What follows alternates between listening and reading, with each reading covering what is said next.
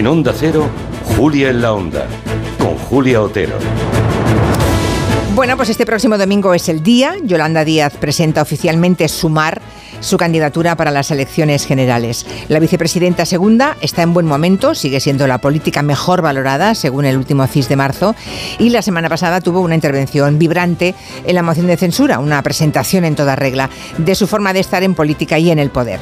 A nadie escapó aquel día, por cierto, la buena sintonía de Yolanda Díaz con Pedro Sánchez. Sin embargo, el problema lo tiene en casa, en ese espacio a la izquierda del PSOE. A seis días de la presentación de su candidatura, las negociaciones entre Podemos y Sumar siguen enredadas en dimes y diretes y recaditos en los medios de comunicación. Un panorama digno de la vida de Brian y su Frente Popular de Judea. Vamos a debatir en el gabinete cómo va esa operación de sumar y qué opina un electorado de izquierda pasmado que no observa diferencias reseñables entre los proyectos, pero sí mucho ego tomando el sol. ¿Qué diferencias insalvables hay entre Podemos y Sumar que no sea... A ver quién es el que la tiene más grande. Nos preguntaremos en el tiempo de gabinete con Juan Soto Ibars, Julián Casanova y Carolina Vescanza, que como saben fue fundadora de Podemos. El votante de derecha seguramente se aplicará aquello de cuando el enemigo se equivoca, mejor no distraerle. Y el votante de izquierda, aquello que dijo una vez Fernando Fernán Gómez, de que el tiempo pone a cada uno en su sitio, pero si vas mandando a algunos a la mierda, igual adelantas camino. Gabinete ya verán para mojar pan. Me gusta como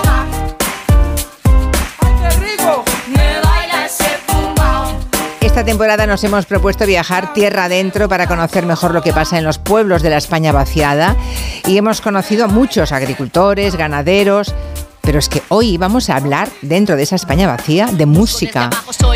Esta es una rapera rural, la estamos escuchando, se llama Bewis de la Rosa y vamos también a viajar a Barca de Campos, el pueblo de España que tiene más pianos por habitante. Precisamente en la España despoblada está ambientada la novela nueva de Elvira Lindo que se llama En la boca del lobo.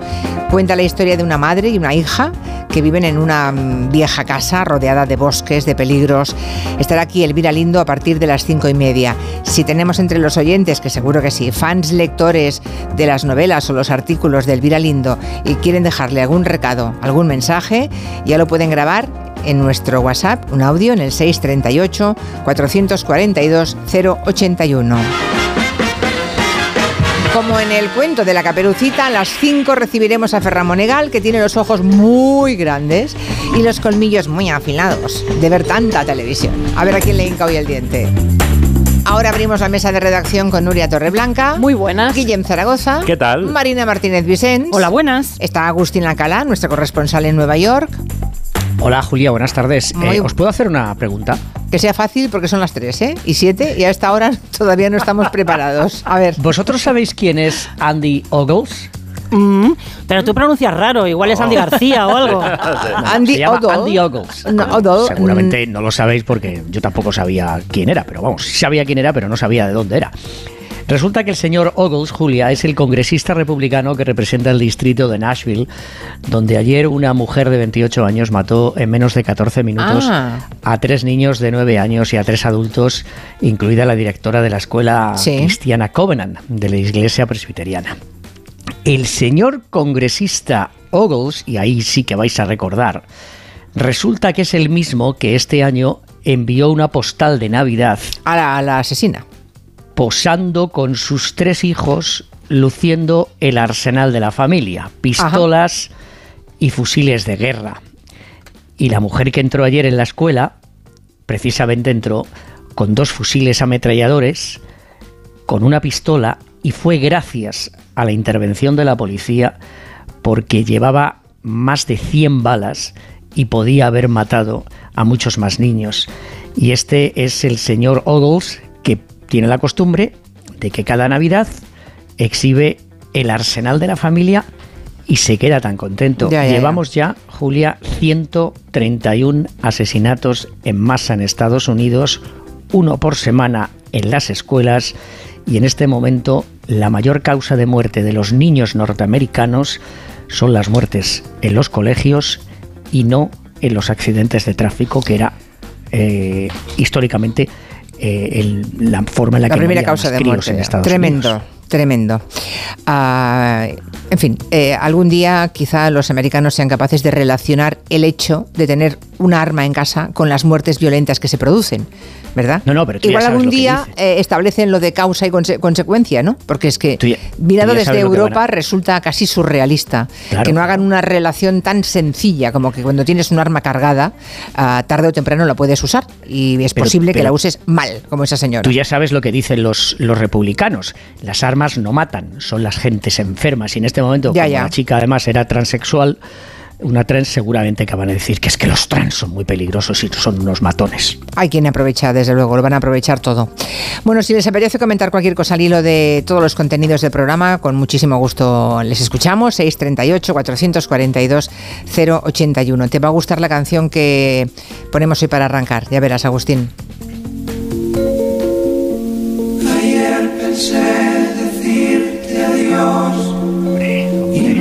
¿Te he saludado, Julio Montes? No, pero como hay confianza no pasa nada. Vale.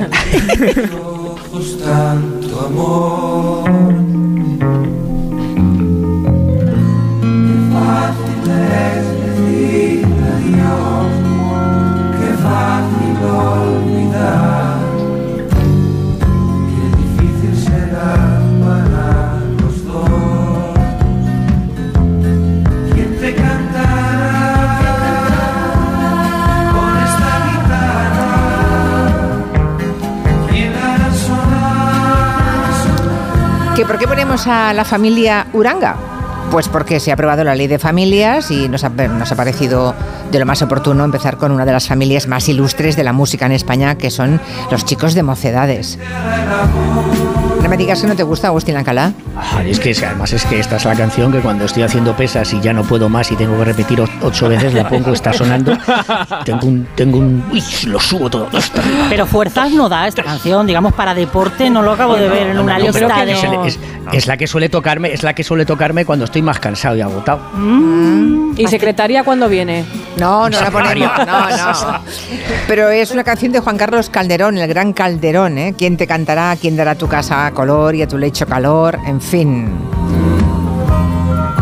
Es que ya no se escriben canciones como las de antes. ¿Verdad? Tan alegres. El ranciofán. Del día. un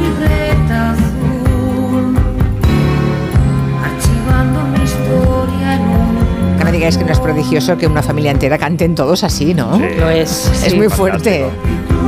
Sí. Ahora me está entrando una tristeza. No. Que este- no, mujer. esta canción es Espera, triste. el segundo estribillo te. Qué melancolía. No, hombre, no, te acuna, te mece. Me deja a las puertas de la muerte.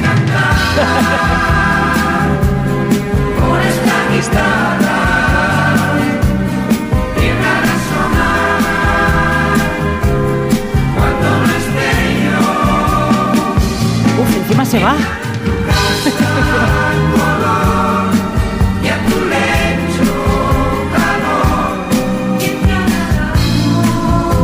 Que con esa tristeza te dan ganas de irte, entiendes que se ¡Ay, vaya.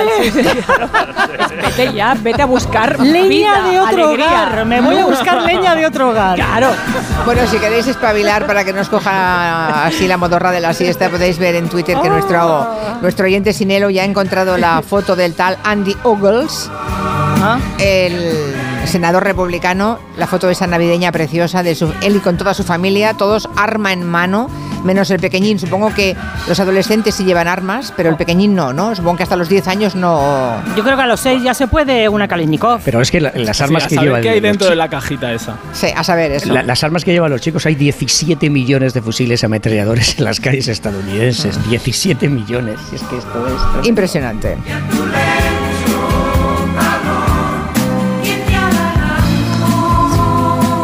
Bueno, empezamos con la maldita hemeroteca porque el acto del PP para captar voto latino sigue dando mucho que hablar por la presencia de esa señora, la Sí. pastora evangélica. En, en maldita.es habéis encontrado más perlas de esta misma señora, ¿no? Sí, he disfrutado toda la mañana, Julia, de, Ay, pobre de sus discursos Ya, y de ya. sus actos. La verdad es que, pues oye, se aprende, se aprende mucho porque tiene mucho de secta y se aprende mucho de cómo engañan a la gente mediante estos discursos. Ya sabéis que hace unos días anunciaba para finales de abril esta señora y su grupo un acto en Madrid para lo que llaman sanar la homosexualidad. Esta mañana le preguntaban a Elías Bendodo, número 3 del PP, y decía que no compartían, pero que está bien, oye, que la sociedad civil pues pueda participar en actos políticos. No lo compartimos desde el Partido Popular, evidentemente, ¿no? Pero en la sociedad civil eh, hay actores de todo tipo y que participen activamente en la política y la toma de decisiones y los actos de los partidos políticos no es una mala opción. Pues o la habían revisado poco y se les ha colado, o esto de que cada uno diga lo que le dé la gana es una excusa, no sé, poco solvente, ¿no? Digo yo. Sobre todo porque después de esto el PP ha borrado de su web a la predicadora, o sea que no muy orgullosos no, No. deben estar. Pero bueno, vamos al lío, vamos a, a oír a la pastora evangélica ultraconservadora, pues por ejemplo, cómo explica por qué alguien es homosexual. Quizás la que te violó fue una mujer que era una lesbiana. Y ahí esa niña comenzó a tener inclinaciones homosexuales. O el que la tocó era un corrupto bisexual. Bueno, esta pastora evangélica ultra dice que si eres, homos- eres homosexual, si alguna vez te han tocado cuando eras pequeño, ¿no? Viene a decir. Sí, es tremendo, es, la idea de que Ya. es una enfermedad o un trauma. Ya. Pero tenemos bastante más, ¿eh, Julia? Las vacunas. Las vacunas también mal, porque son una manipulación global de la brujería. Esta es Yadira Maestre en octubre de 2021. Ahí se nos ha pasado. ¿Qué ha pasado? ¿No entra? No entra ese corte. Bueno, eran, eran antivacunas, ¿no? A ver si lo recuperamos ahora. Lo que decía es que no, que era una conspiración. Ahora lo tenemos. Vamos ahí. Incluso la, la misma pandemia y lo otro que viene y la vacuna y todo lo demás, todo eso está orquestado, mis queridos hermanos y amigos, para que usted sepa que todo es una manipulación global. Aleluya. O sea que es antivacunas, claro. Sí, Si es una manipulación global, claro. Piensa además que hay una conspiración a escala mundial y que los gobiernos nos controlan y usan la brujería. Que vemos en los gobiernos de todo el mundo. Son solamente un espíritu de rebelión y de brujería que trata de manipular y mandar en nuestros países. Brujería. Bueno, para eso está ella, ¿no? Para salvarnos, supongo, Julio. y curarnos, porque esto es muy importante dentro del discurso y las performances que monta esta señora. Todo a través de Dios, según ella, y rezando. La medicina no. El rezo es lo que cura. Cuenta Yadira que ella, por ejemplo, tenía una bacteria en el corazón que le habían dado tres meses de vida, que se iba a morir, pero que, pues, rezando, pues, se curó. que hace más de 10 o 12 años a mí me diagnosticaron una bacteria en el corazón y me dieron tres meses de vida, pero Jesús me sanó y ahora estoy más sana que antes. Qué peligro, Dios mío. Y cómo suena a secta y a timo todo esto, ¿verdad? Claro, ¿no? O sea, al final es normal, ¿no? La gente que está enferma de verdad, pues busca cualquier solución cuando, pues desgraciadamente, la medicina a veces no llega. Y ella lo usa. Usa, por ejemplo, historias. Historias como la de su madre que supuestamente tenía un cáncer terminal y que también se curó junto a ella rezando. Pero todo empezó el día que diagnosticaron a mi madre con cáncer. Que yo quería que mi madre viviera. Realmente la llevé a un lugar donde se oraba por sanidad. Y Dios sanó a mi madre. Bueno, esperanzas en una charlatana y no en la ciencia, ¿no? Y ojo, porque después, después de contar esos casos personales, el suyo y el de su madre, lo que le dice a la gente que está allí, mucha de ellas enferma, es que si alguien se va a morir, tiene una buena noticia que darles, que gracias a ella y al rezo, pues ya no se van a morir. Hay alguno acá enfermo que le han dicho que se va a morir, pero yo le doy la buena noticia, que ya no se muere. Que Cristo lo sana en esta mañana. En esta mañana, ¿eh? en una mañanita. Sí. En fin, rezos para curar enfermedades, las vacunas como arma de manipulación global, actos para curar la homosexualidad, que es una enfermedad. Esta es, perdón, esta es la pastora evangelista que mm, afortunadamente el Partido Popular ha borrado ya de su web. En Onda Cero, Julia en la Onda, con Julia Otero.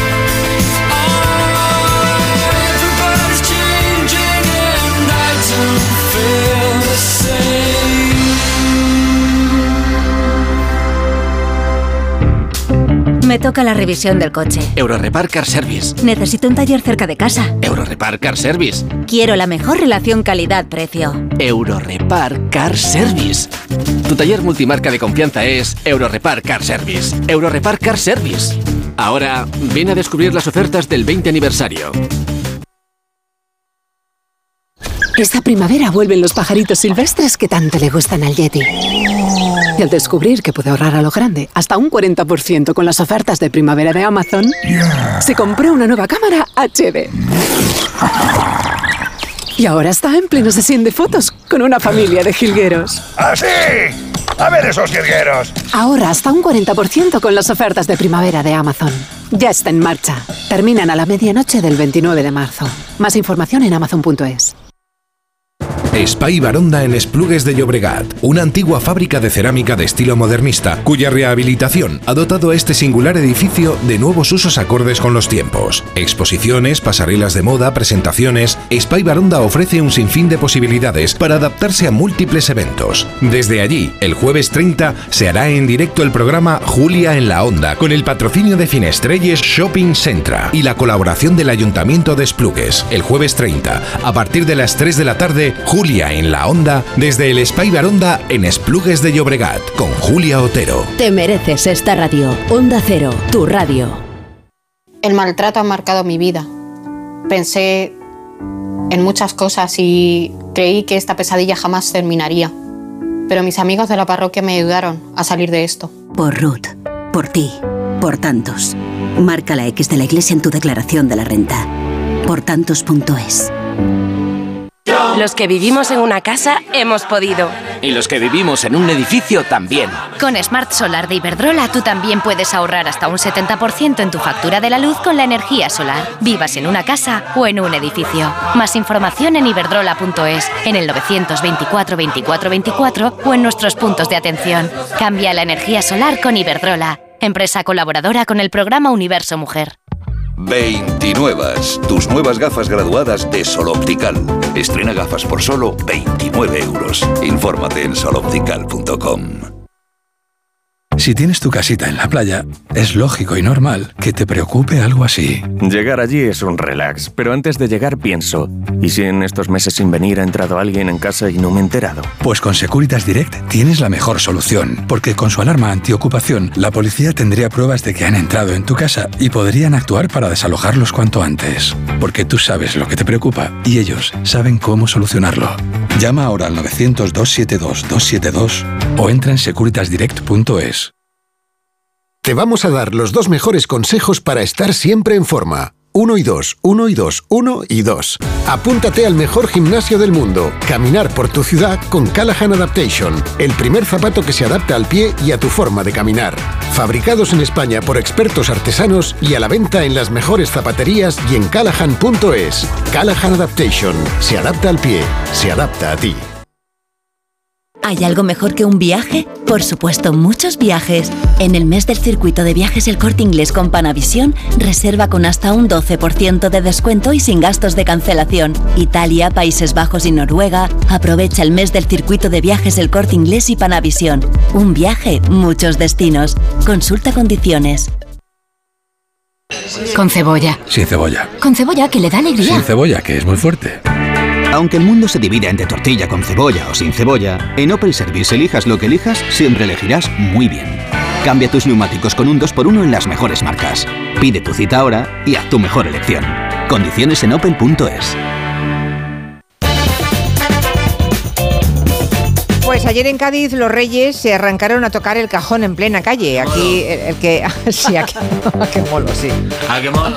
Aquí el mejor titular lo ha puesto creo que María Ángela Alcázar en La Vanguardia, que ha dicho el rey flamenco. El rey flamenco totalmente. Es que Sí, las sí. imágenes además están siendo lo más visto en la historia de la humanidad. Bueno, una cajoneada popular frente al Teatro Falla, previa al concierto que luego dan los músicos profesionales en el interior del teatro. Suena así. ¡Tenemos al primer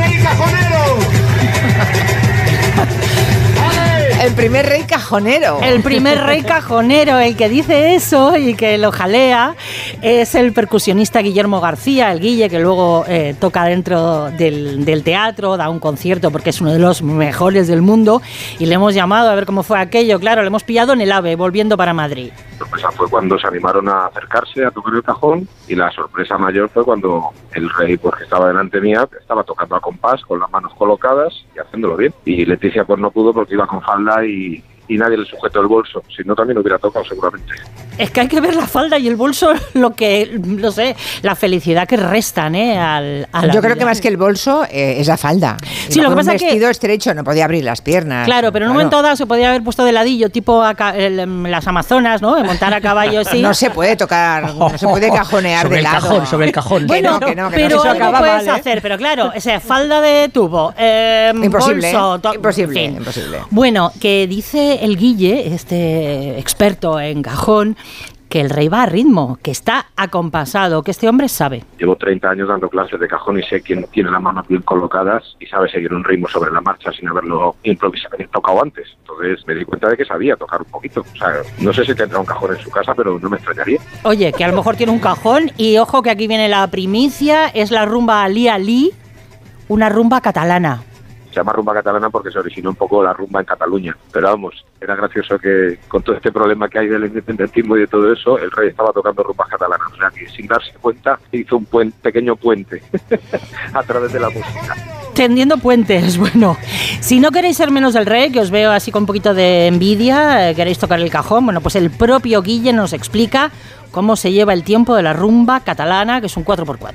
Pues es una base de cuatro tiempos, es un 4x4, lo que llamamos, llamamos los músicos.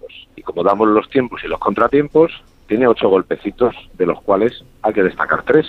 El primer golpecito, el cuarto y el séptimo. Y hay que coordinar un poco la mano para que luego cuando lo toques pues suena tucu, tu taca, tu taca, tucu, tu taca, tu taca, tucu, tu taca, tu taca, tu. Eso es un poco la sonoridad que tiene. Pues ya está, ya sabemos, ya, ya sabemos. Pues nada. Arrocoflú, arrocoflú. Ahora solo Eh, tenéis que practicar. El rey que se monte un grupo, Borbón 4. ¡Bourbon 4! ¡Qué bonito! No sé si puede estar muy feliz porque se ha reído mucho. Guillem Zaragoza. Camilo VI, Felipe VI. Ay, Dios mío. Oye, pero a mí me ha gustado, ¿eh? Que, que tuviera ese gesto de Borbón que, sepa, 4. que sepa música. Hombre, Borbón Está muy 4. bien, está muy bien. ya. Bueno, Agustín, cuéntanos, ¿van a detener o no a Donald Trump? Creo que ayer estuvo todo el día pendiente de los tribunales, nuestro corresponsal. ¿Hoy qué va a pasar? Eh, hoy no hay reunión de las 23 personas, Julia, del jurado especial, que debe decidir muy pronto. Votar, en realidad, lo que va a votar es si Donald Trump cometió un delito cuando pagó a la actriz porno, a la que, por cierto, el sábado y en otras ocasiones llamó cara caballo. La llamó la horse face y dijo, no, esa no es. Es algo que suele hacer, ¿eh? Cuando hay alguna mujer que le demanda, y hay una, dentro de nada, a finales del próximo mes, va a haber un juicio por violación contra él. Y eh, cuando aparecen las fotografías de una mujer que le acusa de algo, y hay aproximadamente una treintena que le ha acusado alguna vez o de tener algún idilio o de, o de, o de tocarla, o en este caso de violación, pues las, insulta y las compara con la, con la bella Melania. Pero en este caso a, la señorita, a buena señora, porque ya señora Stormy Daniels, la llama la cara caballo. La pagó 130 mil dólares para que guardara silencio, algo que, ya lo dijimos la semana pasada, no es un delito. Eh, pagar dinero para ocultar una noche de sexo no es un delito, sino es una falta. Y es un asunto más bien entre él y, Melania, si alguna vez se decide ella a presentar una demanda de divorcio. El fiscal, el fiscal Alvin Bragg, que es el fiscal de Nueva York, afroamericano, al que Trump ha llamado en muchas ocasiones de todo, incluso animal. Bragg es, es, es, es negro y bueno, pues mucha gente dice que evidentemente le está insultando y está utilizando pues los insultos raciales contra él. Va a tener que hilar muy fino, Julia, para acusarle de algo, porque el caso es bastante débil, es- esa es la verdad. Pero si a otra gente. Depende en del York- dinero, ¿no? Depende de dónde haya sacado el dinero Donald Trump para pagar. Tú decías, no es delito de pagarle, cómo- no, pero depende de, de- de qué dinero sea. de cómo él ha manipulado Ya. el cheque, las cuentas de su empresa para ocultar eh, esta, esta cantidad. Es decir, ¿por qué Donald Trump debe irse de rositas si otra gente en Nueva York, cuando comete algún tipo de falta para ocultar un delito mayor, tiene que responder ante los tribunales? El asunto está en que eh, parece, parece que le va a acusar de defraudar a los votantes de Nueva York en las elecciones del 2016 al ocultar eh, semanas antes de que se presentaran ante las eh, urnas eh, este romance con, con esta mujer. Y él acusa a todo el mundo, acusa, por supuesto, a Joe Biden, al Departamento de Injusticia, Ya, como ya, llama, claro. porque claro, él va, es el líder del Partido Republicano, va a ganar las elecciones del 2024 y quieren robarle que el mejor presidente en la historia de la nación vuelva a la Casa Blanca de nuevo. Tremendo. Vamos a de nuevo a la maldita hemeroteca. El día 2 de abril, este domingo, como decíamos al principio, Yolanda Díaz presenta su proyecto político para las elecciones generales. Y claro, ahí sigue ese debate sobre cómo integrarse con el resto de partidos a la izquierda del PSOE. Bueno, y están circulando algunos bulos, porque una cuenta en plan como para favorecer el debate y decir que esto podría suceder, que podría haber eh, eh, un acuerdo, hizo tres tweets, uno de Yolanda Díaz, otro de Yone Belarra y otro de Pablo Iglesias, diciendo que habían llegado a un acuerdo para presentarse juntos a eh, Podemos y Sumar. ¿Qué pasa? Que esos tweets que en un primer momento se hicieron pues como de una manera digamos paródica, pues se han viralizado como reales, porque como todo el mundo sabe, las negociaciones siguen abiertas. Estas últimas horas parece que ha habido intercambio de propuestas, ¿no? Entre Podemos y todo el equipo de Yolanda Díaz. Cuenta el diario.es que Yolanda Díaz ha enviado un documento a Podemos con una propuesta de primarias abiertas donde todas las formaciones que se integren en Sumar decidan pues cómo tiene que ser el tema. Pero en Podemos quieren que sean primarias abiertas a todo el mundo, no solo a los militantes de cada partido. Un argumento, por cierto, que ha verbalizado Pablo Iglesias. Y creo que Podemos está siendo generoso, renuncia a su censo, acepta todas las propuestas, lo único que plantea es, por escrito, garantía de que hay primarias, parece que esa garantía de primarias ya está sobre la mesa. Ahora falta saber cómo van a ser, ¿no? Cómo serán esas primarias. Aunque Pablo Iglesias no solo está enfrentado a Yolanda Díaz, recordemos. Por lo que parece, también con Alberto Garzón, pues no hay acuerdos. El líder de Izquierda Unida ya ha dicho que él está dispuesto a ir con Yolanda Díaz y su partido y en Radio Nacional pedía que se dejen a un lado nombres y listas. Nosotros no queremos ganar el espacio a la izquierda, queremos ganar el país, nos estamos dirigiendo al conjunto de la población y por eso no tiene ningún sentido eh, hablar continuamente de nuestras listas. ¿Y qué respondía a esa observación de Garzón, Pablo Iglesias? Pues con Aymar Bretos Iglesias les recordaba a Garzón cuántos años lleva en política. Creo que tenemos que ser serios y, no decir que no te importan las listas cuando llevas más de 10 años siendo cargo público. Alberto fue elegido diputado en las elecciones de 2011 y sigue de diputado y supongo que le interesará volver a serlo. Ya ven, la izquierda, la izquierda del PSOE sigue enfrascada en sus peleas internas, unas peleas que desde luego podrían tener consecuencias electorales. Sí, porque ya tenemos encuestas, encuestas que van saliendo publicadas estos días, que por ejemplo dice que la falta de acuerdo podría hacer que Podemos no entrara en la Asamblea de Madrid. Y si Podemos no entra en la Asamblea de Madrid, lo que puede suceder y parece claro es que la mayoría absoluta de Ayuso estaría pues casi garantizada al salir Podemos e irse esos votos de la ecuación. Así que pues bueno, es lo que quieren evitar, ¿no? Pero no se ponen de acuerdo. Ay, Dios mío. Bueno, pues eso. Rata inmunda, animal rastrido, historia de la vida, adefesio mal hecho hay pocas canciones que reflejen el desprecio a un ex con la contundencia con que lo hace Paquita la del barrio.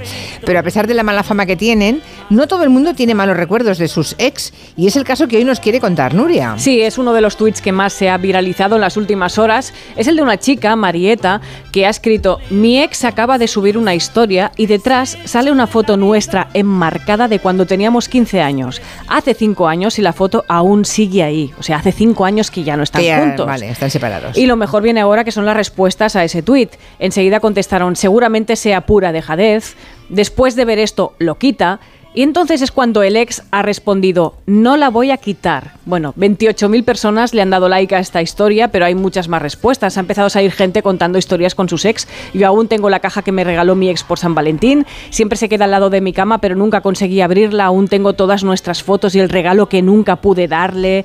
Mi ex sigue teniendo una foto nuestra con su hermano pequeño en su cuarto, teniendo ya pareja, y aunque seguro que algún día esa foto desaparecerá de su repisa, no desaparecerá el cariño ni los momentos vividos siempre se tiene que acabar de forma conflictiva. Bueno, hay gente que dice que tiene un collar que lo conserva, guardan fotos. Bueno, que es verdad que hay relaciones sentimentales que se rompen con mucha civilización, ¿no? Claro, que, no sí, claro. que no pasa nada y urbanidad y, buenos Las mías, modos. Bueno, pero no sé si es la mayoría. No lo sé. sabemos. No lo sé. Por Vamos eso a preguntárselo a preguntado- los oyentes, sí. Le hemos preguntado a Silvia Congos, psicóloga experta en dependencia emocional, autoestima, relaciones tóxicas y conflictos de pareja.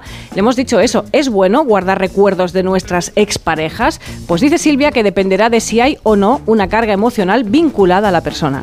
Si la relación acabó de forma sana, somos amigos, nos llevamos bien, tenemos buenos recuerdos, guardar objetos, guardar fotos o cosas que nos conecten puede que no signifique para nosotros nada más que una etapa que hemos vivido y que está archivada. Otra cosa distinta es si la relación acabó sin que nosotros lo deseáramos, es decir, si nosotros queremos o querríamos seguir en esa relación, entonces esos recuerdos nos pueden mantener una herida abierta, nos pueden recordar la forma en la que esa persona nos dejó o nos apartó de su vida y en este caso no sería para nada aconsejable guardarlo, al contrario, es mejor hacer contacto cero y no tener nada que nos recuerde a esa persona para que podamos seguir adelante de forma más sana. Bueno, todo esto está muy bien, pero hay un factor que lo puede condicionar y cambiar todo, ¿no? Que es si tienes una nueva pareja. Por otro lado, también está el tema de que si tenemos una pareja, una nueva pareja, a quien vemos que le duele o le molesta por sus propias heridas que tengamos recuerdos de algún ex, entonces tendríamos que valorar hasta qué punto guardar eso para nosotros es tan importante y si priorizamos el bienestar de la persona con la que estamos ahora y en cuyo caso tendríamos que deshacernos o guardar esos recuerdos. qué tema delicado, ¿eh? Sí, bueno. A ver, si es majo y te llevas bien con él, pues todo para adelante y si no, pues, pues cero. Mm. Hombre, del chico del que partimos, ¿no? De esa pareja, habla muy bien de la pareja actual, que él pueda seguir teniendo la foto del anterior. Claro, claro, claro, claro, decir que no hay, no hay ningún problema. Eh, Ha sido tu vida hasta ahora, ¿cuál es el problema, no? Sí, pero, pero, pero luego está la vida real. Sí, Que es verdad. O sea, conservas fotos, eh, consentirías que tu pareja tuviera fotos ahí colocadas de su ex, no sé. Hombre, Bueno, depende, si están no en un sé. altar y no sé, y se- Con velitas. Y se arrodilla cada tarde, me mosquearía, pero si no. Te querré siempre, ¿no? ¿Conserváis, ¿Conserváis fotos o demás recuerdos de vuestros ex? ¿Nos queréis contestar? Pues 638 442 081. Hoy es el sexto día de incendio en Castellón. Por desgracia sigue estando muy activo porque las condiciones meteorológicas están de parte del fuego y lo siguen avivando. Las, las llamas se han ido frenando por lo visto en la provincia de Teruel, pero desde Castellón nos llegan noticias preocupantes porque hay pueblos evacuados, hay ciudadanos desalojados, hay 4.000 hectáreas quemadas. Marta Fullera, nuestra compañera en, en Onda Cero Castellón. Buenas tardes, Marta. Buenas tardes, ¿qué tal, Julia? Bueno, pues eh, ¿Cómo sí, están las condiciones? eh, ¿Cómo están? meteorológicas parece que mejoran, pero aún así, después de seis días, el incendio sigue sin control. Es el primer gran incendio del año. Afecta a 4.700 hectáreas quemadas y a un perímetro de 55 kilómetros. Nosotros llevamos seis días aquí, Julia, Sí. siguiendo lo que pasa minuto a minuto y la peor jornada fue la de ayer. De momento, aún queda mucho del día de hoy, pero ayer el viento sopló a 50 kilómetros por hora y reactivó el fuego en lugares donde ya se había perimetrado. Hoy parece que se calma el viento, pero como digo, todavía no podemos hablar ni de control ni de incendio estabilizado. Todo un drama que estamos, por supuesto, viviendo al lado de los vecinos. Que por cierto, ¿cuántos están evacuados, Marta? ¿Cuántos y, y a cuántos pueblos afecta? Pues hay más de 1.600, hay 11 localidades desalojadas más algunas pedanías y la verdad que esta sexta jornada es una de las más desesperantes para ellos, para los desalojados.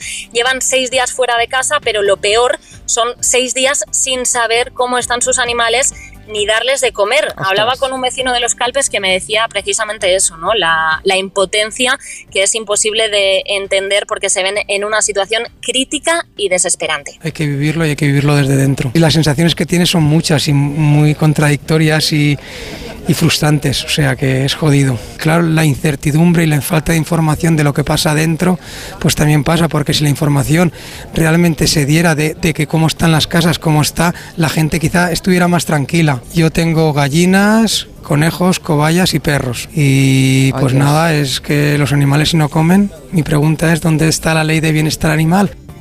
Pobres. Ellos piden que de alguna forma puedan rescatar a sus animales porque a pesar de que sí hay muchos que sabemos que han muerto calcinados, hay algunos que estando bien pueden ahora morir de hambre. En este asunto, la otra cara de la moneda nos la vamos a encontrar en Montanejos. Es una de las localidades desalojadas donde la veterinaria del pueblo, Aida Sandalinas, ha sido toda una heroína. Ha empezado una acción solidaria pidiendo dinero a los vecinos para comprar pienso y ella misma lo llevaba a la Guardia Civil para que los agentes lo acercasen a las granjas que no estuviesen afectadas por el fuego. La sorpresa de Aida, que se le ha colapsado el bizum de todas las donaciones recibidas. A ver, de momento eh, teníais que ver la cara cuando he, he traído más sacos de pienso a la Guardia Civil y me han dicho, pero si no nos cabe ya más comida. Quiero decir que por ahora hay un montón de sacos de comida. Eh, agradezco muchísimo todas las donaciones. Aún me queda muchísimo dinero, o sea, me, me queda dinero, vamos, para poder darles de comer a los animales durante varios días más. Entonces, por ahora no necesito nada más. Me parece muy oportuno ¿eh? ya que sabéis decía. que en un suceso así, lo Sí. peor y lo mejor se ve de la mano del hombre. Pero el, eh, ese testimonio que decías, ¿dónde está la ley de bienestar animal? Efectivamente, Hmm. Eh, lo primero es salvar a las personas por descontado, pero esas granjas, esos animales atrapados, encerrados, alguien debe preocuparse también de ellos, obviamente, ¿no? Ah, Decía una que- vecina que, que no tengo el testimonio que cree que se le han quemado los siete perros. Dios mío. Es algo desgarrador, ¿eh? De- madre mía, madre mía, madre mía. Y no se los pudo llevar con ella, claro. Se quedarían allí encerrados. No, porque son animales, eh, no solo son domésticos como nosotros podemos tener perros o gatos, sino son burros, son vacas, son caballos y Qué entonces tenía siete perros allí con ellos también. Qué horror. Bueno. Ah, muchísimas gracias, Marta Fullera, por esta crónica. Ojalá el mm, maldito viento pare y se acabe con ese incendio, porque estamos a finales de marzo. Finales de marzo. Acaba de llegar la primavera y ya estamos con miles de hectáreas quemadas. Gracias, Marta. Un abrazo. Nada, aquí seguimos, gracias. Y a ver cómo sigue la, la vida después de esas gentes que han sido desalojadas. Las casas, por lo visto, no se han destruido, pero volver a un paraje lleno de cenizas, negro, humeante, con el olor del quemado, con los animales muertos, asfixiados o quemados vivos. En fin. ah, Desolador. desolador por completo. Y a ver qué mayo, junio, julio, Tremendo. agosto nos esperan. Pues sí.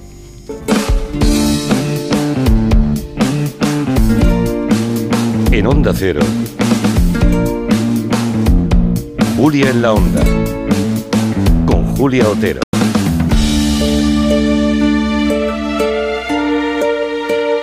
Dos cositas. La primera, no me dejas elegir el taller que yo quiera. La segunda, yo me voy a la mutua. Vente a la mutua y además de elegir el taller que quieras, te bajamos el precio de tus seguros, sea cual sea. Por esta y muchas cosas más, vente a la mutua. Llama al 91 555 5555. 91 555 5555. Condiciones en mutua.es. El sector agroalimentario es clave en la provincia de Teruel. El melocotón de Calanda, el jamón de Teruel, la trufa o el aceite de oliva, entre otros, han dado notoriedad a una provincia que destaca por la variedad y la calidad de sus alimentos. De la importancia del sector primario en Teruel y de muchas más cosas nos hablarán en Onda Agraria, desde el Centro Público Integrado de Formación Profesional San Blas, con el patrocinio de la Diputación Provincial de Teruel y la colaboración de Caja Rural de Teruel. El sábado 1 de abril, desde las 6 de la mañana, Onda Agraria, con Pablo Rodríguez Pinilla y Soledad de Juan. Te mereces esta radio. Onda Cero, tu radio. La inflación subiendo, la gasolina y el diésel por las nubes. Ser autónomo no es fácil, pero si tu vehículo es tu herramienta de trabajo, asegúralo con línea directa que te lo pone un poco más fácil. Tendrás asistencia en viaje, atención y defensa jurídica y un cheque de combustible de regalo. Ven directo a lineadirecta.com o llama al 917-700-700. El valor de ser directo. Consulta condiciones. Alquiler, acción de alquilar, negocio por el que se cede una cosa a una persona durante un tiempo a cambio de una rentabilidad. Seguro, objetivo, es cierto, libre y exento de todo peligro o riesgo. Si piensas en alquilar, ya sabes, alquiler seguro. Llama ahora al 910-775-775. Alquiler seguro, protección a propietarios. Hablemos claro. De vuelta funciona. Funciona tan bien que si nos escuchas y no eres un temerario, pagarás muy pocas multas y nunca perderás el carné. Garantizado. Bueno, sí, porque yo no he vuelto a pagar multas, aunque vengan. Yo las escaneo a vosotros y la verdad es que yo estoy muy contenta. Incluso os he recomendado. Encima pagáis si te retiran el carnet. De vuelta. 900-200-240. 900-200-240 o devuelta.es. Mucho que ganar. Reacciona. Onda Cero. Si sufres de hemorroides, ponte en manos de Ibismed, la solución real y definitiva al problema de las hemorroides. Sin dolor y sin complicaciones, ya que no es necesario tocar la zona anal. Más info en ibismed.es y en el 91 088 29 43. Ibismed, más de 10 años y cientos de pacientes satisfechos nos avalan. En Bricolaje Moraleja tenemos la mayor oferta de Madrid de elementos de jardín con varios modelos de césped artificial a la venta en rollos de 20 y 50 metros para que no haya empalmes y se quede bien ajustado. Brico oferta. Césped artificial modelo Bahamas 25 milímetros por 9 euros metro cuadrado. Solo en Bricolaje Moraleja, calle Galileo Galilei 14 de Getafe. bricomoraleja.com. Muebles Adama. Renovar sus muebles es renovar su vida. Venga a conocernos y le sorprenderá todo lo que podemos hacer por usted. La más amplia variedad de muebles de calidad y diseño a un precio increíble. Muebles Adama. Ver a la calle General Ricardo 190 o entra en mueblesadama.com. Muchas noticias tienen su origen en las entrevistas de Alsina. ¿Apoya usted al gobierno en la posición que está manifestando? Se pasaría todo el debate de la nación, por lo menos la primera parte, mordiéndose la lengua. ¿Por qué atacó usted con ferocidad al ministro de... Usted le da crédito al comisario Villarejo cuando sugiere que el gobierno está vacilando frente a las eléctricas. ¿Usted cree que se sabe todo sobre el 11 de marzo del 2004? Cada mañana la actualidad comienza en Más de Uno, con Carlos Alsina. De lunes a viernes desde las 6 y cuando quieras en la web y en la app. Al comienzo de la entrevista me prometió usted que me iba a dar una noticia. Está terminando la entrevista y aún no tengo un titular que llevarme a la boca, presidente. Te mereces esta radio. Onda Cero, tu radio. La actualidad con Rafa La Torre. Vamos al Senado, donde se encuentra el jefe de Nacional de Onda Cero, Juan de Dios Colmenero. Continúa y continúa. Corresponsal en Berlín, Paola Álvarez. El de defensa siempre ha sido uno de los ministerios más difíciles. Abrimos otra Alemania conexión con la experta en tribunales de Onda Cero, Eva Llamazares. Buenas tardes. Buenas tardes. La decisión del Informa TJUE nuestro enviado especial, Paco Paniagua. El rey les ha dicho a los nuevos jueces que con su Corresponsal de Onda Cero en Rabat, Antonio Navarro. Pues escándalo en la joven. La Brújula, el informativo que dirige Rafa La Torre. Cada tarde a las 7 y siempre que quieras en la web y en la app. Te mereces esta radio. Onda Cero, tu radio. La pareja que más triunfa en las madrugadas. Lady Gemma Ruiz, buenas noches. Muy buenas noches, José Luis Salas. ¿Todo listo? Todo. Actualidad, entretenimiento y compañía. Lo que toca ya es ir abriendo el kiosco de prensa. Vas a jugar al Comecocos con Gemma Ruiz. Vamos con ello. Esta es la radio para la España de trasnocha. No son horas. José Luis Salas y Gema Ruiz. De lunes a miércoles a la una y media. Los jueves a las 3 y siempre que quieras en la web y en la app de Onda Cero. Te mereces esta radio. Onda Cero, tu radio. No son horas. Onda Cero, Madrid. En Onda Cero, Julia en la Onda, con Julia Otero. ¿Qué se cuentan los oyentes? Pues yo he tenido eh, cuatro relaciones, ahora estoy con la quinta relación y yo a mí, todas mis parejas mm, le he enseñado mi álbum de fotos y mira, y he pensado, mira, este es mi, ha sido mi, mi chico durante tres años o cinco o seis, lo que haya durado y bueno, y los tengo ahí el álbum de fotos, es parte de mi vida y no voy a romper fotos ni voy a tirar el álbum ni lo voy a quemar. Yo mantengo muy buena relación con mis tres parejas, desde niño hasta ahora que tengo 40 años, y mientras he estado con unas, él la he mantenido con las otras. Hay que tener en cuenta que son, ha sido mi vida, no se puede borrar el pasado de nadie. La última tuvo un hijo y me mandó las fotos del hijo nuevo, de todo súper, no sé, me parece lo normal. Hola, soy Víctor, sí, tengo recuerdos de, de mi antigua pareja, tengo un anillo y tengo varios recuerdos, una hucha que me regaló, varias cosas, fotos, y eso que ella me dejó con una patada, pero me gusta sufrir y aún la quiero, sinceramente aún la quiero. Actualmente no tengo pareja, pero aún la quiero. Hola, primero esto es un mensaje para Marina. Marina, yo soy ex de tu primo, que después de 20 años nos hemos vuelto a hablar, así que bueno, eso está muy bien. ¿Pero qué Y es esto? luego lo siguiente, cuando yo me casé, no solo vino mi ex a la boda, sino que vinieron mis ex suegros y ella decía, voy a la boda de mi nuera, la putada es que no se casa con mi hijo. Ostras. Oh. Por favor, que me mande un mensaje directo a alguna cosa que tengo mucha Claro. curiosidad, no sé de quién se trata. Otra oyente, sí, otra oyente dice que en principio borró todas las fotos en un arrebato, pero la sensación que tuve de 15 años perdidos era horrible, nos cuenta esta oyente. Pasé luego dos tardes recuperándolas y las guardé en disco externo para poder disfrutarlas más adelante. Claro, la gente Una muy- arrepentida. La gente Bueno. muy joven borra las fotos que tiene de sus ex en las redes sociales, que no le veo mucho sentido. Yo, Julia, Julia tengo, tengo un, un ejemplo. eh, fuimos pues toda la familia de, mi mujer, con sus maridos, sus, eh, sus hijos, todo el mundo, fuimos a, la República Dominicana para unas navidades y claro, pues allí te ofrecen hacerte una, una, fotografía carísima, por cierto, eh, pues con toda la familia. Bueno, pues el más joven que iba con su novia, una niña preciosa, pues no le dejamos que apareciera en la fotografía o le pusimos en el lateral para evitar que si cambiaba de novia nos fastidiara al resto de la familia la fotografía. al final lo hizo, cambió de novia, ahora se casa con otra chica que no estaba en la fotografía, con lo cual, bueno, al fin y al cabo pudimos salvar la, foto. Madre mía. Está bien pensado, ¿eh? Si te ponen en una esquinita, mosqueo. Sí, mm. eh, hombre, lo, peor es que te pongan en medio, eso no, hay quien lo arregle, ¿verdad? En Holanda acaban de demandar a un tipo, a un donante de semen, al que se le atribuyen más de 500 hijos. Aquí hemos estado debatiendo, ¿cómo le llamamos al holandés? ¿Le llamamos el holandés donante o le llamamos el semen errante? A ver, no sé. Bueno, y a la noticia, ¿cómo la llamamos? ¿Informe seminal? Chan, chan, no lo sé. Bueno, bueno, bueno. Informe semental. Sí. Exacto. Bueno, 550 hijos para ser exactos tenía este. O tiene, vamos, tiene. Tiene, se llama Jonathan M., un ciudadano holandés de 41 años que figuraba figuraba ya en una lista negra holandesa por no respetar el máximo de 25 hijos engendrados con su esperma. De hecho, había tenido tratos con hasta 11 clínicas en Holanda y había engendrado a 102 hijos antes de ser vetado en su país. De, Oye, ¿qué hace usted, ¿qué hace usted otra vez aquí? Exacto. Pero no contento con eso, Jonathan empezó a ofrecer sus servicios a escala internacional. Ojo, también en España. Lo ha denunciado la Fundación Donorkin, que facilita el encuentro de hijos y hermanos nacidos mediante esta práctica y esta asociación empezó a ver que había demasiados niños con los mismos genes paternos por todo el mundo.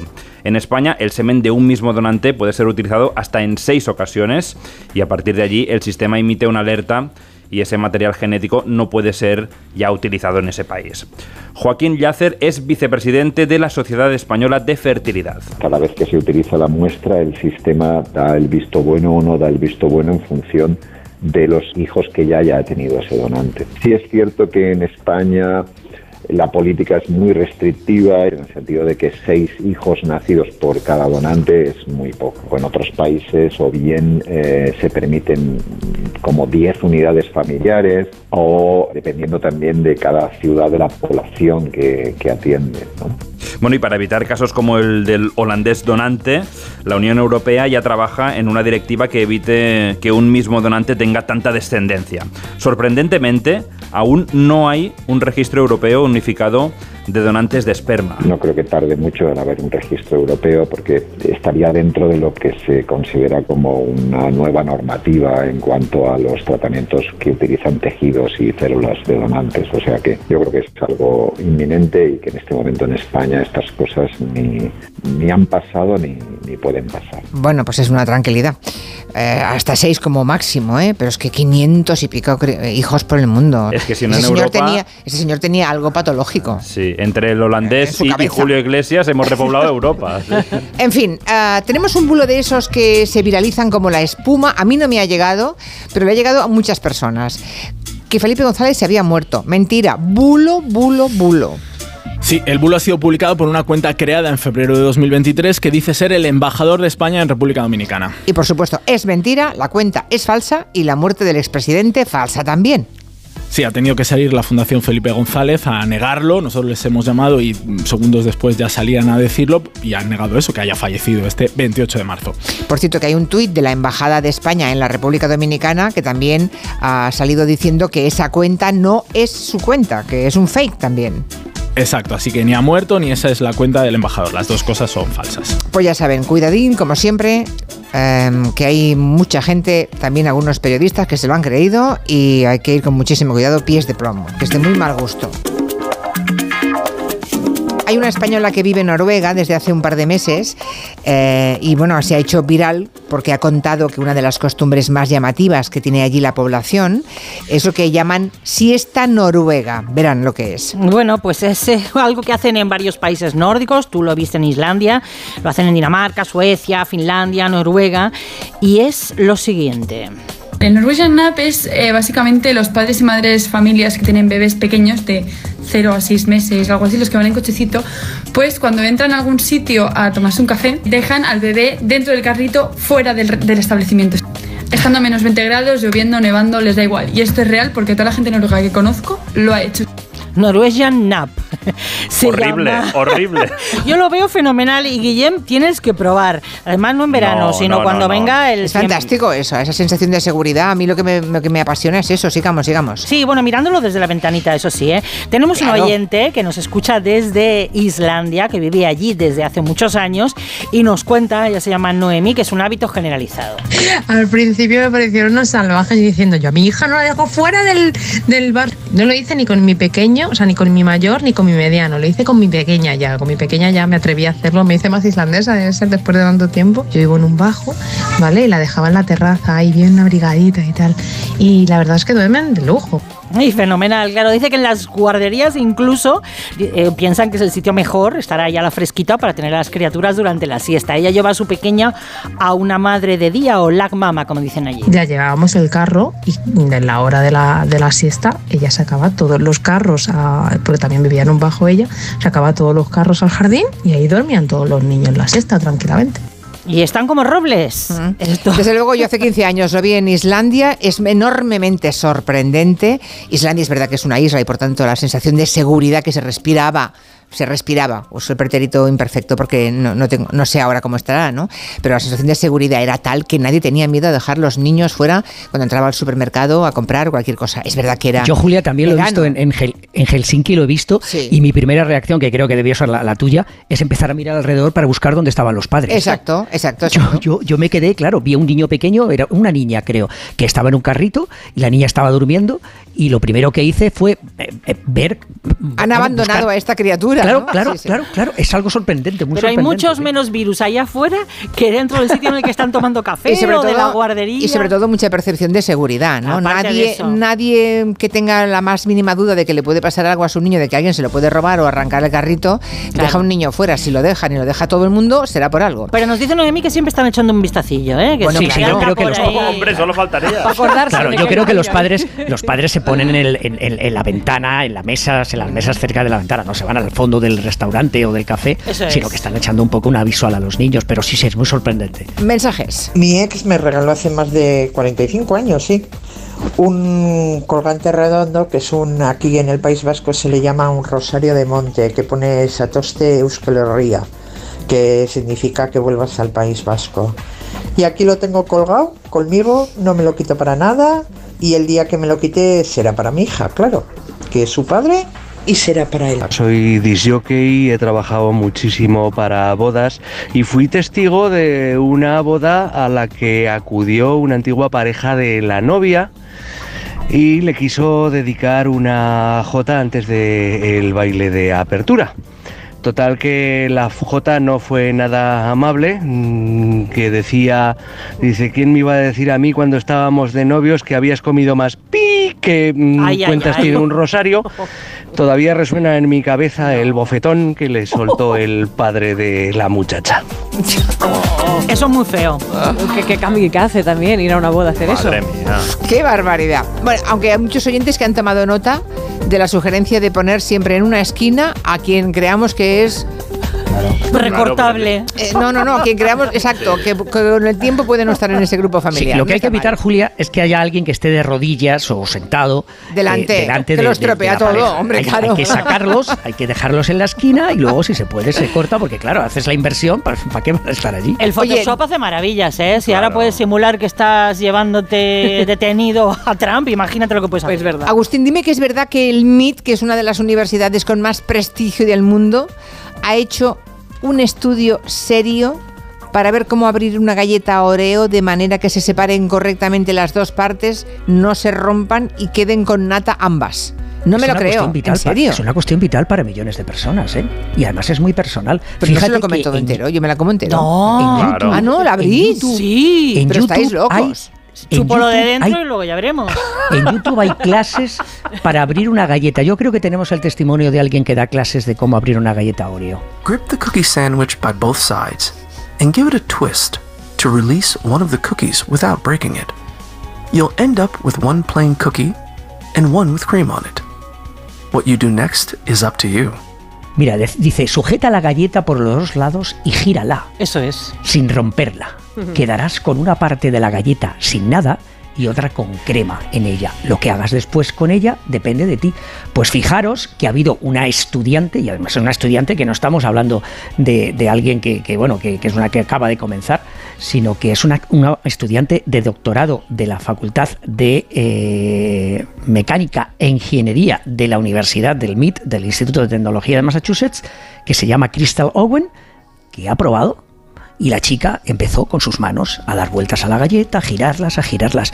Y luego utilizó los instrumentos multimillonarios de, de, del MIT, de la, de la, de la universidad, sí. para saber si con máquinas, si con instrumentos se podía hacer. Bueno, la conclusión es que a mano es muy difícil, con máquinas es casi imposible.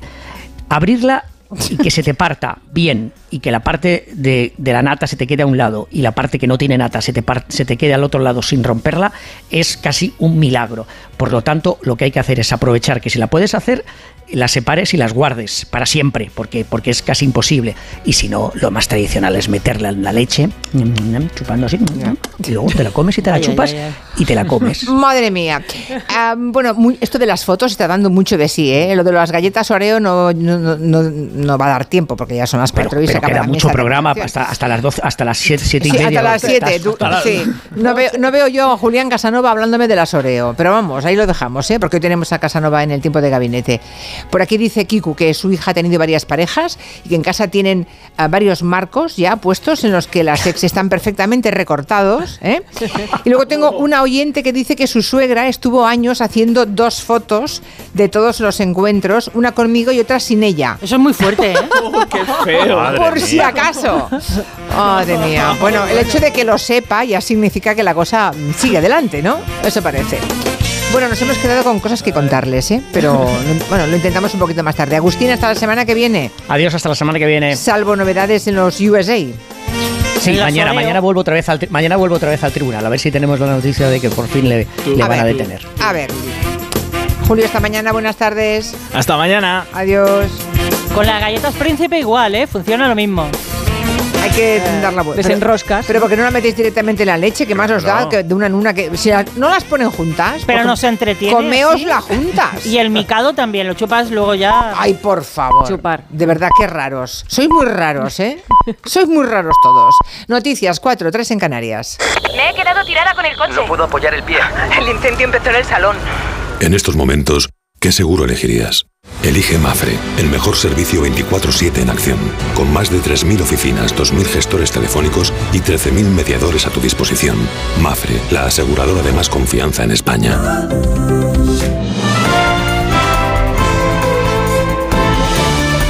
Noticias en Onda Cero. Buenas tardes. Primera reacción del Gobierno a la decisión del Supremo de revocar el cese del jefe de la Comandancia de la Guardia Civil de Madrid, Pérez de los Cobos, por el informe encargado sin informar a Interior para determinar la posible incidencia de las manifestaciones del 8M en la expansión del COVID.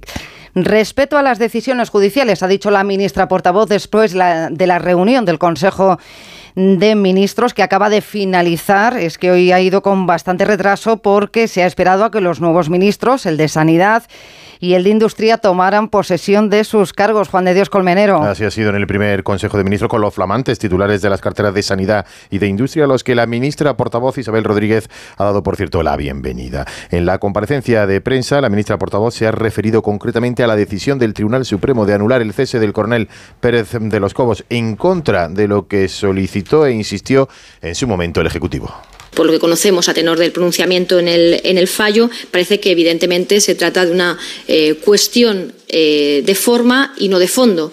Eh, y, por tanto, se siguen valorando las motivaciones que llevaron a aquella decisión al Gobierno. Estudiaremos con detenimiento este pronunciamiento y si tomamos alguna decisión al respecto, pues daremos cuenta de lo mismo. La ministra portavoz ha restado importancia también al hecho de que ninguna de las ministras de Podemos, ni Irene Montero ni Yone Belarra, lleven meses sin comparecer en la rueda de prensa posterior al Consejo. El que ha comparecido ha sido el ministro de Inclusión y Seguridad Social, José Manuel Escriba, y ha aprovechado para responder a esa negativa del Partido Popular a apoyar el jueves en el Congreso la convalidación del decreto de reforma de las pensiones si antes no les envía el detalle de la reforma. El Partido Popular, estaba yo en Bruselas, ha ido a Bruselas a criticar la reforma diciendo que, que tenía deficiencias. Y al mismo tiempo dice en España que no la conoce. si no la conoces con detalle, ¿cómo es posible que en Bruselas, no digo ahora, sino durante las últimas semanas, estés acudiendo a criticarla? Es decir, no lo entiendo de verdad. Es decir, no lo entiendo. En México, 39 inmigrantes han fallecido en el incendio de una instalación en Ciudad Juárez, en la frontera con Estados Unidos. El presidente mexicano López Obrador responsabiliza a las víctimas de lo ocurrido. Corresponsal Pablo Sánchez Olmos. Los hechos sucedieron en torno a las 10 de la noche en una estación migratoria de Ciudad Juárez en la que horas antes varios grupos de centroamericanos y venezolanos habían sido encerrados bajo llave. Según la versión oficial, ante el temor a ser deportados a sus países de origen, varios de ellos decidieron prender fuego a las colchonetas en las que dormían, sin percatarse de que las llamas iban a avanzar mucho más rápido de lo que iban a reaccionar los funcionarios de migración. Así lo acaba de explicar el presidente del país, Andrés Manuel López Obrador. Esto tuvo que ver con eh, una protesta que ellos eh, iniciaron a partir de que se enteraron de que iban a ser deportados, movilizados, y no imaginaron de que esto iba a causar esta terrible desgracia. Además de las víctimas mortales, hay 29 heridos graves que están siendo atendidos en hospitales cercanos, mientras que las autoridades se han comprometido a deslindar responsabilidades por esta terrible tragedia que ha vuelto a evidenciar las duras condiciones que enfrentan los migrantes en su intento por llegar a Estados Unidos. En la audiencia de Logroño ha quedado visto para sentencia el juicio del caso Lardero tras la presentación de las conclusiones finales y la última palabra del acusado por violar y asesinar al pequeño Alex en 2021. Francisco Álvarez Almeida ha dicho que se arrepiente y se ha excusado en que le sobrevino una fantasía. Onda Cero La Rioja, Pedro Azagra. En el turno final para el acusado, Almeida ha reconocido el contacto sexual y que después tapó la boca al niño, pero sin intención de matarlo, aunque finalmente ha pedido perdón. Yo solo quiero saber que lo siento. No era mi intención matarlo en ningún momento. Y pido perdón a todos los que haya hecho daño y a la familia. Finalizan así ocho días de vista oral muy duros para la familia de Alex presente en la sala, a la espera ahora de lo que dictamine el jurado popular. Noticias del deporte, Esther Rodríguez. España afronta su segundo partido de clasificación para la Eurocopa ante Escocia. Luis de la Fuente repetirá sistema, pero no 11. De hecho, Valde y Dani Olmo tocado se han quedado fuera de la convocatoria. El partido comienza a las 9 menos cuarto desde las ocho y media en Radio Estadio. El Real Madrid vuelve a esta hora al trabajo sabiendo que lo de Courtois se ha quedado en un susto y que estará en condiciones de jugar, salvo contratiempo ante el Barcelona en Copa el próximo miércoles. Los azulgrana no podrán contar para ese encuentro con Pedri y Christensen, son duda Frankie de Jong y Dembélé. Han comparecido en un acto conjunto Ansu Fati y Eric García, el central, se ha referido a las aspiraciones del conjunto azulgrana esta temporada. Bueno, la, cosa de momento... Eh, la cosa de momento pinta muy bien, estamos muy eh, contentos. La Liga va por buen camino y la semana que viene a rematar la vuelta de Copa. A rematar la tornada Copa. Carlos Alcaraz se mide en los octavos de final del torneo de Miami al estadounidense Tommy Paul, bestia negra de la Armada Española, con un balance a su favor 12-0 en los últimos enfrentamientos. Vasconia, que aspira a entrar en los playoffs de la Euroliga, recibe al Alba Berlín. El Barcelona, con la clasificación en el bolsillo, visita al Partizan en Belgrado. Más noticias en Onda Cero a las 5, las 4 en Canarias. Este martes viajamos con la selección en Radio Estadio. A partir de las ocho y media de la tarde, segundo partido de la fase de clasificación para la Eurocopa del 24. Desde Glasgow, Escocia, España. La nueva selección de Luis de la Fuente en busca de la segunda victoria que la sitúe líder del grupo. Este martes la selección juega en Radio Estadio con Edu García. Te mereces esta radio. Onda Cero, tu radio. Julia en la Onda. Dos cositas. La primera, ahora que necesito ahorrar más que nunca me has vuelto a subir el precio del seguro. La segunda, yo me voy a la mutua. Vente a la mutua con cualquiera de tus seguros y te bajamos su precio, sea cual sea. Llama al 91 555 5555. 91 555 5555. Por esta y muchas cosas más, vente a la mutua. Condiciones en mutua.es. Spy Baronda en Esplugues de Llobregat, una antigua fábrica de cerámica de estilo modernista, cuya rehabilitación ha dotado a este singular edificio de nuevos usos acordes con los tiempos. Exposiciones, pasarelas de moda, presentaciones. Spy Baronda ofrece un sinfín de posibilidades para adaptarse a múltiples eventos. Desde allí, el jueves 30 se hará en directo el programa Julia en la Onda, con el patrocinio de Finestrelles Shopping Centra y la colaboración del Ayuntamiento de Esplugues. El jueves 30, a partir de las 3 de la tarde, Julia Julia en la Onda desde el Spy Baronda en Esplugues de Llobregat con Julia Otero. Te mereces esta radio. Onda Cero, tu radio. Lo mejor de tu segunda casa es tener la mejor fibra para presumir en las reuniones de las palmeras de tu jardín. O elegir una serie para hacer ultramaratón con palomitas. Si las segundas casas son para disfrutar, la fibra de Movistar debería estar en todas. Contrata Internet Segunda Residencia por 16 euros al mes y sin permanencia. Consulta condiciones en 1004movistar.es y tiendas Movistar. Los que vivimos en una casa hemos podido. Y los que vivimos en un edificio también. Con Smart Solar de Iberdrola tú también puedes ahorrar hasta un 70% en tu factura de la luz con la energía solar. Vivas en una casa o en un edificio. Más información en iberdrola.es, en el 924 24 24 o en nuestros puntos de atención. Cambia la energía solar con Iberdrola, empresa colaboradora con el programa Universo Mujer. Me levanto a las 7, a las 9 entro a trabajar, salgo a las 6, pongo la lavadora, la compra, la cena. Con Revital puedes con eso y con mucho más. Revital con jalea real mantiene tu energía a lo largo del día. Revital de Pharma OTC. ¿Tú sabes quién debe hacerse cargo de las averías en tu casa de alquiler? Yo tampoco. Por eso soy de legalitas, porque cuento con expertos que me ayudan a solucionar los temas que yo no controlo. Por solo 25 euros al mes puedo contactar con ellos todas las veces que quiera. Hazte ya de legalitas. Y por ser oyente de Onda Cero, y solo si contratas en el 900 100 ahórrate un mes el primer año. Legalitas. Y sigue con tu vida. Onda Cero. Desde la Comunidad de Madrid te animamos a que juntos protejamos nuestra biodiversidad. Apadrina una ave silvestre de nuestro Centro Regional de Recuperación. Apadrina uno de los 500.000 árboles que hemos plantado. O cambia el aceite de cocina usado por aceite virgen madrileño. Infórmate de estas y otras actividades en la web comunidad.madrid. Súmate al reto para cuidar nuestro medio ambiente. Comunidad de Madrid. Hoy el mercado laboral exige mucho más que conocimientos. Con el modelo Learning by Doing de la Universidad Nebrija, los alumnos mientras estudian pueden participar en proyectos de innovación únicos. La mejor forma de terminar la carrera con experiencia.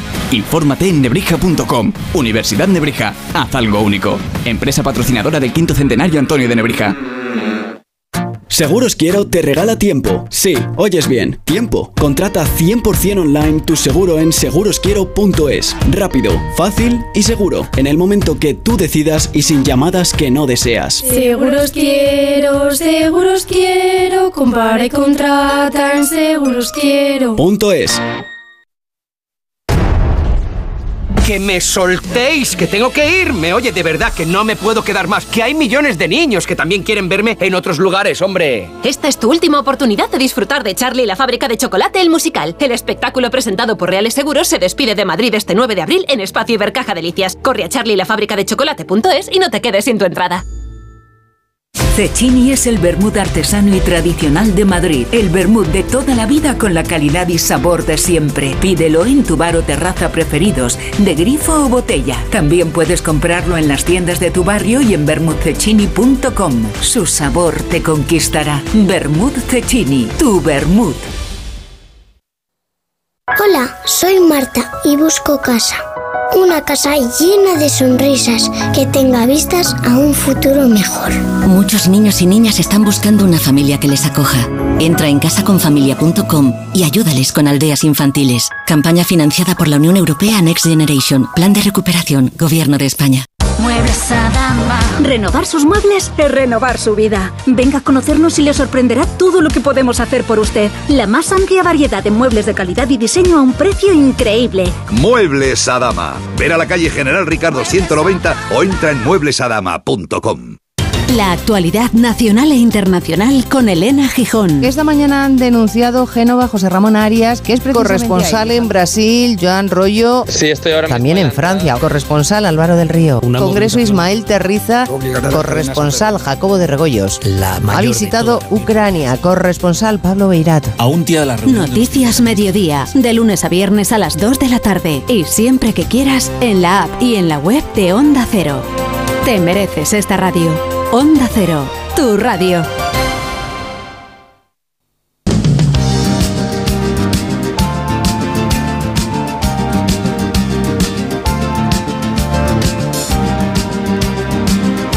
En Onda Cero, Julia en la Onda, con Julia Otero. Las 4 y 11 minutos, una menos en Canarias. Dentro de un rato, en nuestro tiempo de mm, España vaciada, tierra adentro, vamos a hablar con una artista multidisciplinar que vive en una pequeña aldea, se llama Bewis de la Rosa, y que hace rap, rap rural. Verán qué interesante. También hablaremos con, el, con la primera autoridad municipal de un pequeño pueblo de Aragón, eh, se llama El Frago, que están sublevados porque les quieren construir allí al lado una macrogranja que les puede dejar sin agua de boca. Pero antes de que nos metamos en todos esos asuntos, un poquito de glamour. Y hablemos de una gala que ayer se celebró en el Teatro Español de Madrid, la primera gala de los premios Talía. La Academia de las Artes Escénicas inauguraba, coincidiendo con el Día Mundial del Teatro, una fiesta grande a partir de este año. Cada año tendrán su fiesta, alfombra roja, en fin, retransmisión en directo en la tele pública y es pues una gala para reconocer a los mejores profesionales del teatro que tenemos en España. Y bueno, cuando llegó el momento del premio al mejor vestuario, ocurrió esto. Y el premio es para Lorenzo Caprile y Marieta Calderón por el tiempo entre costuras. Y claro, hemos pensado que llamar a Lorenzo y felicitarle públicamente. Lorenzo Caprile, buenas tardes. Buenas tardes, doña Julia, que yo pensaba que usted regresaba el día 14. ¿El día 14 regresaba de dónde? De, de la tele, pero que pues- es una sorpresa. Pero si nunca, vez pero si nunca me he ido, nunca me he ido. Lo que pasa es que estás con el taller hasta arriba. Me han contado que tienes muchísimo trabajo y no te enteras de lo que ocurre en el mundo. Bueno, oye, Eso es verdad, eso es verdad, eso que, es verdad. que enhorabuena Lorenzo, Lorenzo Caprile y Marieta Calderón, que son los que se han llevado el premio por el, el tiempo entre, entre costuras. Julia, tal y como yo expliqué en el discurso, el premio es para Marieta. Yo fui una estrella invitada Ya. en esa producción. Mm, Me ofrecieron vestir a la protagonista, Laura Enrich, que protagonizaba a Sira, a la famosa Sira del tiempo de Entre Costuras y tuve que crear, no recuerdo si fueron 10 o 12 trajes, la verdad que preciosos, pero el trabajo gordo de vestir a todos los extras, los militares, en el Madrid de la posguerra, en fin, el, el trabajo sucio lo hizo Marieta. Pero bueno, que óyeme, que tiene un musical, alguna complicación añadida para los diseños de vestuario, porque hay que hacer Sí. ropa con la que se pueda bailar, eh, Bailar, que se pueda poner y quitar muy rápidamente, porque hay muchos sobre todo cambios. los cambios rápidos. En Ya. el caso de Sira, que era el personaje que me tocó eh, vestir a mí, que todos sabéis que es la protagonista del libro de María Dueñas, editado por Planeta, así todo queda en casa. Sí. Eh, se está cambiando de ropa constantemente porque además la evolución del personaje es muy bonito. Ella empieza en el Madrid justo antes de la guerra, unos orígenes muy, muy, muy humildes una máquina de escribir que ve un escaparate le cambia su destino, no voy a hacer ahora el spoiler del libro, se traslada a Tánger, ahí mm, conoce a una mm, lady inglesa que va a tener una gran importancia en, en, en la política española porque fue amante de uno de los grandes generales de ¿Me vas a contar el tiempo entre Y costuras de ahí entero? empieza su ascensión social, con Sí, lo sí. cual pues hay una evolución del personaje muy bonita que exigía Mucho muchos cambio, cambios claro. y algunos cambios muy rápidos. O sea, mucho velcro, ¿eh? El paraíso, de- el paraíso del velcro, supongo, ¿no? No, a mí el velcro no me gusta utilizarlo porque como estos e- están microfonados hasta en el, no voy a decir la palabrota, el velcro se escucha. Entonces hay que Ah. utilizar otro tipo de, de enganches, corchetes o estos automáticos súper gordos que parecen huevos fritos porque el velcro te puede jugar una mala pasada y más en un musical que ya te digo, es que están todos microfonados por todas partes. Vale, vale. Oye, ¿quién se ha llevado físicamente el premio? ¿O lo vais a disfrutar entre Marieta y tú así a turnos de custodia compartida? físicamente se lo ha llevado Marieta, porque además está atravesando un momento personal complicado y sé que a ella le hacía muchísima, muchísima ilusión, porque, porque mm, fue un musical duro de preparar. Eh, y, chica, y Vale, vale, bueno, pues ya está, me ya hace está. muchísima ilusión que lo que lo tenga ella, que ha sido una compañera de aventuras y maravillosa, Julia. Bueno, pues me alegro muchísimo. Veo que no hay resaca, ¿no? A pesar de la fiesta. No sé si hubo post eh, fiesta o no. Sí, hubo bueno. post, hubo post, hubo post, pero yo hoy tenía, como tú dices, un poquito de lío en el taller Ya. y me retiré relativamente pronto. Vamos, Te recogiste pronto, vale, muy bien. Así que, ¿qué, qué pasa? Eran las, las dos y pico, que para mí eso ya es altas horas Ya. de la madrugada. ¿Y qué pasa? ¿Que tienes muchas Pero- bodas o qué? pues estamos preparando muchas una gran temporada. Todo lo que no tuvimos en el se ha venido a la avalancha y luego a la vista que ya os los iré mm, desgranando en nuestro Comanche varios proyectos de vestuario muy muy bonitos Julia Para, la- para el teatro también, ¿no? Supongo. para teatro y una ópera en coproducción con Colombia y luego una cosa Julia que no he hecho jamás y que me apetece muchísimo que es un espectáculo de marionetas Anda. eso ya te lo contaré con calma Vale, ya me lo contarás. Lorenzo Caprile, un, un beso desde aquí y nuestra enhorabuena, claro. Cuando uno de los Y- y nuestros yo- triunfa, nos gusta compartirlo. Hombre, por supuesto, porque el triunfo también es vuestro. Sí, ya ves. Julia, que un placer oírte, que te echo mucho de menos, Julia. Bueno, nos vemos pronto, Estoy nos esperando. pronto. Me toca el día 21 Que sí. coincidir contigo. Está muy bien apuntado, ¿eh? Sí, está- mira, tenemos aquí a Nuria que está tomando nota. Bueno, un besito. Venga, Hasta un besito, luego. Julia. Adiós, Gracias. adiós. Chao, chao, chao. Un mensaje de la mutua que me va a contar Guillem, va. Bueno, tienes que llamar a tu compañía y decirle dos cositas. La primera, me has eh, subido el precio del seguro a pesar de que a mí nunca me han puesto una multa. La segunda, yo me voy a la mutua. Claro que sí, porque si te vas a la mutua con cualquiera de tus seguros te van a bajar su precio sea cual sea. Así que lo sabes, llama al 91 555 5555 y te cambias. Por esta y por muchas cosas más, vente a la mutua. Consulta condiciones en mutua.es. Enseguida hablamos con el alcalde de Frago, con José Ramón Reyes. En Onda Cero, Julia en la Onda, con Julia Otero.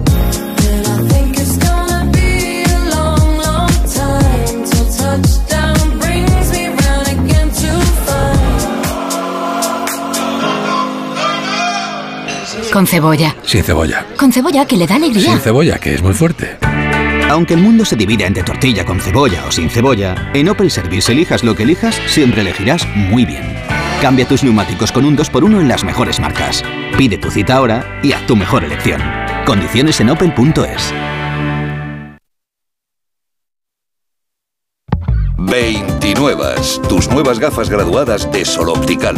Estrena gafas por solo 29 euros. Infórmate en soloptical.com. La energía que necesita tu coche para llevar a tus hijos al cole y la que necesitas para hacerles el desayuno en casa, conectadas para ahorrar y hacer tu vida más fácil. Contrata la energía de tu casa con Repsol y ahorra desde 5 hasta 20 céntimos por litro en tus repostajes pagando con Wilet. Esto es conectar energías. Más información en Repsol.es o en el 900 102 002. Desaparecido. Hay que cubrir el colapso de los transportes, ¿vale? ¿Y si cubrimos la crisis de abastecimiento? Oiga, ¿cómo que no hay aeropuerto? Que no hay aeropuerto, caballero. ¿Te imaginas un día sin aeropuertos? Descúbrelo en undiasinaeropuertos.com. AENA, aeropuertos para ti. Ministerio de Transportes, Movilidad y Agenda Urbana, Gobierno de España. Esta primavera vuelven los pajaritos silvestres que tanto le gustan al Yeti. Y al descubrir que puede ahorrar a lo grande hasta un 40% con las ofertas de primavera de Amazon, se compró una nueva cámara HD. Y ahora está en pleno sesión de fotos con una familia de jilgueros. ¡Así! ¡A ver esos jilgueros! Ahora hasta un 40% con las ofertas de primavera de Amazon. Ya está en marcha. Terminan a la medianoche del 29 de marzo. Más información en amazon.es. Soy David de Carlas. Ahora, por la reparación o sustitución de tu parabrisas, te regalamos un juego de escobillas Bosch y te lo instalamos gratis. Carglass cambia, Carglass repara. Pide cita en carglass.es. Promoción válida hasta el 29 de abril. Consulta condiciones en carglass.es. Recorrer con tu propio avión todo el cielo azul de Sésamo Aventura con tan solo 5 años es algo que no se olvida. Portaventura World, Made to Remember. Ven a crear recuerdos inolvidables o vuelve a vivirlos como nunca. Ahora, hotel más entradas desde 69 euros. Consulta condiciones y viaja con la confianza de viajes el corte inglés.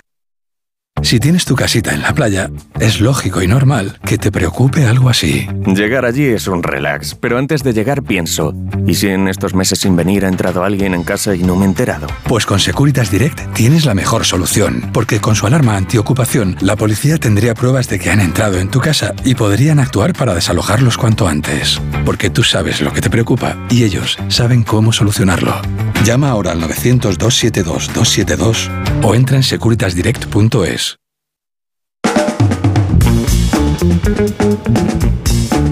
En Onda Cero, Julia en la Onda, con Julia Otero.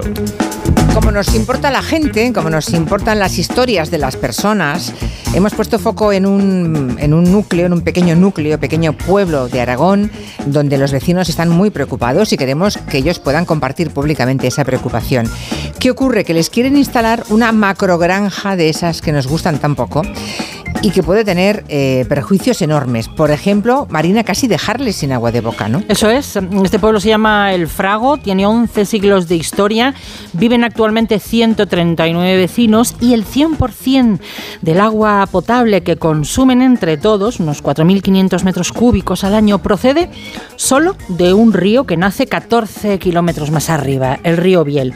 Bueno, pues los propietarios de esta macrogranja que se pretende instalar han pedido permiso para extraer de ahí 28.000 metros cúbicos de agua, que es siete veces lo que consume el pueblo. Y claro, los vecinos están preocupadísimos porque ya desde hace años sufren la sequía, sufren desabastecimiento, pero si esto sale adelante directamente es que no van a poder ni poner el, vaso debajo del grifo para beber, ¿no? Nos lo cuenta Gloria Vergés, que es vecina del pueblo. Tienen poca agua, llevamos muchos años de sequía, no llueve, si con 4.000 tenemos restricciones, con 28.000 que los quieren coger 8 kilómetros aguas arriba del río, que baja seco, pues supone que no nos llega el agua, vamos, ni para hacernos un té. No hablamos ni de huertos, ni de riegos, ni de lavar coches, hablamos del agua de boca. Se están movilizando, recogiendo firmas. Em, además, es un entorno privilegiado donde quieren poner al lado esta explotación con 8.000 lechones. Paloma García es otra de las vecinas. El hecho de que lleguen este tipo de negocios, ¿no? de modelos industriales totalmente desproporcionados, se vive con mucha angustia. ¿no? El tema del agua es la mayor preocupación, efectivamente, pero hay otras. Estamos hablando del tráfico que supone de camiones en una carretera llena de curvas, poca visibilidad y muy pequeña. Todo el daño ambiental posible, el impacto social que también puede tener. En fin, que los vecinos con su alcalde al frente están en pie de guerra, lo entendemos, quieren salvar el pueblo y sobre todo garantizar el suministro de agua. El alcalde del, del Frago es José Ramón Reyes. José Ramón, buenas tardes. Hola, buenas tardes. Imagino que saben muy bien de lo que hablan, porque ya hay otra macrogranja en esa misma zona que ya está causando estragos, ¿no? Y lo que ahora quieren instalar es una ampliación, o sea, una segunda instalación de la misma empresa, con, con miles de, de cerdos más, ¿no? Claro, ya, ya hay una macrogranja de 3.700 madres, al menos, pensamos que puede haber alguna más, eh, hay que puntualizar que cada madre tiene 15 crías, lo cual pues hacen 72.000 cerdos pues en 20 kilómetros a la redonda en un paraje pues que es privilegiado. Estamos a las puertas del Pirineo y entendemos que estos estos tipos de negocio pues no, no casan aquí con la zona. ¿En qué fase, mm, alcalde, se encuentra el, el, proyecto? No sé, ¿qué vías van a encontrar para, para evitar que prospere? Porque si tienen todos los permisos, ¿qué van a hacer ustedes? A ver, de momento está en manos de INAGA y Confederación Hidrográfica del Ebro, que esperemos que, sus técnicos pues decidan bien con todo lo que nosotros hemos expuesto. Eh, pues hemos expuesto pues muchos muchos informes, eh, alegaciones, eh, informes medioambientales y bueno lo último que hemos presentado que ya en los, los barrancos que quedan a nuestro pueblo pues ya están por encima del, del nivel permitido de, eh, de purines por, de nitratos, ¿vale? Que son 25 miligramos por litro y ya lo, lo, están superando. O sea que ya se tiran ahí en los purines, claro, es que no, no, solamente es el agua del pueblo que pueden llevarse, son esos vertidos, los purines, la sociedad, ¿no? Los cadáveres de animales, o sea que purines ya hay en la zona baja de esos de esos de ese valle. Sí, en, los, en lo que son los barrancos, los barrancos, que, están, que están pegados a, la granja, pues ya, ya empieza a salir más del, del porcentaje que, que, es legal. El porcentaje es legal, insisto, son 25 miligramos por litro y ya pues nos está dando 27-28 en, en, unas tomas hechas. Eh, bueno, sin contar pues pues datos que, que hemos facilitado, pues que echan el purín donde quieren, echan los cadáveres donde quieren y bueno, pues esto en su momento, en el momento procesal oportuno, pues eh, se demostrará. Hablamos de 72.000 animales, 72.000, qué barbaridad, en un lugar donde viven poco más de 100 personas, ¿no? Aunque hay más, más pueblos y vecinos afectados que los del Frago, ¿verdad? Claro, están los vecinos de Biel, los vecinos de Fuencalderas, los vecinos de Luna, que al final todos estos todos estos cerdos van a pasar por, por su casco urbano. Eh, entendemos que, que bueno que el ayuntamiento de Biel ahora que sabe que los barrancos están contaminados y que anda una, una alta una alta proporción de nitratos tendrá que tomar medidas en el asunto. Madre mía. Eh, claro, el argumento que suele darse en estos casos, porque hay, hay personas que solamente miden todo en, en, cuestiones económicas, es que esto puede traer algún puesto de trabajo a la zona.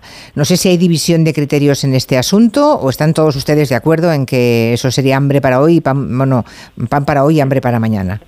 Sí, esto es pan para hoy y hambre para mañana. Habría que ver qué tipo de contratos tienen estas personas. Habría que ver que ya las granjas van digitalizadas y, y a ver, el empleo es precario. Eh, no, no afianza a población en el sitio. No sé, vamos a apostar por el turismo verde, vamos a apostar por, por empresas eh, que puedan ser no sé, consecuentes con, con el medio que estamos. No siempre va a ser aquí, ¿no? Como estéis poca gente, os meto una macro granja, os pongo una placa solar, os pongo un molino.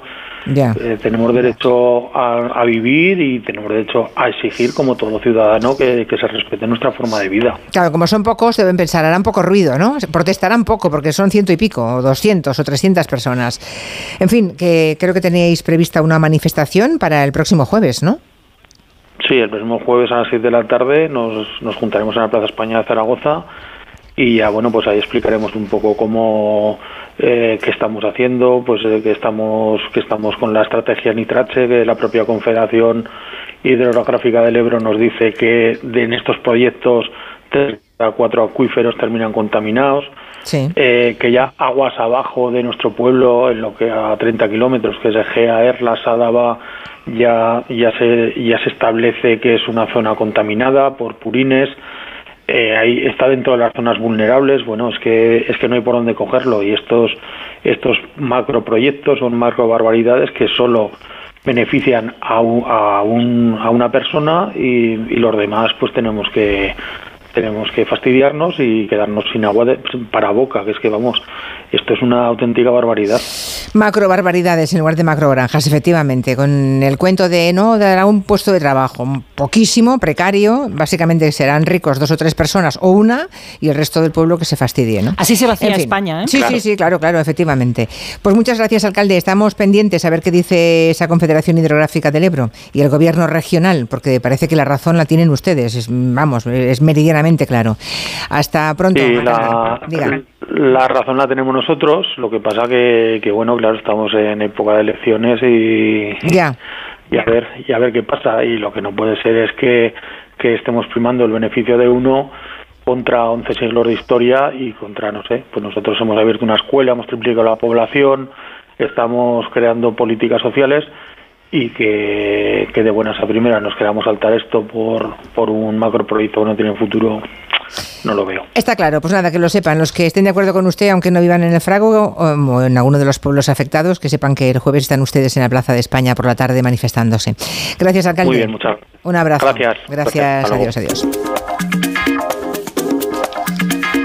Por cierto, que el gobierno va a obligar a los bancos, ya que estamos hablando de España vaciada, van a obligar a los bancos a garantizar la atención presencial a los clientes que viven en esas zonas de España. Sí, concretamente en municipios de menos de 5.000 habitantes, donde deberá haber un empleado de banca de forma presencial durante dos días a la semana y durante un mínimo de seis horas cada uno de esos dos días. El gobierno ha añadido esta enmienda en su proyecto de ley de autoridad del cliente financiero y con esta medida se quiere reforzar la atención bancaria tanto en municipios pequeños como a los clientes mayores de 65 años y también a las personas con algún tipo de discapacidad. Es que personas mayores de 80 años en, en una de esas pequeñas aldeas o pueblos, claro. sin un cajero, sin nadie personal presencial, eh, es que no, no, no, no se puede defender. Y además mucha gente que se tenía que desplazar varios kilómetros para poder sacar ni que fueran 20 euros. Desde su fin, la Asociación de Usuarios Financieros valoran muy positivamente esta medida y hoy mismo están en Bruselas haciendo una ponencia precisamente sobre este tema, porque otros países quieren copiar esta misma iniciativa para la Europa vaciada. Que también existe, sí. Claro, nuestros vecinos continentales tienen ese mismo problema. Hay miles y miles de pueblos sin entidades financieras pues, a lo largo y ancho del continente. Patricia Suárez es la presidenta de Asufin. Creo que esta es una de las conquistas que estamos consiguiendo los consumidores con la campaña que inició Carlos San Juan y que apoyamos vehementemente soy mayor, no idiota. De hecho, hoy en Bruselas presentaremos esta campaña porque incluso a nivel europeo creemos que es importante señalar, no solamente para España, sino para el resto de, Europa, que cada vez está más deshabitada en ciertas zonas, que los servicios financieros son esenciales y que se deben cubrir. Bueno, y esta misma ley también propone que haya un horario de atención preferente a las personas mayores durante un mínimo de tres horas diarias. Eso en la, ciudad también, ¿eh? En las sí, en la ciudad también. Además, se va a crear la figura del gestor del mayor con funciones específicas de asistencia a este colectivo y un teléfono gratuito de atención personalizada. Pues buena iniciativa del gobierno. Mira, si lo copian en otros lugares también con los mismos problemas, pues eso, eso está bien. Bien. Para los que tienen en casa alguna avería y de pronto dicen, ahora por dónde empiezo? ¿Qué hago? Creo que ahí está Legalitas. Nos lo viene a contar eh, Robert Calvo. ¿Qué pasa con Legalitas? Pues que puedes consultarles por teléfono o internet sobre cualquier asunto y siempre que lo necesites. No lo dudes, contrata su tarifa plana por solo 25 euros al mes y deja tus asuntos en manos de verdaderos expertos. Hazte ya de Legalitas en el 900 100 661 y ahora por ser oyente de Onda Cero, ahórrate un mes el primer año. Legalitas y sigue con tu vida. A la vuelta, rap rural, así como lo oyen. En Onda Cero. Julia en la Onda. Con Julia Otero.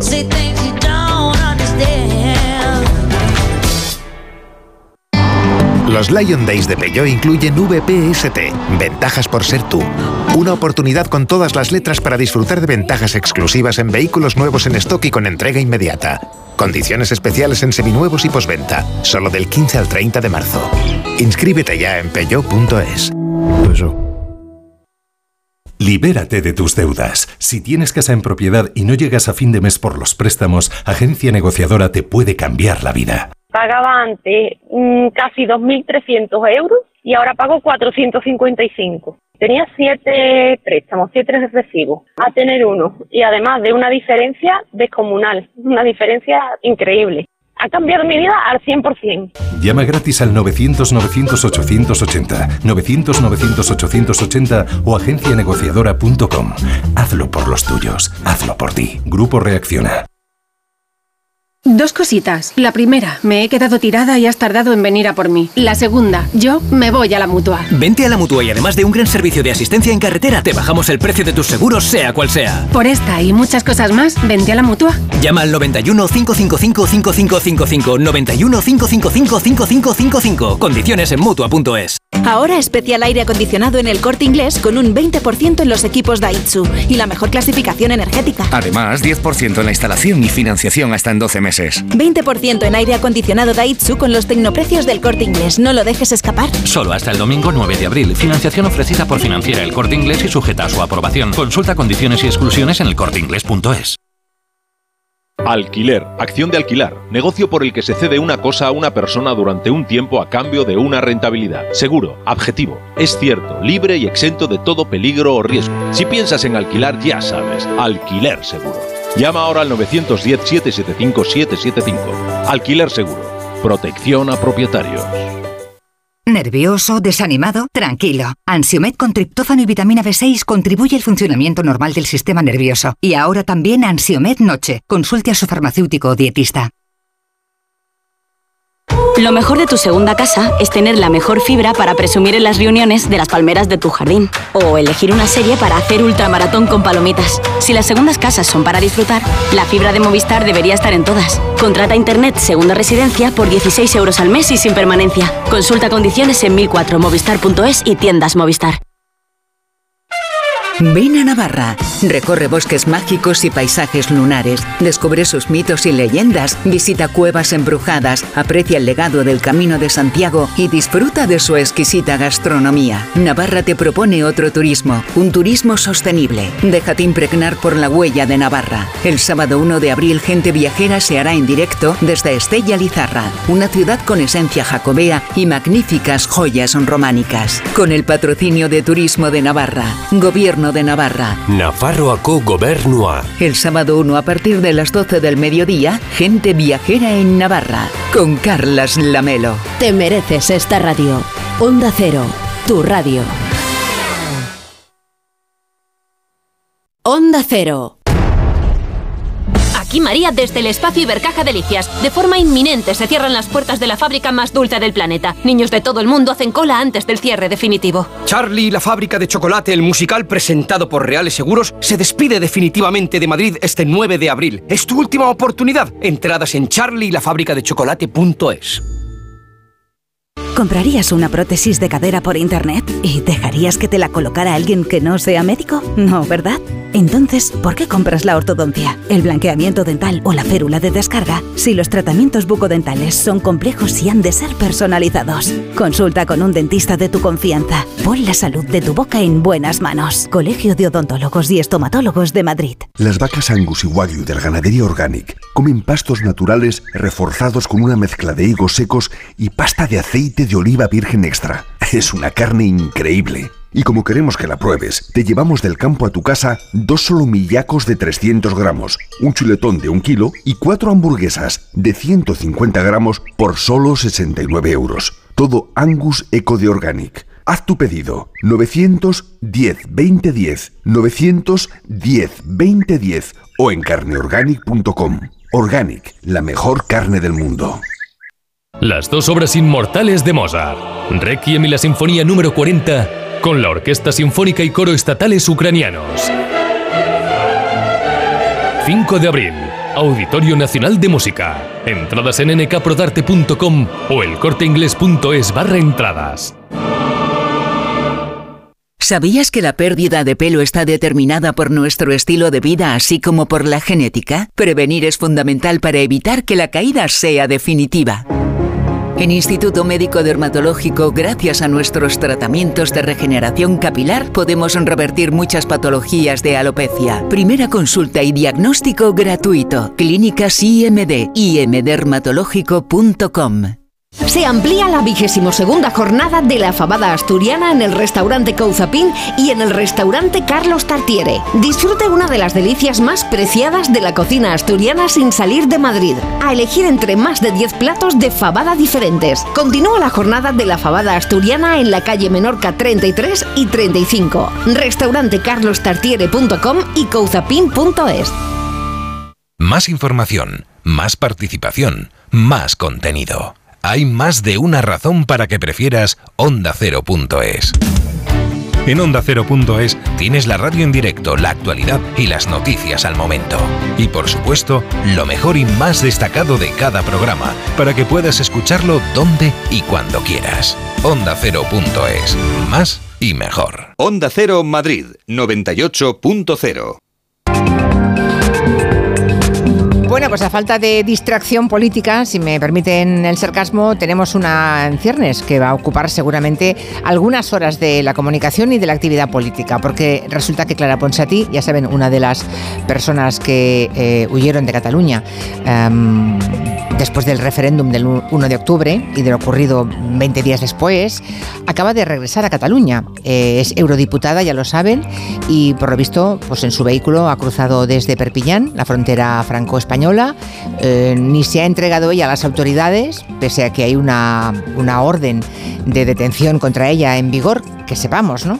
Ni ella se ha entregado ni la policía la ha detenido, de modo que eh, está ya en Cataluña y por lo visto en breve va a ofrecer una rueda de prensa y mm, bueno, estamos a la expectativa de ver qué, qué es lo que ocurre, ¿no? Ella dice que se siente muy bien, es lo que ha dicho a un micrófono de, de la radio o la televisión autonómica, de estar otra vez mm, pisando suelo catalán y bueno, pues veremos si a esa rueda de prensa acude ella sola, si va la policía, si se la detiene, si no se la detiene, porque insisto que hay una orden en vigor de detención eh, del juez de arena. Así que, bueno, Clara Ponsati ha cruzado la frontera, probablemente mm, es una prueba y veremos si luego el resto de personas que están en el exterior, en, lo que ellos llaman exilio, también cruzan o no la frontera. Claro, hay elecciones dentro de dos meses, a lo mejor uh, quieren agitar el ambiente. Estaremos al caso de lo que ocurre en las próximas horas. Ahora vamos tierra adentro porque lo de emigrar a las grandes ciudades para hacer carrera musical es lo habitual, pero al revés no. Y eso que vamos a contarles hoy. Volver al campo para hacer rap rural. Hemos invitado a una de las pocas artistas que está mezclando poesía urbana y el hip hop, pero todo eso lo hace reivindicando el mundo rural. Ella se llama Beatriz del Monte, pero el nombre artístico ¿Es Bewis? ¿Bewis? ¿Cómo es? Bewis. Bewis. Vale. Bewis de la Rosa y suena así. Rural rap, no hace falta cap, sombrero de paja y jazz, hombre de boina y coñac, pasa el juego. Rompo el ego de Urban Class, llevo botas anudadas, calcetín por dentro pa' que no me pase el frío. Mi torso es un río, desemboco en boca ajena, tengo un puesto regatío, un tomate en la pechera, el cuento de la lechera, lo imagino en mi frontera, línea grosa es el camino, sueño y río, la capera, ¿y qué espera? Suena la mar de bien este rap rural, ¿no? Aunque estás en Madrid porque vives en Coslada en realidad, ¿no? Pero te gustaría irte a vivir al pueblo de tus abuelos, me han contado Bewis. Sí, hola, buenas tardes, gracias por invitarme. Eh, sí, ahora estoy, vengo desde Coslada, que es la casa de mis padres de aquí de Madrid, y pues ahí voy a caballo entre el pueblo, la casa de mis padres de aquí, los sitios donde me llaman para ir, y así voy para arriba y para abajo. Pero la idea es quedarme en mi pueblo el máximo tiempo posible. Villamayor de Santiago se llama, ¿no? El pueblo materno, sí, Villamayor de Santiago. Que está en Cuenca. En Cuenca, eso es. Y además te has empadronado allí, o sea, es una declaración de intenciones, ¿no? sí, hay que, hay que repoblar, hay que repoblar, está la cosa muy fastidiada. ¿Tienes recuerdos del pueblo de cuando eras pequeña, recuerdos de los abuelos maternos? Sí, eh, mis abuelos maternos, de hecho he estado con ellos eh, durante mucho tiempo de mi vida, eh, incluido hasta, hace, hasta el año pasado que mi abuela falleció, he tenido un recuerdo incluso de adultez con ellos, ¿no? Y, y, obviamente en mi infancia han estado muy presentes y me han enseñado muchas cosas de las que pues a día de hoy sé y los valores que, que, a día de hoy tengo creo que en gran parte, además de mis padres, son, son mis abuelos quienes, lo, quienes son los responsables, vaya. Claro. Oye, ¿hay alguien más que haga rap rural como tú, Beatriz? Sí, sí ¿eh? Vale. Sí, sí, yo creo que sí, que hay más, eh, sobre todo cuando yo empecé a, a, denominar a esto que hago rap rural, eh, claro, a mí me flipa la investigación, entonces te pones a buscar a ver si otras personas han hecho esto ya o no, o qué ha ocurrido. Y sí que es verdad que, por ejemplo, en 2017 Baltonic y, y Swing ya crearon un, un, un, disco que se llamaba Rap Rural, uh -huh. y es todo en catalán, de hecho. Y, y, entonces como que hablan un poco por ahí del rural y ya de ciertas problemáticas y luego pues hay más personas por ahí que andan haciendo cosillas desde, desde las áreas rurales, agrorap, rap rural, no sé qué. Ah, está muy bien, que está al muy final, bien. Eh, Era yo la despistada entonces. No, vale, lo que vale. pasa que sí que es verdad que no, no es algo que la gente yo creo que conozca o que perdure. Luego también Swing creo que tiene un grupo que de hecho se llaman Rap Rural, como que yo creo que sí que está, lo que pasa que no es un proyecto, no hay como no está en el mainstream ni está en nada así, porque bueno, de hecho creo que tampoco creo que haya muchísima gente haciéndolo. No, es Solo que lo rural no es nunca mainstream, ¿no? No, Ese lo es que el que para cuatro que somos yo creo que más o menos pues al final te acabas enterando, ¿no? Bueno, cuatro. Creo que en Villamayor de Santiago sois, bueno, son 2.500, aunque estás censada, Sí. no vives allí todo el tiempo que tú quieres, ¿no? Eso es. 2.500. Es curioso porque eh, Cuenca lleva 10 años perdiendo habitantes, ¿no? En el último padrón perdió 300, Cuenca ciudad.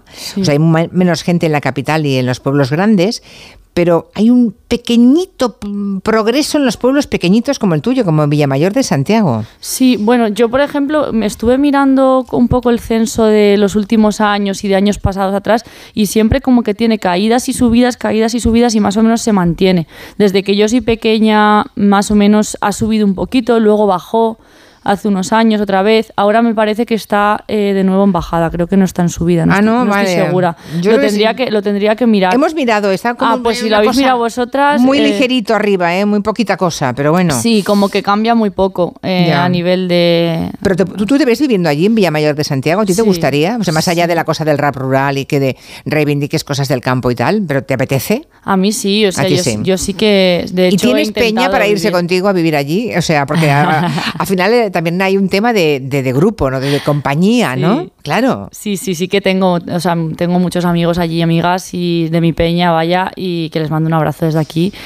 Pero mm, sí que es verdad que muchas han tenido que marchar. O sea que a día de hoy eh, la mayor parte de mis amigas van al pueblo y vienen, y van y vienen, y, y no, no vivir allí viven dos Ya, ya, de ya. ya. vivir todo el año. Entonces sí que es verdad que es, es un pueblo que tiene muchas prestaciones y tiene muchas cosas, pero, pero a la hora de, bueno, pues de encontrar trabajos o cosas así, a lo mejor que se salgan un poco de ciertos em, de ciertas actividades laborales, pues sí que tienes que, que ir un poco fuera y volver. A mí sí que me gustaría irme ahí con pues con un grupazo de artistas ahí a hacer cosas chulas, ¿no? Pero Ya. bueno, llegará, llegará. Bueno, me han contado, me han contado que llevas en el móvil un montón de, de notas con refranes que de pequeña oías a tu abuela y te has ido apuntando, ¿no? Hay uno que es, aunque la casa se queme, no dejes que el humo salga a la calle. Ese. Uy, este es, trem- esto es un poco la vieja el visillo, ¿eh? Este es muy fuerte, este Muy yo creo fuerte. que acompaña a muchas personas en su vida y no lo saben.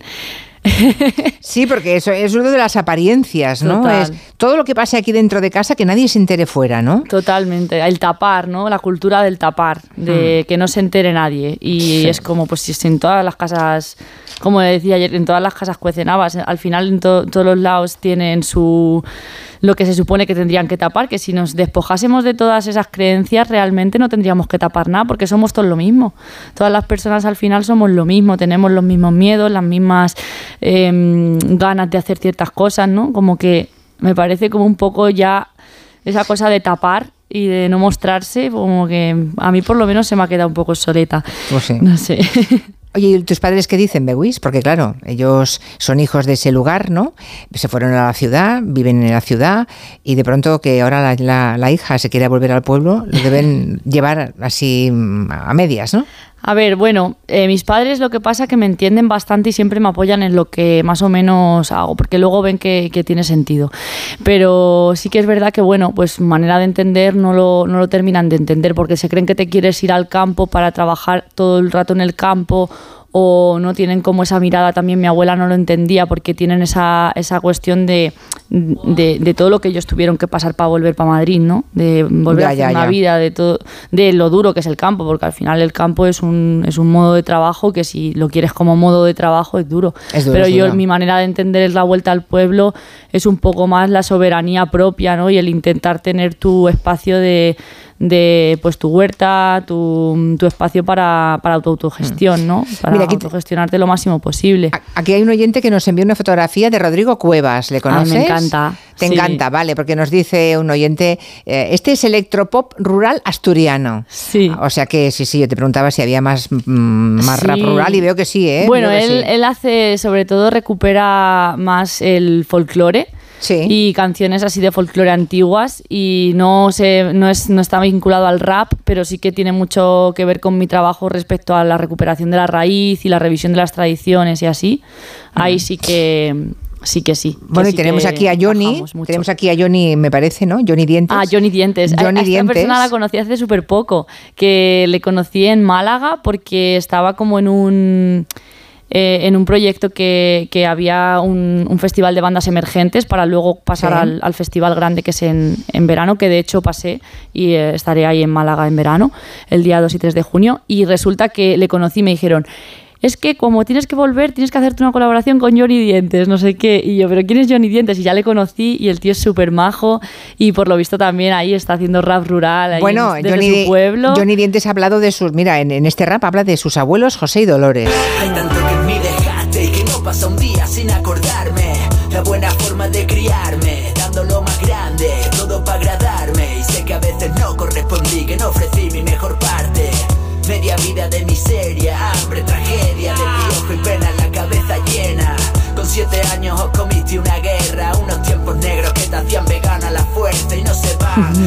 Los hijos del hambre, ¿eh? que se pasaron una guerra y que se hicieron veganos a la fuerza. claro, son canciones para escuchar tranquilamente y quedarse con la letra, ¿no? Pero que está perfectamente pensada. Bueno, también tienes la compañía Malditas Lagartijas, ¿no? La Sí. hiciste, la fundaste en el año 2014 ya. Eso es. Y ya ahí había conversaciones con la abuela, ¿no?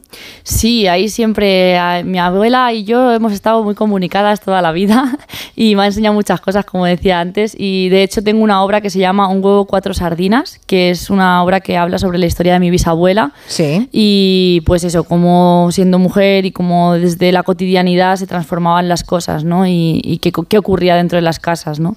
Y, y, por ejemplo, pues a la hora de tener que coger todo, todo el material para investigar en base a esto, pues con mi abuela tuve unas conversaciones y tengo grabadas unas, unas conversaciones muy interesantes también en las notas de voz. Las notas de voz y las notas de- del móvil las tengo llenas de cosas sobre mi abuela. Porque tu verdad. abuela ya no está.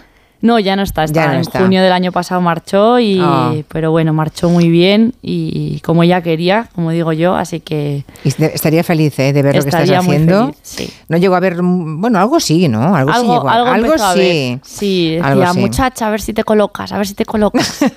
A ver si encuentras un buen trabajo, ¿no? Sí. Aquí tenemos a, a Bewis hablando de, bueno, en un videoclip, creo que se llama Asal, es el primer single, que lo grabaste en Villamayor de Santiago, suena así. Amor más que nunca. Amor con amor. Amor más que nunca. Amor con amor siempre olió a no duda. Amor más que nunca. Amor más que nunca. Amor más que ¿Y qué hicieron los vecinos de- del pueblo de Villamayor de Santiago? No sé si están como extras en el videoclip o no. Eh, pues bueno, alguna, bueno, solo Elena me parece que es la única persona que está de extra en ese videoclip eh, que sea del pueblo. Luego el resto son amigas y amigos de, de aquí de Madrid que, que vinieron a echarme un cable a grabar el primer videoclip y pasamos ahí el fin de semana y la verdad que fue maravilloso. Y luego pues la gente del pueblo sí que algunos se paraban, miraban, decían esto qué es. Luego también como ahí todavía no habían escuchado hablar del proyecto porque era lo primero que hacíamos, pues como que, no sé, ¿sabes? Tampoco se conocían, no sabían qué estábamos haciendo. Pero, pero sí, pero la verdad que el pueblo está muy contento. En el siguiente, en otro videoclip, que es Malagüero, ahí sí que sí que vino, Sí que sale, gen- sí que vale. sale gente del pueblo, que hizo una convocatoria, una llamada, hizo un llamamiento y, y la gente vino. Vinieron cinco personas, que bueno que ya es. Hacía un frío que vamos, que te pelabas. Ya. Eh, en abril. Hacer de extras está bien. Bueno, bueno. Está bien. Y salen de estas en Malagüero. Bueno, creo que no has hecho camisetas de promoción, sino otra prenda, ¿no? Sí. Eh, bragas. Pero bragas muy altas, Bragas ¿no? fajas. Bragas fajas. No, o sea- bragas sobaqueras, braga faja, braga de la de toda la vida, de algodón, de estas así gustosillas. ¿De color carne quizá? No, son blancas. Ah, bueno, Que vale. quedan más bonitas al sol. Sí, un poquito más Así que monas. les dé un poco la luz, así que se ondeen como una banderilla. Eso está bien. Eh, voy a saludar un momentito a, a Luis Arranz. Porque en la tierra de Campos Palentina hay un pequeño pueblo de 40 habitantes, o es más pequeño que el tuyo, ¿eh? Como Wow. ves. 40 habitantes, se llama Abarca de Campos. Y resulta que es el pueblo que tiene más órganos por habitante de España. Wow. Eh, Luis Arranz, buenas tardes. Hola, buenas tardes. ¿Cómo estáis, Julia? ¿Qué tal? Luis, eh, Luis Arranz, encantada de saludar al vicepresidente de la Fundación Chapelet, que mm, tiene mucho que ver con esto que estamos contando, ¿no? Resulta que un músico francés, Francis Chapelet, que es una de las figuras eh, más relevantes del órgano europeo de los últimos 50 años, un- una vez se adentró por España, eh, pasó por ahí, por, eh, por Abarca de Campos, vio el órgano barroco que tenéis ahí en la iglesia de Abarca, y el hombre se quedó prendado y a partir de ahí nace vuestra historia, ¿no, Luis? E- Exactamente, sí. Francis llegó aquí en 1982. El órgano, pues, estaba mudo, no, no funcionaba y se puso a, a rehabilitarlo con su propio dinero y con su propio esfuerzo y, mm, pues, de alguna manera encendió la llama del órgano en Tierra de Campos. Actualmente en Palencia, pues, hay más de 40 órganos funcionando y en 1982 no había ninguno prácticamente. Madre mía, todo se lo debéis a Chapelet entonces, ¿no? Que ha estado viviendo a caballo entre Francia y Abarca, ¿no? Entre Francia y Abarca, exactamente, exactamente. Y luego posteriormente, pues hay mu- mucha historia porque de alguna manera, pues eh, nos aglutinó a mucha gente que empezamos a venir por aquí y algunos como yo, pues nos hemos quedado aquí. Aunque yo soy de Madrid, pues actualmente vivo en Abarca de Campos. Anda, pero también para tocar, para tocar el, el- el órgano. No, no, no, no, no, simplemente como puro aficionado Ah, a la vale. música de órgano. Vale, vale, vale. O sea bueno, que- es que en el pueblo son 20 personas, ¿no? Pero claro, 20 personas, Pues- un pueblito, pues- imagínense que pequeño, y creo que tenéis un auditorio para 100 y dais conciertos cada año, unos cuantos. Sí. 30, años, 30 conciertos se dan al año de diferentes tipos de música, tanto de órgano como de diversos grupos de música instrumental, de cuerda, de viento, de percusión, folk, étnica, hindú, eh, conciertos de voz, o sea, digamos que es de todo tipo de, de- y además a lo largo de todos los meses del año. Y normalmente tenemos una participación entre 40 y 100 personas. ¡Qué maravilla! Con 100 ya llenamos el auditorio y casi no podemos. Cuando habitualmente, pues en invierno aquí la gente que vive pues escasamente llegamos a 20 personas. Ajá. Bueno, eh, todo empezó con ese viaje de Francis Chapelet, es el que pagó la rehabilitación de ese órgano maravilloso, se compró allí una casa porque dijo, hombre, lo rehabilitó para, porque lo quiero tocar yo, ¿no? Entonces ahí se quedó tocando, estaba vivía a caballo entre su país y, Abarca, en tierras palentinas, y mm, creo que ahora queréis salvar un gran piano de cola francés del año 1904 que suena así. Bueno, cuéntame, ¿de dónde viene ese piano? ¿Dónde está y qué le pasa? Pues mira, ese piano, eh, llegamos, tuvimos noticias de él eh, que mm, estaba en mal estado y de alguna manera tuvimos contacto con los dueños para eh, obtenerlo y llegar a un acuerdo verbal de momento mm. y luego posteriormente una, una restauración en un taller de un luthier de Salamanca. Y en esas estamos. Tenemos en este momento un micromecenazgo, una operación de micromecenazgo a través de Hispania Nostra que nos ayude a obtener un mínimo de 6.000 euros, que es lo que nos va a costar el, el piano, y luego, pues posteriormente, si llegamos a los 10.000, pues podremos rehabilitarlo. Eh, y si no, pues oye, pues en un año más el, el luthier nos deja para poderlo pagar. Madre mía, o sea, podéis pagar a plazos, podéis pagar a plazos al luthier. Sí, sí, está bien, o sea, está, está, en Salamanca en ese taller de, creo que es de Gonzalo Palenzuela, ¿no? El luthier. Exactamente. Pero ¿de dónde viene el piano? ¿De dónde lo habéis sacado? Pues el, el, es de una familia que eh, yo he consultado con ellos y no han querido que, les que, digamos que se diga quiénes son que se diga quiénes son. Exactamente vale vale pero es un piano de, principios del siglo pasado no de, de 1904 con una mecánica muy novedosa para aquellos tiempos y, el cual va a sufrir o va a tener una serie de, de, intervenciones para que hagan posible que en el mes de julio, si, si podemos, pues tengamos un concierto inaugural en la fundación. Bueno, pues nada, ¿Eh? fantástico. Pues nada, que, sepan que los que quieran colaborar en ese crowdfunding, para ver si se llega a los 6.000 euros, eh, que entren en hispanianostra.org, piano piano para Abarca, ¿eh? que es el pueblo del que hablamos. Un piano para Abarca. Un piano para Abarca. Si entran en, si entran en la web de Hispania Nostra Micromecenazgo, ahí lo encontrarán. Muy bien. en el piano no hay ningún problema. Luis ¿Eh? Arranz, muchísimas gracias. Pues a ti, muchas gracias por esta publicidad que nos das. Gracias, un abrazo. No me digan que la España vaciada no está llena de sorpresas, ¿eh? De pronto te encuentras con un pueblito que tiene el honor de ser el que tiene más órganos por habitante. ¿Qué te ha parecido, Beatriz? Pues muy interesante, la verdad. Yo quiero ir. Tienes que ir a, verlo, a ¿eh? concierto de esos 30 que hacen al año, a ver si, si puedo pasarme. Ah, claro. De los que, claro, que te llamen los de Abarca. ah, bueno, o hacerlo también, pero digo, para verlos también. Para verlo o que te inviten, que me inviten y, hacemos un concierto allí, claro. eso es, lo que ha unido la radio, ¿verdad? Que no lo separe en la realidad. Pues claro que sí. Beatriz Bewis, gracias y un abrazo. Muchas gracias por invitarme. Un saludo. y mucha suerte. Chao. Gracias. Son las 5, 4 en Canarias. Tiempo de noticias.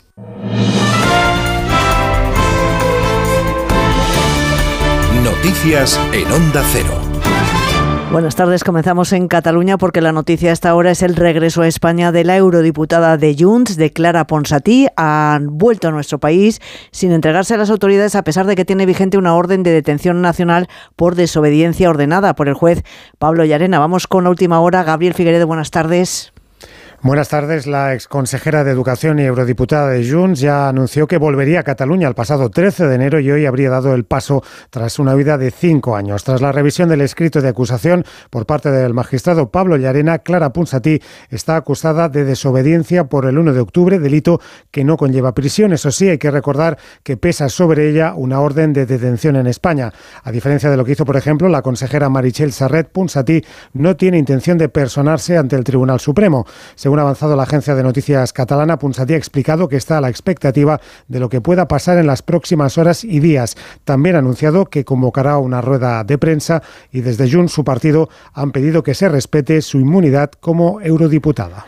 Son horas decisivas para atajar el incendio declarado en Castellón hace ya cinco días antes de que vuelva el viento de poniente. El fuego ha quemado más de 4.600 hectáreas, ha obligado a la evacuación de casi 1.600 personas y ahora se trata de aprovechar unas previsiones meteorológicas favorables para las tareas de los equipos que trabajan en los trabajos de extinción. Nos vamos hasta Castellón, Juanjo Tobar. Continúan los medios aéreos de seis comunidades autónomas haciendo frente al incendio que en estos momentos se centra en dos puntos críticos, el sureste de Montán y la zona de Fuente la Reina. No obstante, hoy el tiempo acompaña y precisamente sobre eso ha hablado el presidente de la Generalitat Valenciana, Chimo Puig. Lo que se trata es de aprovechar bien estas horas que tenemos, este día y medio que tenemos, para mm, avanzar e intentar frenar definitivamente eh, el avance del fuego. Puig también ha descartado la vuelta a casa de alguno de los 11 municipios desalojados, por lo que 1.600 vecinos evacuados parece que volverán a pasar una noche fuera de sus hogares.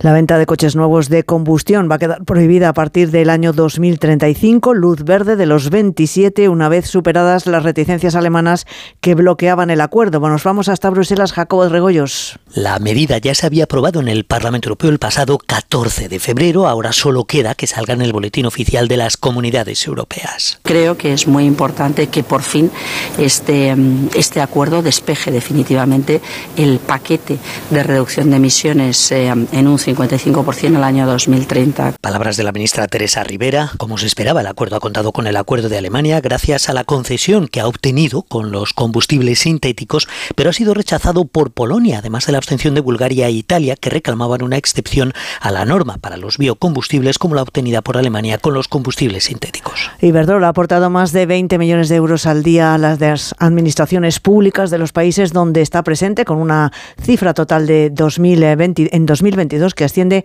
a los 7.500 millones de euros. Es el 40% del beneficio del grupo antes de los tributos y de seguridad social. Son datos del informe de transparencia fiscal de la firma Jessica de Jesús. La energética ha destinado más de 39.000 millones de euros al pago de impuestos en los últimos cinco años, como ha señalado en el comunicado.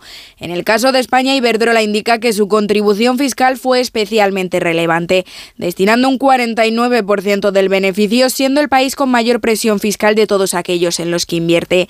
La contribución tributaria directa unida a la indirecta y a la indiciaria asciende a más de 15.300 millones de euros, lo cual supone un incremento de 1.300 millones de euros respecto del ejercicio anterior.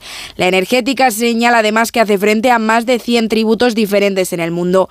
Así su contribución al PIB mundial es superior a 37.000 millones de euros, un 11,9% más que en el ejercicio anterior, de los cuales 12.700 millones de euros corresponden a España. Y nos situamos ahora en el Senado. El ministro del Interior, Fernando Grande Marlasca, acaba de decir que no tiene intención de dimitir. Así lo ha reiterado en la Cámara Alta después de que se haya conocido hoy la sentencia del Tribunal Supremo que anula la orden en la que cesó al coronel Diego Pérez de los Cobos como jefe de la Comandancia de Madrid tras decretarse el estado de alarma por la pandemia del COVID. Alega el ministro que las razones del cese del Pérez de los Cobos se mantienen. José Ramón Arias, buenas tardes. Buenas tardes. El ministro del Interior muestra su respeto por la decisión del Tribunal Supremo que señala que las razones que determinaron el cese del coronel de los Cobos siguen intactos. Por tanto, Grande Marlasca afirma que no tiene intención de dejar su cargo. No es mi intención en modo alguno dimitir. Vuelvo a repetir que las falta, las razones objetivas de pérdida de confianza y por lo tanto la consideración de la falta de idoneidad para el ejercicio de un puesto de responsabilidad se mantienen en la actualidad. El titular de Interior pide esperar a conocer la sentencia para ejecutarla según los términos que dicte el Tribunal Supremo. Es todo por el momento. Volvemos con más noticias aquí en Onda Cero a las 6 de la tarde, las 5 en Canarias. Este martes viajamos con la selección en Radio Estadio. A partir de las ocho y media de la tarde, segundo partido de la fase de clasificación para la Eurocopa del 24. Desde Glasgow, Escocia, España. La nueva selección de Luis de la Fuente en busca de la segunda victoria que la sitúe el líder del grupo. Este martes la selección juega en Radio Estadio con Edu García. Te mereces esta radio. Onda Cero, tu radio. Julia en la Onda, Dos cositas. La primera, un motero siente la libertad del viento en su cara. La segunda, un mutuero siempre paga menos. Vente a la mutua con tu seguro de moto y te bajamos su precio sea cual sea. Llama al 91 555 5555. 91 555 5555. Por esta y muchas cosas más, vente a la mutua. Condiciones en mutua.es. Me levanto a las 7, a las 9 entro a trabajar, salgo a las 6, pongo la lavadora, la compra, la cena. Con Revital puedes con eso y con mucho más. Revital con jalea real mantiene tu energía a lo largo del día. Revital de Pharma OTC. ¿Tú sabes quién debe hacerse cargo de las averías en tu casa de alquiler? Yo tampoco. Por eso soy de Legalitas, porque cuento con expertos que me ayudan a solucionar los temas que yo no controlo. Por solo 25 euros al mes puedo contactar con ellos todas las veces que quiera. Hazte ya de legalitas. Y por ser oyente de Onda Cero, y solo si contratas en el 900 100 661, ahórrate un mes el primer año. Legalitas. Y sigue con tu vida. ¿Sabes qué es el TEA? Sí, TEA. TEA es trastorno del espectro del autismo, una condición que se manifiesta de manera diversa en casi medio millón de personas en España como Jaime, Eva, Aline y Nacho.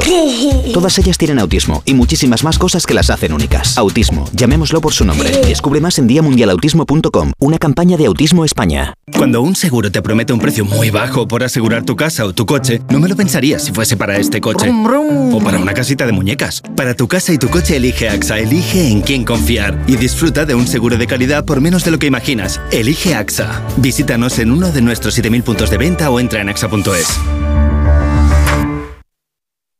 Hasta el 2 de abril, todos los electrodomésticos AEG en el corte inglés tienen un 15%. Y además las ventajas de nuestros tecnoprecios. 15% en todo, todo AEG en el corte inglés. Todo, En CEPSA los descuentos no paran. Ahorra hasta 12 céntimos por litro en todos tus repostajes. Solo por ser cliente de Porque tú vuelves y pagues como pagues. Date de alta ya en CEPSA.es. Es fácil, rápido y totalmente gratis. Nuestros descuentos no paran. Infórmate en CEPSA.es y en las estaciones de servicio CEPSA. Si tienes tu casita en la playa, es lógico y normal que te preocupe algo así. Llegar allí es un relax, pero antes de llegar pienso, ¿y si en estos meses sin venir ha entrado alguien en casa y no me he enterado? Pues con Securitas Direct tienes la mejor solución, porque con su alarma antiocupación, la policía tendría pruebas de que han entrado en tu casa y podrían actuar para desalojarlos cuanto antes. Porque tú sabes lo que te preocupa y ellos saben cómo solucionarlo. Llama ahora al 900-272-272 o entra en securitasdirect.es. El Ayuntamiento de Valdepeñas ha llevado a cabo la construcción de un bulevar sobre el Canal de la Veguilla que cuenta con amplias aceras dotadas con equipamiento urbano y zonas ajardinadas, cofinanciado al 80% por el Fondo Europeo de Desarrollo Regional FEDER en el marco del Programa Operativo Pluriregional de España 2014-2020. Una manera de hacer Europa. EDUSI Valdepeñas ON. Onda Cero. ¿Comprarías una prótesis de cadera por internet y dejarías que te la colocara alguien que no sea médico? No, ¿verdad? Entonces, ¿por qué compras la ortodoncia, el blanqueamiento dental o la férula de descarga si los tratamientos bucodentales son complejos y han de ser personalizados? Consulta con un dentista de tu confianza. Pon la salud de tu boca en buenas manos. Colegio de Odontólogos y Estomatólogos de Madrid. Es un bricolero excelente, qué suerte que es nuestro cliente, hace el trabajo de 20.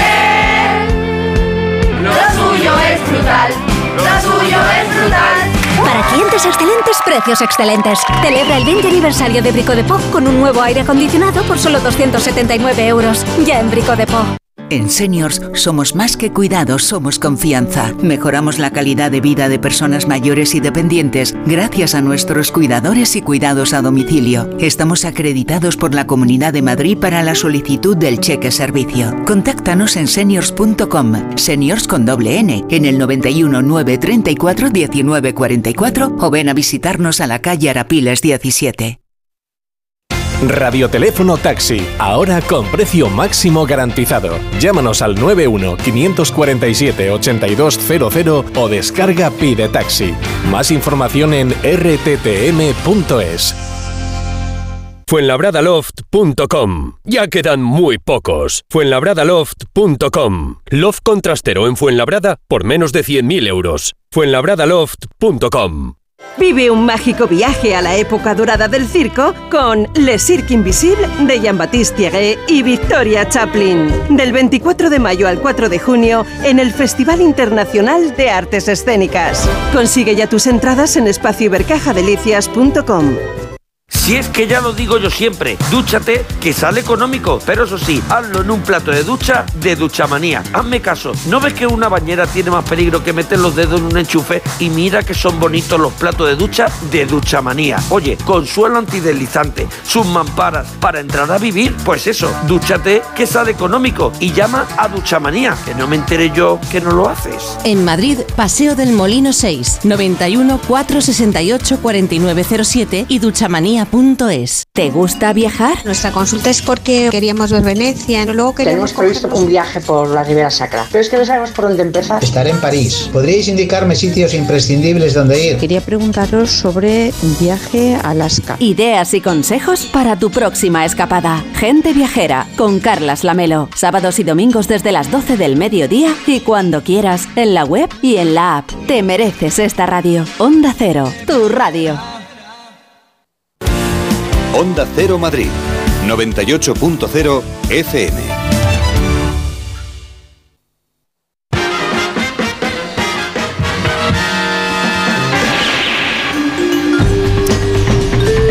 Las 5 y 12 minutos, una menos en Canarias. Arrancamos a tercera hora. En Gilo tenemos dos entregas semanales de Ferran Monegal.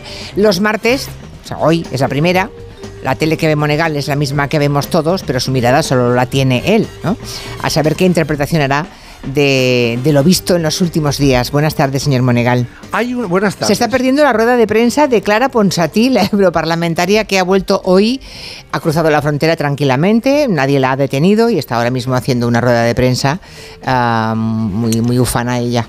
Quizá hay preocupación. Se lo está, ¿no? ¿Dónde? En Junts per Cataluña. Bueno, bien, bien, Hombre, digo preocupación porque no la detienen. Ya. Quizás... ¿A usted cree que esperaban la imagen de una sí, detención? De una y... detención. Ya. Bueno, está en la rueda de prensa, igual, se igual aún se produce. O no, ya veremos. En todo Esperemos caso, que no la detengan y que viva libre. En todo caso, bueno, ella dice que la, la orden de detención es ilegal, acaba de decirlo en la rueda de prensa, que eso es una orden ilegal y que por desobediencia no se la puede detener. Bueno, pues eh, veremos qué veremos qué ocurre. En todo no. caso, viene a hacer campaña electoral, venir dos meses antes de las elecciones, claro, tiene un claro, claro objetivo electoral, claro, ¿verdad? Claro. Hay que pensar a quién favorece y a quién perjudica. Entonces, cuando tenemos claro a quién mmm, perjudica y a quién favorece, pues sabemos por qué ha venido justamente ahora Clara Ponsatí. Claro. Si no la detienen, per, per, perjudica a Pedro Sánchez. Esto es evidente. ¿Y si la detienen? ¿Y si la detienen a quién? A Junqueras. ¿Le perjudica? Claro. Ah, vale. A Esquerra Republicana. A Esquerra Republicana. O sea, ¿creen que esta, este cruzar la frontera y llegar a Cataluña ahora es para molestar a Esquerra Republicana? Y de paso, si Bueno, pueden, y sobre todo llegar... gobierno. A ver, cuando una persona bueno. eh, que está en busca resulta que lo primero que hace es una gran rueda de prensa, sí. es, es, realmente meditable. Pues sí, es elocuente, sí, es que haga una rueda de prensa. Bueno, en fin, cuénteme qué ha visto en la tele. Bueno, hay un tema que está caracoleando, que está haciendo mucho ruido... Uh, por lo menos aquí en Cataluña, que, pero son personajes de ámbito estatal, que es, uh, ¿sabe usted, uh, Josep María Mainat y Tony Cruz? Ah, sí, que han denunciado a TV3. Han denunciado y a la productora Veranda. Sí. a ver, los que no seguís TV3 sepáis que eh, se está emitiendo ya la segunda temporada, es decir, ya se, empe se, empezó hace un año atrás, de un concurso musical. Que es muy talent. parecido a, a, Operación Triunfo. Es como OT, ¿no? Sí, o como Got Talent, o como Factor X, o como tantos. Bueno, eh, no... y entonces, eh, Mainat y Cruz. Que fueron creadores de OT. Que fueron en el 2010 perdón, en el 2001, creadores de OT, para te, cuando tenían ellos la, la marca Jazz Music, luego sí. la vendieron. Sí. Pero mientras ellos tenían Jazz Music, crearon OT y ahora les han dicho a los de TV3 y a los de Veranda, esta producción que hacéis que se llama Euforia es un plagio, de, un plagio de Operación Triunfo. Hombre, le han contestado, yo creo que con muy buen criterio, eh, que una cosa es un género y otra cosa es un formato. es decir, un género televisivo que se dedica a búsqueda de talentos musicales, prácticamente todos son iguales. Y le recuerdan, le recuerdan en TV3 y esta productora Veranda, le recuerdan a, a Tony Cruz cuando él fue eh, denunciado por el programa Tú sí que vales, que lo hacían ellos también, porque decían que era un plagio de Got Talent. Ya.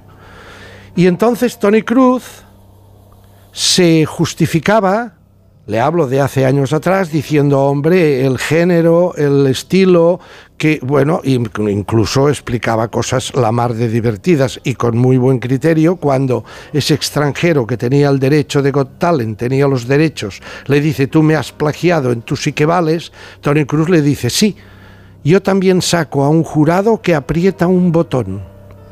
Dice, ¿tú crees, querido amigo, que los derechos intelectuales de un botón existen? Ya.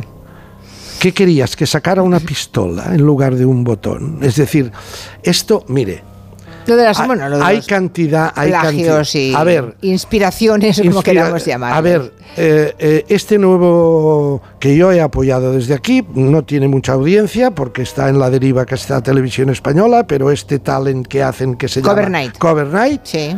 Eh, usted puede decir, oye, eso es una especie de la voz de Antena 3. Bueno, no se giran, lo No, ven desde sí, principio. bueno, claro. Claro, y entonces hay las diferencias. El género es el mismo. Lo que, lo que cambia es el formato. Unos tienen unos sillones que parecen de coches de avión a reacción y otros tienen unos sillones que parecen sillitas. Unos aprietan un botón y otros tocan una campana. Y, y bueno, y esta es la diferencia. Eh, Hay cantidad de casos. Yo recuerdo uno muy divertido del programa tengo una pregunta para usted. ¿Lo recuerda? Televisión Española, año 2007. Lo conducían Lorenzo Milá y Ana Blanco. Allí eh, se eh, eh, invitaron a Rajoy, invitaron a Zapatero, invitaron a Carol Rovira, delante de una escuadra de ciudadanos sentados en una que grada preguntaban, sí, sí. más de 100 personas que recuerda aquella pregunta de aquel señor eh, que le pregunta a Carol Rovira, óigame, don José Luis. Sí, que dijo... Y dijo, yo me llamo Josep Luis aquí y en la China Popular. Bien, en ese, ese célebre programa que tuvo éxito, Televisión Española 2007, en, al cabo de tres años, Telecinco, España pregunta, Belén responde. Hace la misma estructura, pero en lugar de estar eh, políticos estaba Belén, Belén Esteban. Televisión Española demandó a Telecinco. ¿Y pasó algo?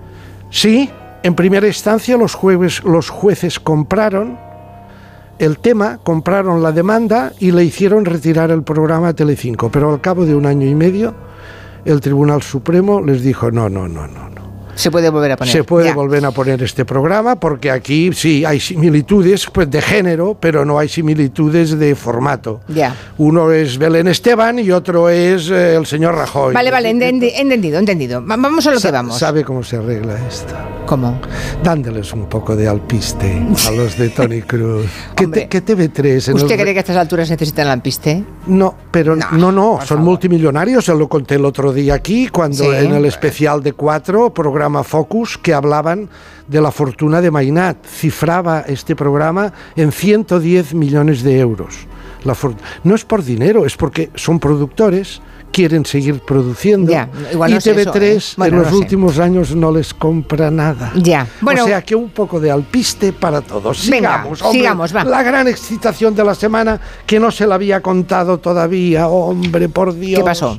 Georgina. Ah, ¿Sabe Georgina quién es Rodríguez. Georgina Hombre, la Rodríguez? mujer de Cristiano Ronaldo. Bueno, dentro de nada. Bueno, eh, eh, me sorprende Dentro- que dentro usted de- la califique como, la defina como la mujer de Cristiano Ronaldo. Empezó por ser la mujer de Cristiano Ronaldo. Tiene entidad propia, También no le- es la no, no. mujer de... Le digo una cosa, dentro de unos años, no demasiados, ah, Ronaldo será el esposo de será el marido de, eh, Claro. de Georgina, De Georgina, Rodríguez. eso. Seguro. Bien, la, tu- así. la tuvo Pablo Motos en el hormiguero. Creo que es la primera vez que va a un plató en directo de televisión. En ¿Y qué tal lo hizo? No la vi. Bueno, una sensación con todo y todo, lo- lo- la- las azafatas que tiene, el equipo de vuelo de su jet privado, eh, cómo vive, eh, el vestidor, las casas que tiene, eh, los regalos que le hace a Cristiano. Dice, llega un momento que estoy un poco ya saturada porque ya llevo regalándole tres años seguidos tres coches. Ya En no sabe qué hacer. En último un Rolls Es un problema, ¿eh? Mm. Dice, no, ya de coches no le regalo más, no deben tener un parque automovilístico, que ríase, ríase usted del Ministerio de Defensa. Pero bueno, ah, lo bonito es cómo esta entrevista, que fue, tuvo una audiencia bárbara, cómo luego ha sido metabolizada por los propios programas del Imperio A3 Media para darle todavía más brillo y más resalte. Por ejemplo, hay un momento en que eh, Georgina le cuenta un caso delicioso que le ha ocurrido con un gato. El otro día estábamos de paseo antes de ayer. Entonces estábamos en la otra punta de la finca. Y, y de repente un gato se unió a, nos- a nuestro paseo y Sí. ha venido a nuestra casa. Y no se ha ido desde entonces. Anda. No nos deja. Y el otro día, bueno, ha sido creo que de las cosas más raras que me han pasado. Un gato callejero, porque hemos preguntado si tiene dueños Bueno, un, un gato callejero de la urbanización que me imagino que será buena, o sea que... El gato. Un gato. Claro, al día siguiente, Sonsoles Ónaga en- y ahora Sonsoles en Antena 3 dice, bueno, hay que superlativizar la entrevista de, de Pablo con Georgina porque ha tenido una audiencia bárbara y hay que hacer un poco de sinergia con la cadena como es natural, ¿no? Dice que podríamos coger, coger, coger.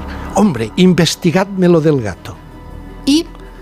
Y entonces resulta que encuentra Sonsoles una conexión entre el Atlético de Madrid, Cristiano Ronaldo y el gato. Aunque parezca increíble, la conexión Atlético-Ronaldo existe. Es un gato. Hoy les contamos de quién es y si Georgina lo ha devuelto. El gatito pertenece a Fernando Torres, el exfutbolista del Atlético de Madrid. Que vive allí también. Todos parecen, bueno, es una de esas urbanizaciones de lujo. Ellos tienen casa, Cristiano y Georgina tienen casas en diferentes puntos del planeta. Y parece ser que en Madrid son vecinos. Pero eso era en Madrid, no era en, no era en Arabia, ¿no? No ¿Era en era Madrid lo del gato? Yo creo que era en Madrid. Ah, pues era en Madrid. Ah, vale, era en vale. Madrid. Y entonces está este exjugador del Atlético de Madrid, como se ahora se ha rumoreado que a lo mejor Ronaldo, pero bueno, Ronaldo acaba de fichar por el petrodólar. Sí, 200 millones cada 200 año. millones cada año, no sé, pero bueno, ahí le ha encontrado Sonsoles una, una liaison, ¿no? una aproximación, una conexión. El Atlético y el gato. Lo bueno es el gato. El gato no es vagabundo, ¿eh, señora Otero? Es un gato que sabe lo que hace. ¿eh? Es un gato mm, De bien. buena urbanización. Es un gato es un gato bien. Es un gato bien. Los gatos bien, sí. Otro tema que ha gustado mucho a otro sector del Imperio Tres Media, el momento en que Georgina le cuenta su afición al chorizo a Pablo Motos. A. Pablo Motos dice, oye, cuando tú has venido aquí antes de entrar en plató y has visto el catering que te hemos preparado, has conocido inmediatamente el chorizo. Según has llegado, has visto el chorizo, no voy a repetir la marca, pero has visto el chorizo y dices, esto es un no sé qué. Sí, Porque pilotas... lo conozco perfectamente, sí. Lo conozco perfectamente nos contó que, que, bueno que en su avión no falta este chorizo. Vale. Es un chorizo muy particular, es un ibérico, Un auténtico, español 100%. ¿No era chorizo barato? No, señora. Anda, Yo que pensaba que igual era chorizo barato. Vale, vale. Subyugado Iñaki López al día siguiente en Más vale tarde con el tema del chorizo, porque Iñaki López es muy de comer. Sí.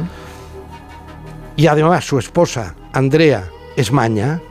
En cuanto se enteran que el chorizo es de Huesca, concretamente de Jaca, entran en excitación y Iñaki López inmediatamente se pone en contacto con la industria choricera que lo fabrica. Pero oye, ¿qué ha supuesto para, para Ventín, para una pequeña empresa familiar de Graus, pues el interés que ha despertado vuestros productos en Georgina? Bueno, pues ha supuesto una publicidad impagable y ha supuesto un aumento de nuestras ventas considerables en ese producto en concreto. El producto concreto es la secayona sin mo. La secayona sin mo. Qué bien, mira, me alegro mucho que al menos alguien se haga ganando con esto. Sí, bueno, y que, y eh, bueno, claro, los y fabricantes, y- y- estupendo. y me parece ser que tiene una afición Georgina bárbara. A cualquier parte del mundo que va se hace traer el, el Yo- chorizo y la secallona de Graus. Vale. A mí me interesa mucho esta zona, ¿eh?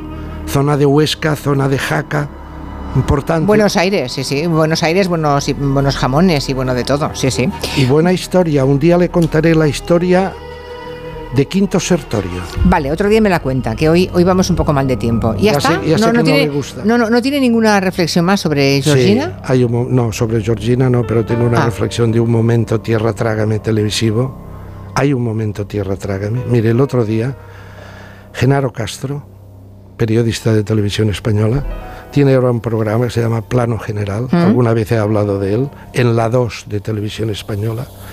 Es un programa en donde hace una entrevista un personaje, entrevista amable, suave, mm, amigable, y al final le hace preguntas de estas del cuestionario Proust, o- pero no del cuestionario, sino de que, a ver, te dice un nombre y tú di algo. Por ejemplo, Felipe González, pues mm, Sí, en la- maravilloso. sí, sí, sí. Eh, Pablo Iglesias, estupendo. Eh, Entonces le hace una serie de preguntas de nombres concretos que responda muy concretamente. ¿A quién? Ortega Cano. Ah, vale. Ortega Cano. Entonces le pregunta por el Tito Amador. Ma, Ortega Cano, muy buena persona, muy bien, muy bien. La, la esposa de, de Amador, eh, eh, muy alegre, muy simpática. Y en un momento dado le pregunta, Felipe VI. Felipe VI. Felipe VI, pues, mm, es eh, el hijo de, de su, de, de una persona estupenda ¿eh? y yo diría que los dos se parecen mucho, tanto el padre como el hijo. Tremendo. Bueno, me- me- pobre. no, Pobre Ortega me- Cano. no, no, y- quería arreglarlo. Quería Claro, arreglarlo me pongo la piel de Genaro Castro, no me extraña, claro. Y el apel de Ortega Cano que no le salía la cosa y al final y bueno se Pero en realidad, ¿qué quería decir? ¿Usted se lo aclara? Yo creo que, que quería decir que los dos son maravillosos, pero claro, le ha salido un son iguales, se parecen el uno al otro y con lo que le está Ya. cayendo al, Ya, ya, al de. Abu Dhabi y al de aquí. Bueno, ya, en bueno, fin, es lo que una- tiene. es lo que cuando se tiene. trabaja en directo pasa eso. Son- bueno, son, son, son, Sí. son estas cosas del, del destino, son estas cosas. Mire. Para ¿sabe- acabar. Para acabar. ¿Sabe quién es? He encontrado un tema del bolerista preferido de eh, ese gran cantante catalán que usted quiere tanto, que se llama Joan Manuel Serrat. Bueno, es que a Serrat le encantan los boleros. Pero tiene un bolerista ¿Ah, sí? preferido. Se llama Benny Moré. Benny Moré, cubano. Y ese tiene un bolero extraordinario que canta con Lalo Montané. Le hablo de los años 40, ¿eh? Benny Moré era un pincel. Sí. Si usted lee las crónicas de la época, el dúo, que le llamaban el dúo fantasma, el dúo Benny Moré y Lalo Montané, rompía, entonces no había audímetros, pero rompía los estadios, porque cantaban divinamente y porque eran guapísimos los dos. vale. Bien, tiene, pensando en el pobre Ortega Cano, he encontrado este bolero llamado Desdichado, que empieza diciendo, soy un bardo, cuyo destino me maltrata cru- crudamente. Mi vida es un crucigrama que yo no sé resolver. Soy un bardo que el destino me maltrata rudamente. Qué triste es vivir así, en un constante sufrir. Mi vida es un crucigrama. Mi vida un crucigrama, no sé cómo resolver. El crucigrama de la vida, señora Otero. Ya, a mí me pareció peor el día que alguien, no sé, lo he visto por ahí, no sé dónde, por internet, el día que le preguntaron a Ortega Cano por su mujer y dijo que la, que la domaba. ¿Ha, vio- ha visto ese corte? No. Que tenía mucho carácter, pero que la, do- que la domaba. O algo No así. lo creo. que ¿A, a, a quién? ¿A la última que ha tenido? No, no, o no, a, o a Rocío a Jurado, Rocío? a Es Rocío. imposible domar ¿Ve? a Rocío. Sí, señor. Aparte de que es inapropiado. Pero bueno, es gente que está acostumbrado a trabajar con caballos, Sí. con yeguas. Y hablan en ese tono. Y hablan en ese tono. Sí, va a ser por eso. Vale. Bertín también es muy de eso. Su gran predilecto, Bertín Osborne, también es de esa nomenclatura. Hasta el viernes, señor Monegal. Un abrazo Adiós. fuerte. Vamos con Cepsa y sus gasóleos para calefacción que nos traen una noticia positiva, una noticia sostenible, que es lo que más nos gusta. Resulta que el 60% de los españoles am, cambia sus hábitos, estamos cambiando los hábitos de consumo de electrodomésticos para ahorrar en la factura de la luz y eso es muy buena cosa, Mar. Es una buena noticia, Julia. Ya compramos electrodomésticos inteligentes porque ahorran energía y contaminan menos. Ya están en 3 de cada 10 de nuestros hogares y además estamos dispuestos a pagar un poquito más por la lavadora o por la nevera de eficiencia energética A. Si tenemos en cuenta que el 56% del consumo eléctrico en nuestras casas se debe a los electrodomésticos y que tenemos enchufado, por ejemplo, el frigorífico las 24 horas del día, el comprar eh, estos aparatos inteligentes pues nos va a proporcionar una ayuda interesante en la factura. Enrique Andrés Bustos es especialista en producto de la gama blanca de LG. Si nos compramos un frigorífico de clasificación energética A frente a uno de clasificación energética G, nos vamos a ahorrar más de 2.000 euros al cabo de la vida útil del frigorífico. Y en el caso de la lavadora, supone un consumo del 12% de la electricidad de toda la casa. Y el ahorro va a suponer casi 400 euros al cabo de su vida útil. La inteligencia artificial también aplicada a los electrodomésticos que nos va a permitir ahorrar luz y agua con lo que estaremos reduciendo nuestra huella de carbono. Pues nada, no me imaginaba ¿eh? que casi 60% de lo que consumimos en la, en la casa son electrodomésticos. 60%. No está mal. Cepsa y sus gasóleos para calefacción nos ha ofrecido esta noticia positiva y sostenible del día. En Onda Cero, Julia en la Onda. Con Julia Otero. Dos cositas. La primera, ahora que necesito ahorrar más que nunca me has vuelto a subir el precio del seguro. La segunda, yo me voy a la mutua. Vente a la mutua con cualquiera de tus seguros y te bajamos su precio, sea cual sea. Llama al 91 555 5555. 91 555 5555. Por esta y muchas cosas más, vente a la mutua. Condiciones en mutua.es. Los Lion Days de Peugeot incluyen VPST, ventajas por ser tú. Una oportunidad con todas las letras para disfrutar de ventajas exclusivas en vehículos nuevos en stock y con entrega inmediata. Condiciones especiales en seminuevos y posventa, solo del 15 al 30 de marzo. Inscríbete ya en peugeot.es.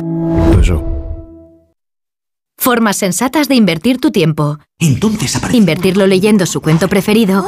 Sí. ¿Pero tener que esperar para hacerte una resonancia? No. Con Vivaz, el seguro de salud de Grupo Línea Directa Aseguradora, tienes acceso directo a más de 50.000 médicos especialistas, pruebas diagnósticas y más de 1.000 centros y hospitales. Desde solo 17,50 euros al mes sin copago. Porque si en salud no hay tiempo que perder, perderlo en una lista de espera no tiene sentido. Ven directo a vivaz.com o llama al 917-400-400. Consulta condiciones. Dicen que detrás de un gran bote del Eurojackpot hay un gran millonario. Esto, ¿y detrás de un gran millonario? Pues que va a haber un...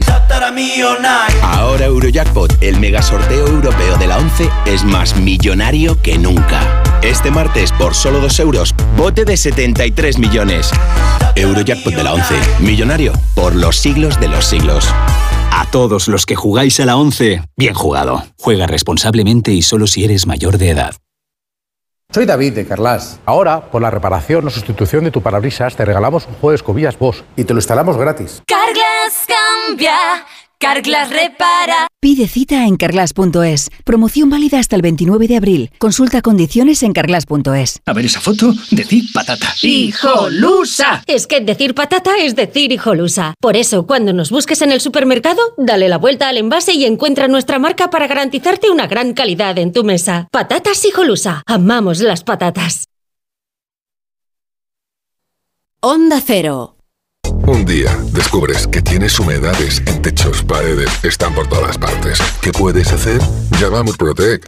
Llama al 930 1130 o entra en murprotec.es. Si con las humedades te las tienes que ver, ¿qué puedes hacer? Llama a Murprotec. 930 1130. Murprotec. Cuidando tu hogar, cuidamos de ti.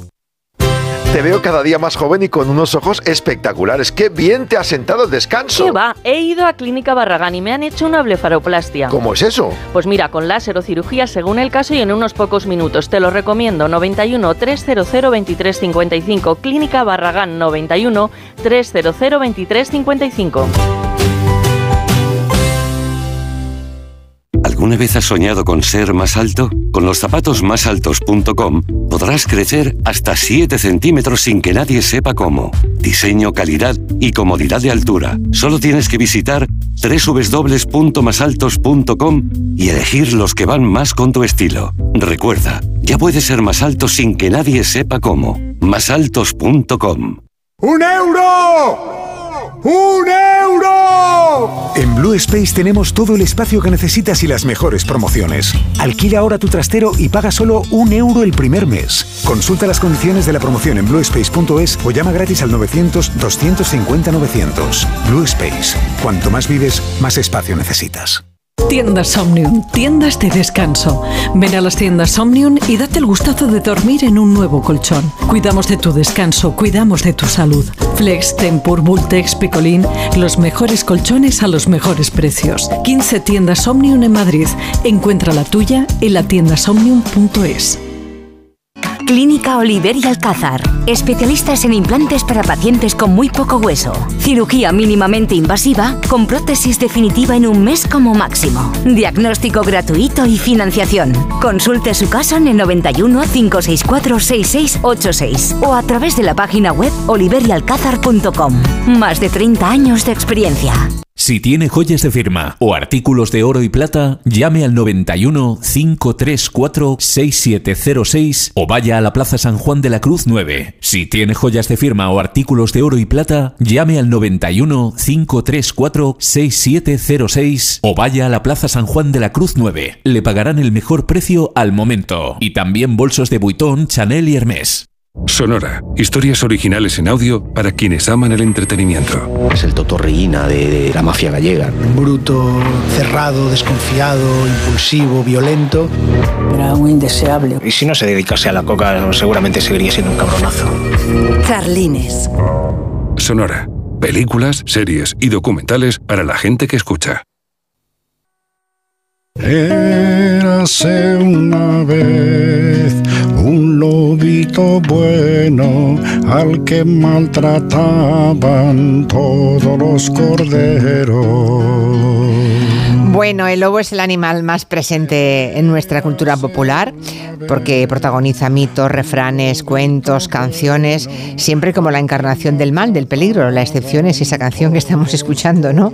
El pobre lobito maltratado por los corderos. Bueno, suerte que existió en su momento Félix Rodríguez de la Fuente y cambió la suerte de ese animal que si no, yo creo que, es, que prácticamente estaría extinguido en España. Pero a lo que íbamos, la última novela de Elvira Lindo se llama precisamente La boca del lobo y tiene de todo, tiene bosques, tiene peligros, pero claro, el lobo es solamente una metáfora. Elvira Lindo, buenas tardes. Hola, ¿cómo buenas estás? tardes, Julia, bien. Hace poco que nos vimos. Sí, nos vimos hace poco y ahora no. Hoy no nos vemos, pero, Bueno. nos, pero nos escuchamos, está bien. Sí, sí, sí. Que por cierto, les dije a los oyentes, lo que pasa es que no se lo he vuelto a recordar, que a las 3 cuando hice el sumario dije que venías a las cinco y media y siempre me gusta que los que son lectores, si es un- el caso de una escritora como es, como es el tuyo, ¿no? Sí. Si hay algún lector mm, muy seguidor de Viralindo y le quiere decir alguna cosa de sus libros, de sus novelas o de sus artículos y quiere decirle algo, pues ya saben que es el momento en, en nuestro WhatsApp eh, para dejarnos un mensaje de voz en el 638 442 081.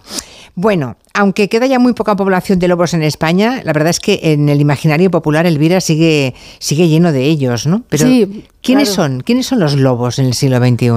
Bueno, Mm. eh, eso es una buena pregunta. Eh, yo, me, eh, yo me fijé, me basé o me inspiré en los cuentos tradicionales para escribir esta novela, en los cuentos clásicos, donde Sí. el lobo, como tú dices, pues es un animal siempre al acecho, eh, un animal peligroso, un animal que va a matar y al que hay que matar. Y eso es lo que contaban los cuentos tradicionales. ¿no? Terrible, sí. Sí. Así les ha ido a los pobres lobos. ¿no? Así les ha ido, sí, bueno, de, de- de todas formas la gente, la gente que tenía corrales y gallinas y todo esto, pues también tenía su, Sí. en fin, su legítima antipatía por el lobo, pero eh, en el libro queda muy claro que los animales en sí no tienen maldad, no tienen crueldad, no tienen eh, esos sentimientos que tanto nos, eso sí que nos acecha a las personas. En la boca del lobo, en el caso de esta novela, es eh, está sacado del dicho popular, ¿no? De meterse en la boca del lobo, de meterse en un peligro o de Sí. que te metan en la boca del lobo también. ¿no? Exacto.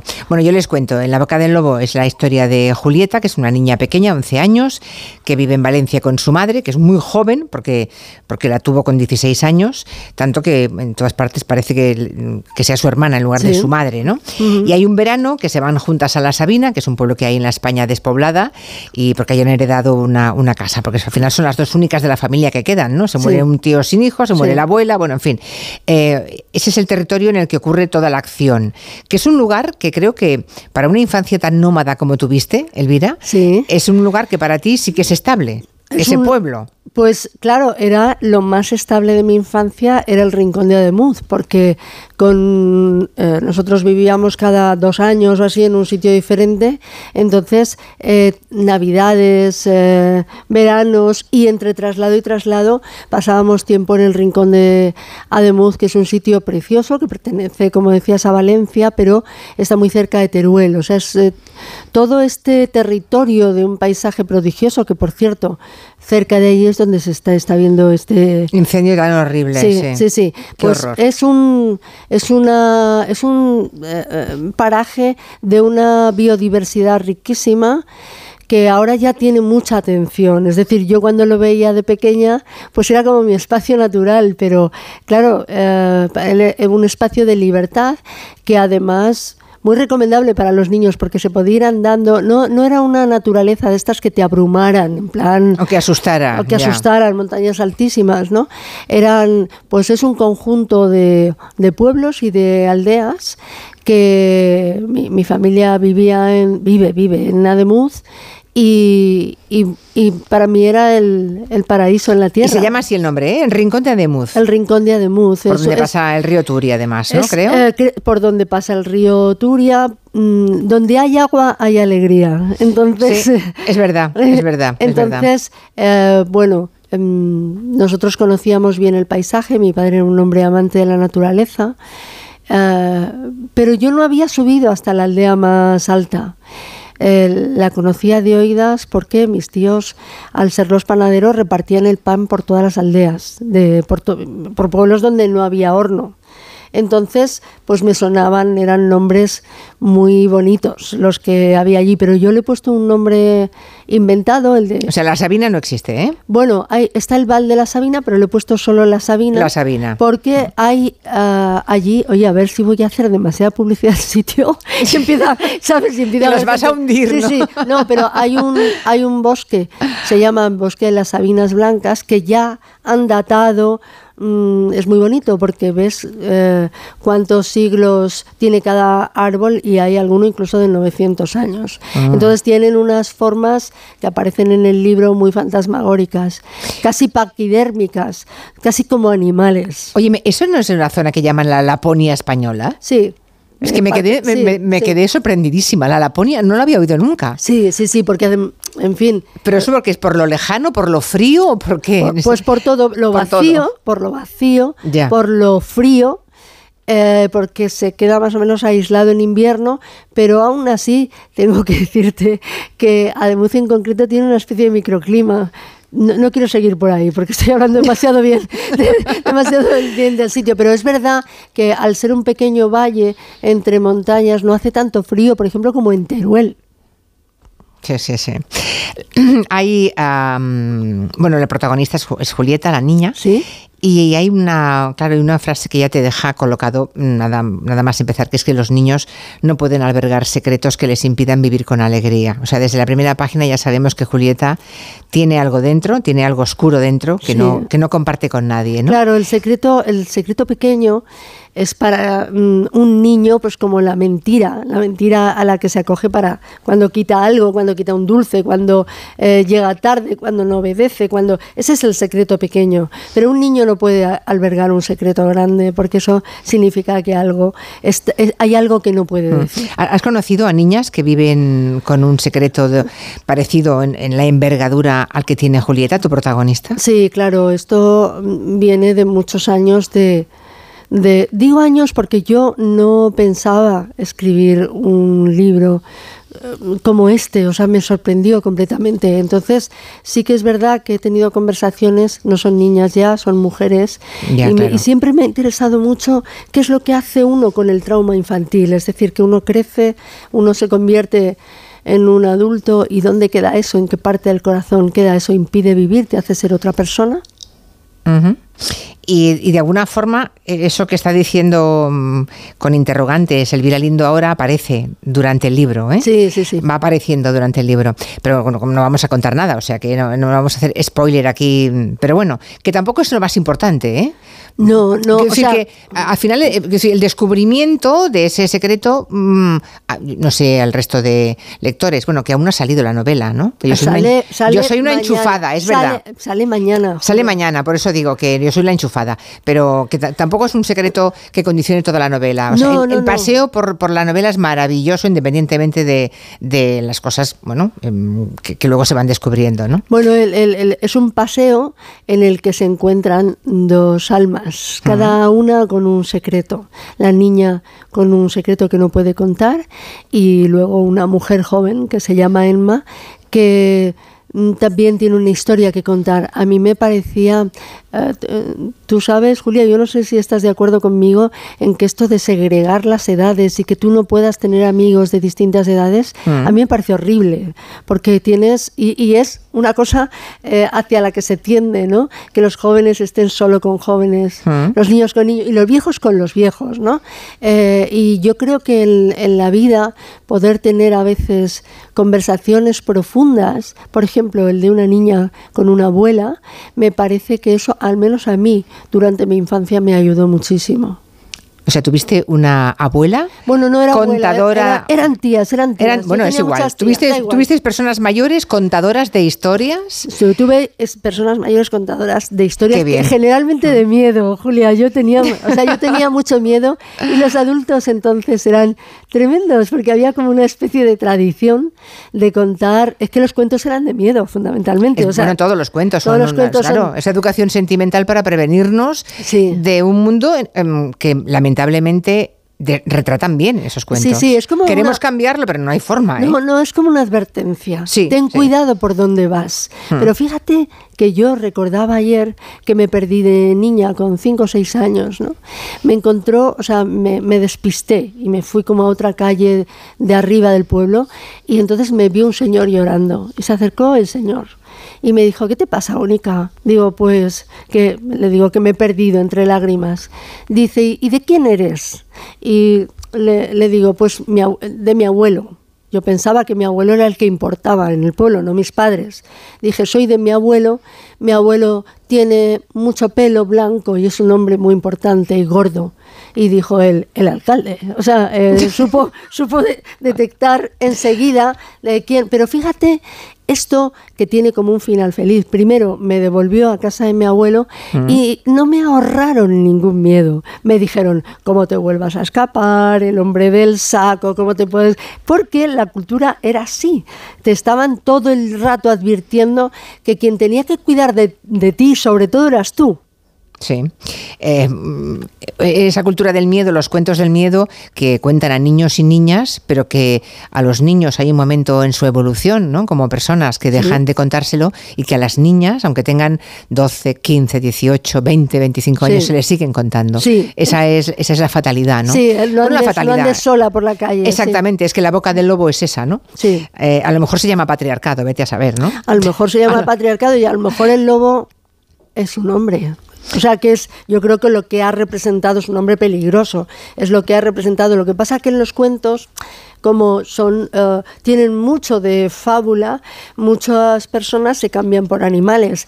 De la misma forma que quien abandona en los cuentos a los niños en el bosque son las madres, no son las madrastras. Lo que pasa que era tan duro que los niños eh, pudieran, digamos, escuchar un cuento en el que su madre les abandona, que los cuentos se fueron modificando. Para que fueran madrastras, ¿no? Claro, yo que no esto- fueran madres que los habían parido. Es curioso. Hay el, el personaje este misterioso, Enma, que también también aparece, le dice un momento a la niña que los cuentos, eso, están llenos de niños perdidos en el bosque que la madre abandona para librarse de ellos, o porque no tienen que darles de comer, o por celos, o, o por lo que sea, ¿no? Eh, Y la verdad es que es insoportable. El tabú de la madre que no quiere a sus hijos es el peor de todos. Bueno, yo creo que esta novela enfrenta este tabú, ¿no? Es exactamente una madre que no quiere a su hija, sino que no tiene ningún sentido de la responsabilidad para ampararla ni de cuidar ni para cuidar de ella. Es dolorosa en ese, en ese aspecto la novela, ¿eh? Sí, sí, sí. Es dolorosa porque, bueno, Pero claro, es que hay, hay, hay madres así también. Oh, claro que las hay. Bueno, la madre, eh, claro, es que fue madre a los 16 años y aunque ahora pues tenga 27, sigue siendo una adulta que no es adulta, ¿no? Que nunca ha sabido hacer nada con su vida, ¿no? Exactamente, sí, es así. Y, y claro, eh, fíjate con lo que hemos hablado últimamente, la capacidad que tiene una chica menor de edad en España para decidir si quiere o no quiere abortar, ¿no? Sí. Pero ¿y la capacidad sobre ser o no ser madre? Claro, porque esa niña, esa niña con 16, tu protagonista, pare. Y toda la vida le está recriminando a su hija que no quería haberla tenido, que, Claro. le, que le jodió la vida. Esa chica guarda el secreto, es otra que guarda el secreto de su embarazo. Estos son casos que tú sabes muy bien que se han dado, Sí. que de repente dices, ¿y cómo no, nadie se dio cuenta de que estaba embarazada? ¿no? Porque parece que un embarazo a partir de los cuatro meses no lo puedes ocultar. Sin embargo, se dan casos y, y dices, ¿es milagroso? Pues lo es. Eh, Se dan casos de chicas que pueden ocultar su embarazo hasta que dan a luz. Sí, sí, lo- bueno, eh, forma parte de las noticias, ¿eh? Es una de esas noticias recurrentes que cada X tiempo contamos por la radio o en la tele. Claro, esta chica- Parece imposible, pero ocurre. Esta chica no. el- la novela está llena de misterios. Esta chica no quiere, no le dice a su madre estoy embarazada y entonces el embarazo crece y la niña nace, ¿no? ¿Y por qué nace esa niña? ¿De dónde viene? ¿De quién es? ¿no? Todo, todo eso es como un misterio en, Mm. en la novela. Hay digamos misterios que luego mm, se resuelven de alguna Sí, manera Encajan todas las piezas al pero final. en- encajan todas las piezas, pero hay otros que lo que, que, que forman parte de la imaginación del lector, es decir, hay cosas no dichas que el lector imagina perfectamente. Hay mensajes para ti, Elvira Lindo. Escucha. Me leí todos los manolitos. Bueno, se los leí a mi hijo, tiene ahora 29 años. ¿Cómo nos lo pasábamos de bien? Y me encantan las películas en las que ella es guionista. Eh, vi hace poco en televisión La vida inesperada. Ya era la segunda vez que la veía. Genial, me encanta. Me leeré la nueva novela. Nada me hace más feliz que saber cuando ha escrito un nuevo libro para comprarlo, disfrutarlo y recomendarlo siempre.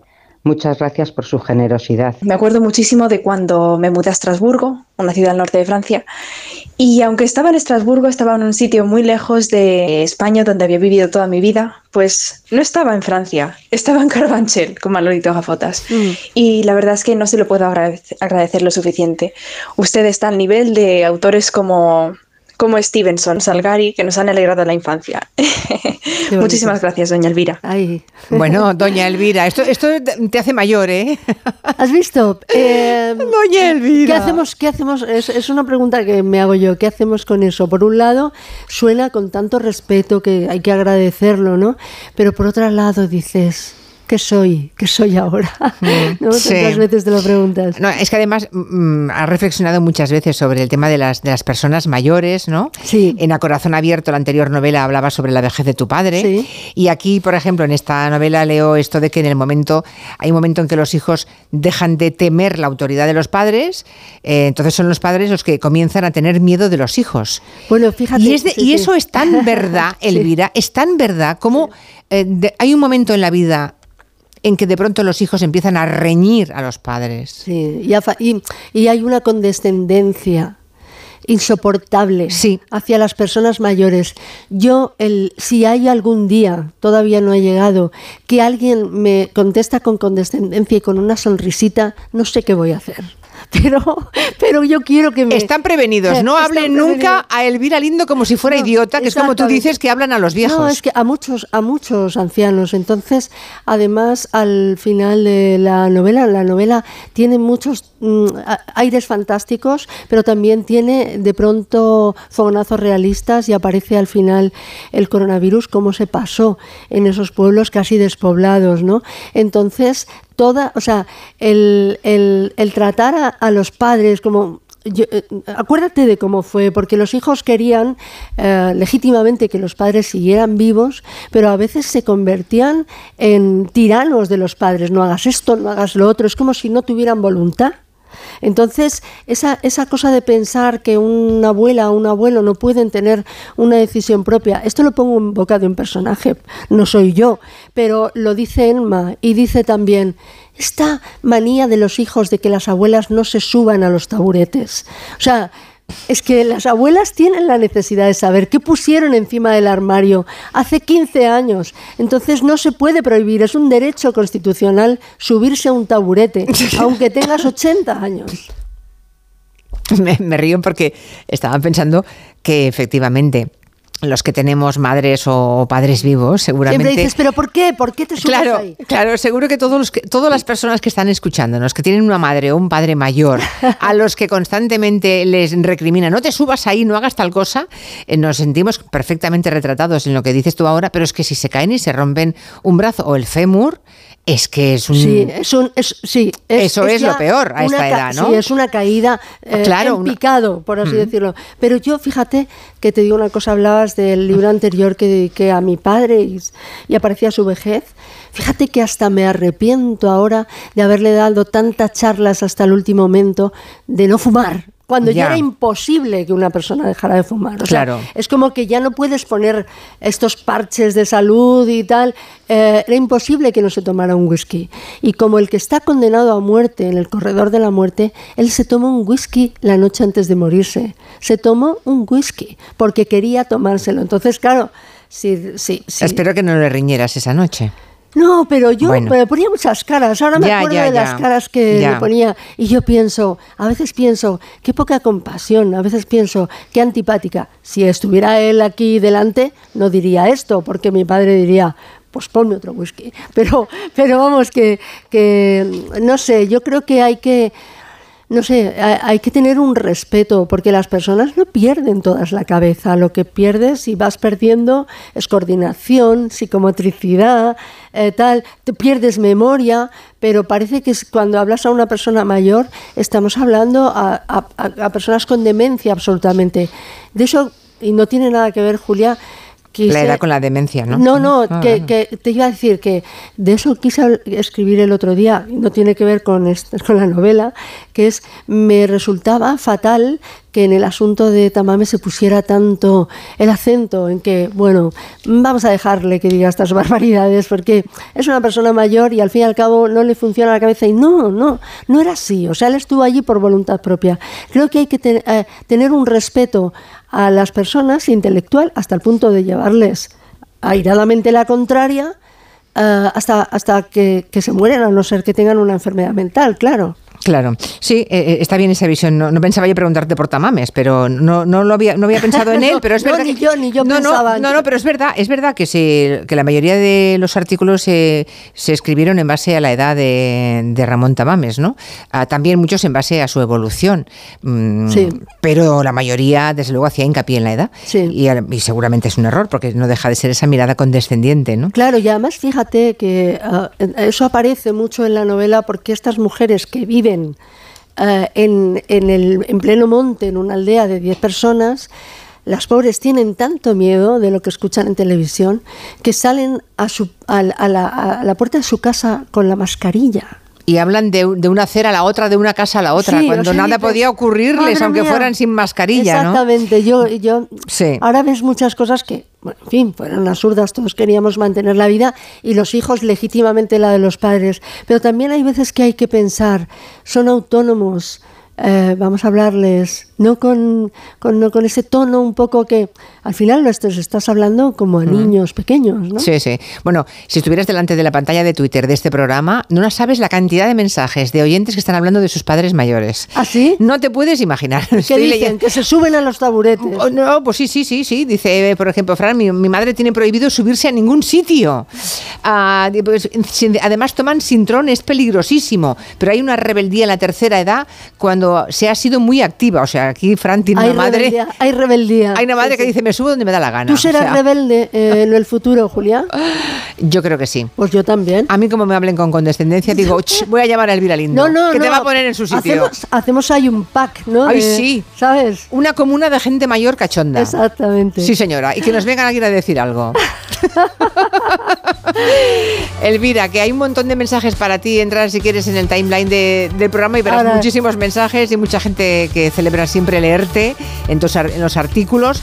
Lo de Manolito Gafotas está ahí en la historia. A, vamos, a sangre y fuego de la memoria de todos los que fueron niños con, con él, ¿eh? Madre mía. Sí, sí. ¿Cuántos lo recuerdan? Y que en la boca del lobo, que me encanta que vengas aquí, que esto no es la boca del lobo, es un, es un Es lugar un que- sitio estupendo. Es el paraíso. en el que te queremos tanto. Un beso grande. Hasta pronto. Las seis, cinco en Canarias, tiempo de noticias.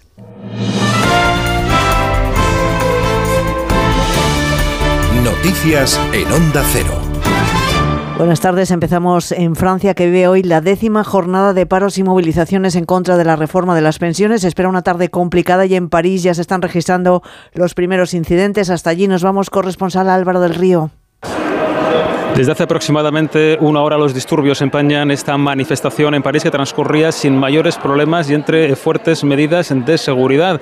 Las fuerzas del orden están respondiendo en este momento con cargas y gases lacrimógenos a los ataques de varios centenares de radicales que arrojan proyectiles, adoquines, material pirotécnico. Han prendido fuego ya algunas papeleras y dañado también escaparates de comercios. Incidentes similares están registrando igualmente en Burdeos y Toulouse. 22 personas han sido detenidas por el momento en la capital, donde se han efectuado un millar de controles preventivos, movilización sindical a la baja contra la reforma de las pensiones, menos manifestantes y también menos huelguistas que la pasada semana.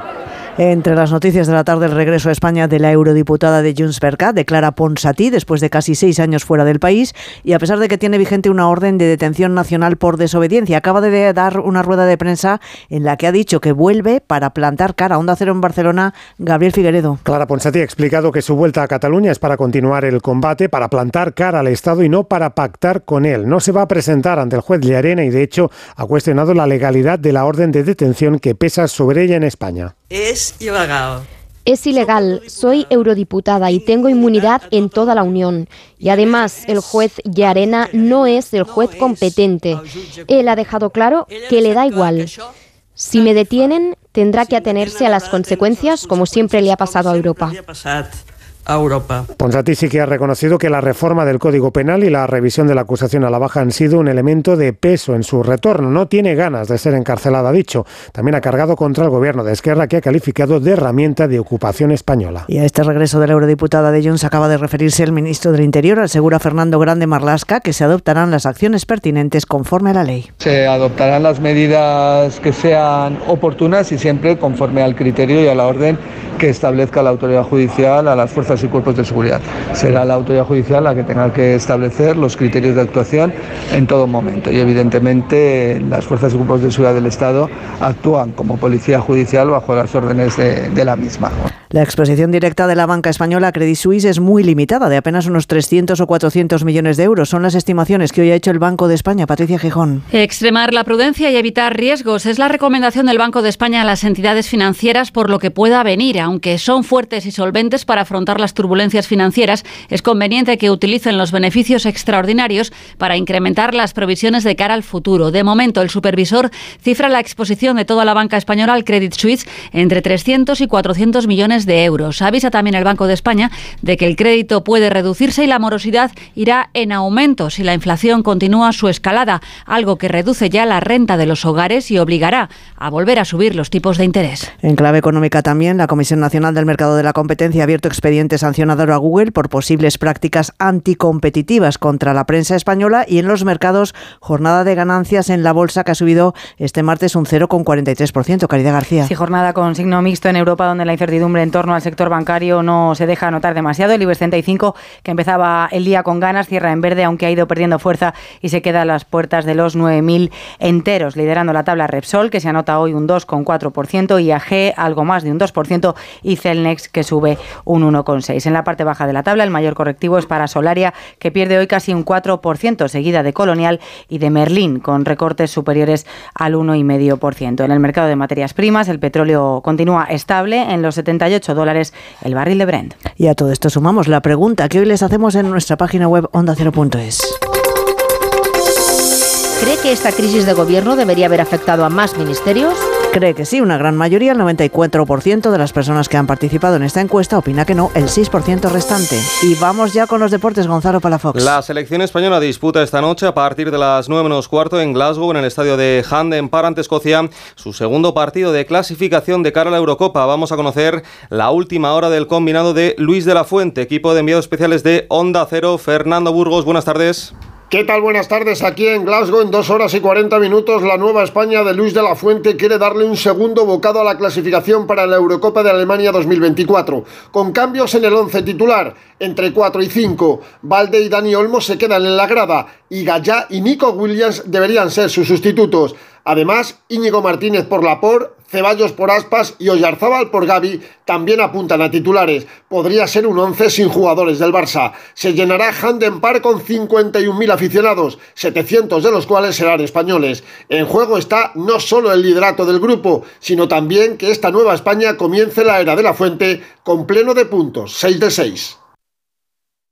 Un encuentro que pueden seguir desde las ocho y media en Radio Estadio. Del resto de partidos de clasificación, destacar que a esta hora en el grupo de España arranca el Georgia-Noruega. Por otro lado, en menos de media hora, las seis y media, la sub-21 de Santidenia visita Francia en Vans, en el que será el último choque de preparación antes del europeo. Y un último apunte al margen del fútbol en tenis. Esta noche, no antes de las nueve y media, Alcaraz juega su partido de, de octavos de final ante Tommy Paul. Volvemos con más noticias a partir de las 7 de la tarde de las 6 en Canarias en La Brújula con Rafa La Torre. Este martes viajamos con la selección en Radio Estadio. A partir de las ocho y media de la tarde, segundo partido de la fase de clasificación para la Eurocopa del 24. Desde Glasgow, Escocia, España. La nueva selección de Luis de la Fuente en busca de la segunda victoria que la sitúe el líder del grupo. Este martes la selección juega en Radio Estadio con Edu García. Te mereces esta radio. Onda Cero, tu radio.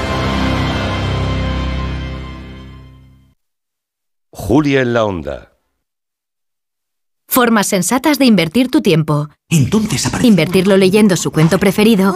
Sí. ¿Pero tener que esperar para hacerte una resonancia? No. Con Vivaz, el seguro de salud de Grupo Línea Directa Aseguradora, tienes acceso directo a más de 50.000 médicos especialistas, pruebas diagnósticas y más de 1.000 centros y hospitales. Desde solo 17,50 euros al mes sin copago. Porque si en salud no hay tiempo que perder, perderlo en una lista de espera no tiene sentido. Ven directo a vivaz.com o llama al 917-400-400. Consulta condiciones.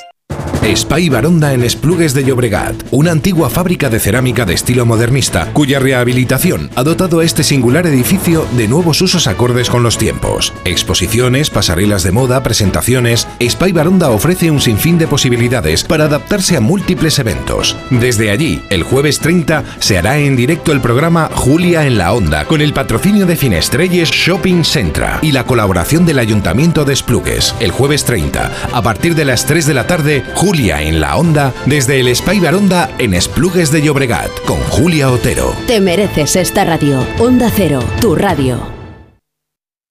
Dos cositas. La primera, me has subido el precio de mi seguro aunque yo nunca he dado un parte. La segunda, yo me voy a la mutua. Vente a la mutua con cualquiera de tus seguros y te bajamos su precio sea cual sea. Llama al 91 555 5555 91 555 5555. Por esta y muchas cosas más, vente a la mutua. Condiciones en mutua.es.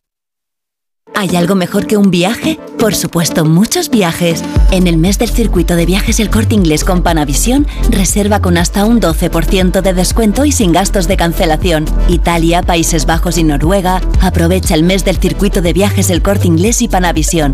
Un viaje, muchos destinos. Consulta condiciones. ¿Nervioso? ¿Desanimado? Tranquilo. Ansiomed con triptófano y vitamina B6 contribuye al funcionamiento normal del sistema nervioso. Y ahora también Ansiomed Noche. Consulte a su farmacéutico o dietista. Si tienes tu casita en la playa, es lógico y normal que te preocupe algo así. Llegar allí es un relax, pero antes de llegar pienso, ¿y si en estos meses sin venir ha entrado alguien en casa y no me he enterado? Pues con Securitas Direct tienes la mejor solución, porque con su alarma antiocupación, la policía tendría pruebas de que han entrado en tu casa y podrían actuar para desalojarlos cuanto antes. Porque tú sabes lo que te preocupa y ellos saben cómo solucionarlo. Llama ahora al 900-272-272 o entra en securitasdirect.es. Onda Cero, Madrid. Si sufres de hemorroides, ponte en manos de Ibismed, la solución real y definitiva al problema de las hemorroides. Sin dolor y sin complicaciones, ya que no es necesario tocar la zona anal. Más info en ibismed.es y en el 91 088 29 43. Ibismed, más de 10 años y cientos de pacientes satisfechos nos avalan. Descubre el Cantar de Liébana, la nueva novela histórica de Peridis sobre el monje beato una de las figuras culturales y religiosas más importantes de nuestra Alta Edad Media, El Cantar de Liébana, de José María Pérez Peridis, editado por Espasa. Alquiler, acción de alquilar, negocio por el que se cede una cosa a una persona durante un tiempo a cambio de una rentabilidad. Seguro, objetivo, es cierto, libre y exento de todo peligro o riesgo. Si piensas en alquilar, ya sabes, alquiler seguro. Llama ahora al 910-775-775. Alquiler seguro. Protección a propietarios.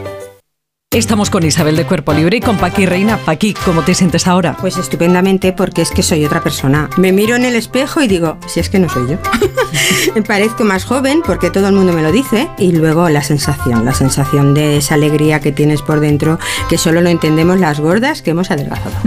40% de descuento, Isabel. 40% de descuento, 19 kilos menos que tiene Paqui. 91 192 32 32.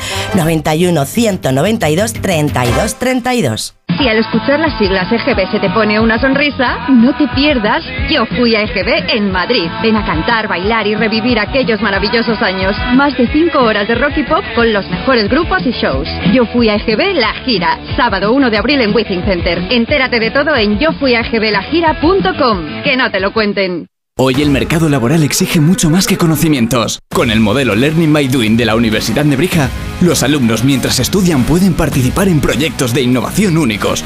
La mejor forma de terminar la carrera con experiencia. Infórmate en nebrija.com. Universidad Nebrija, haz algo único. Empresa patrocinadora del quinto centenario Antonio de Nebrija. En Decorman hacemos obras, reformas, decoración, viviendas y locales, diseño con imágenes, todo en una llamada 91 609 3370 o decorman.es. ¿Sabes quién fue León de Grel? De Grel fue un nazi belga que huyó desde Oslo cuando se anunció el fin de la Segunda Guerra Mundial. Su avión se estrelló en la playa de la Concha y vivió en España durante 50 años, huido de la justicia y esquivando todas las peticiones de extradición. En materia reservada de La Rosa de los Vientos, hablaron de su historia aportando datos que pocos conocen. Si no escuchaste el programa o quieres volver a escuchar cualquier sección a la carta, entra en la web y en la app de Onda Cero. No te pierdas nada. Onda Cero, tu radio.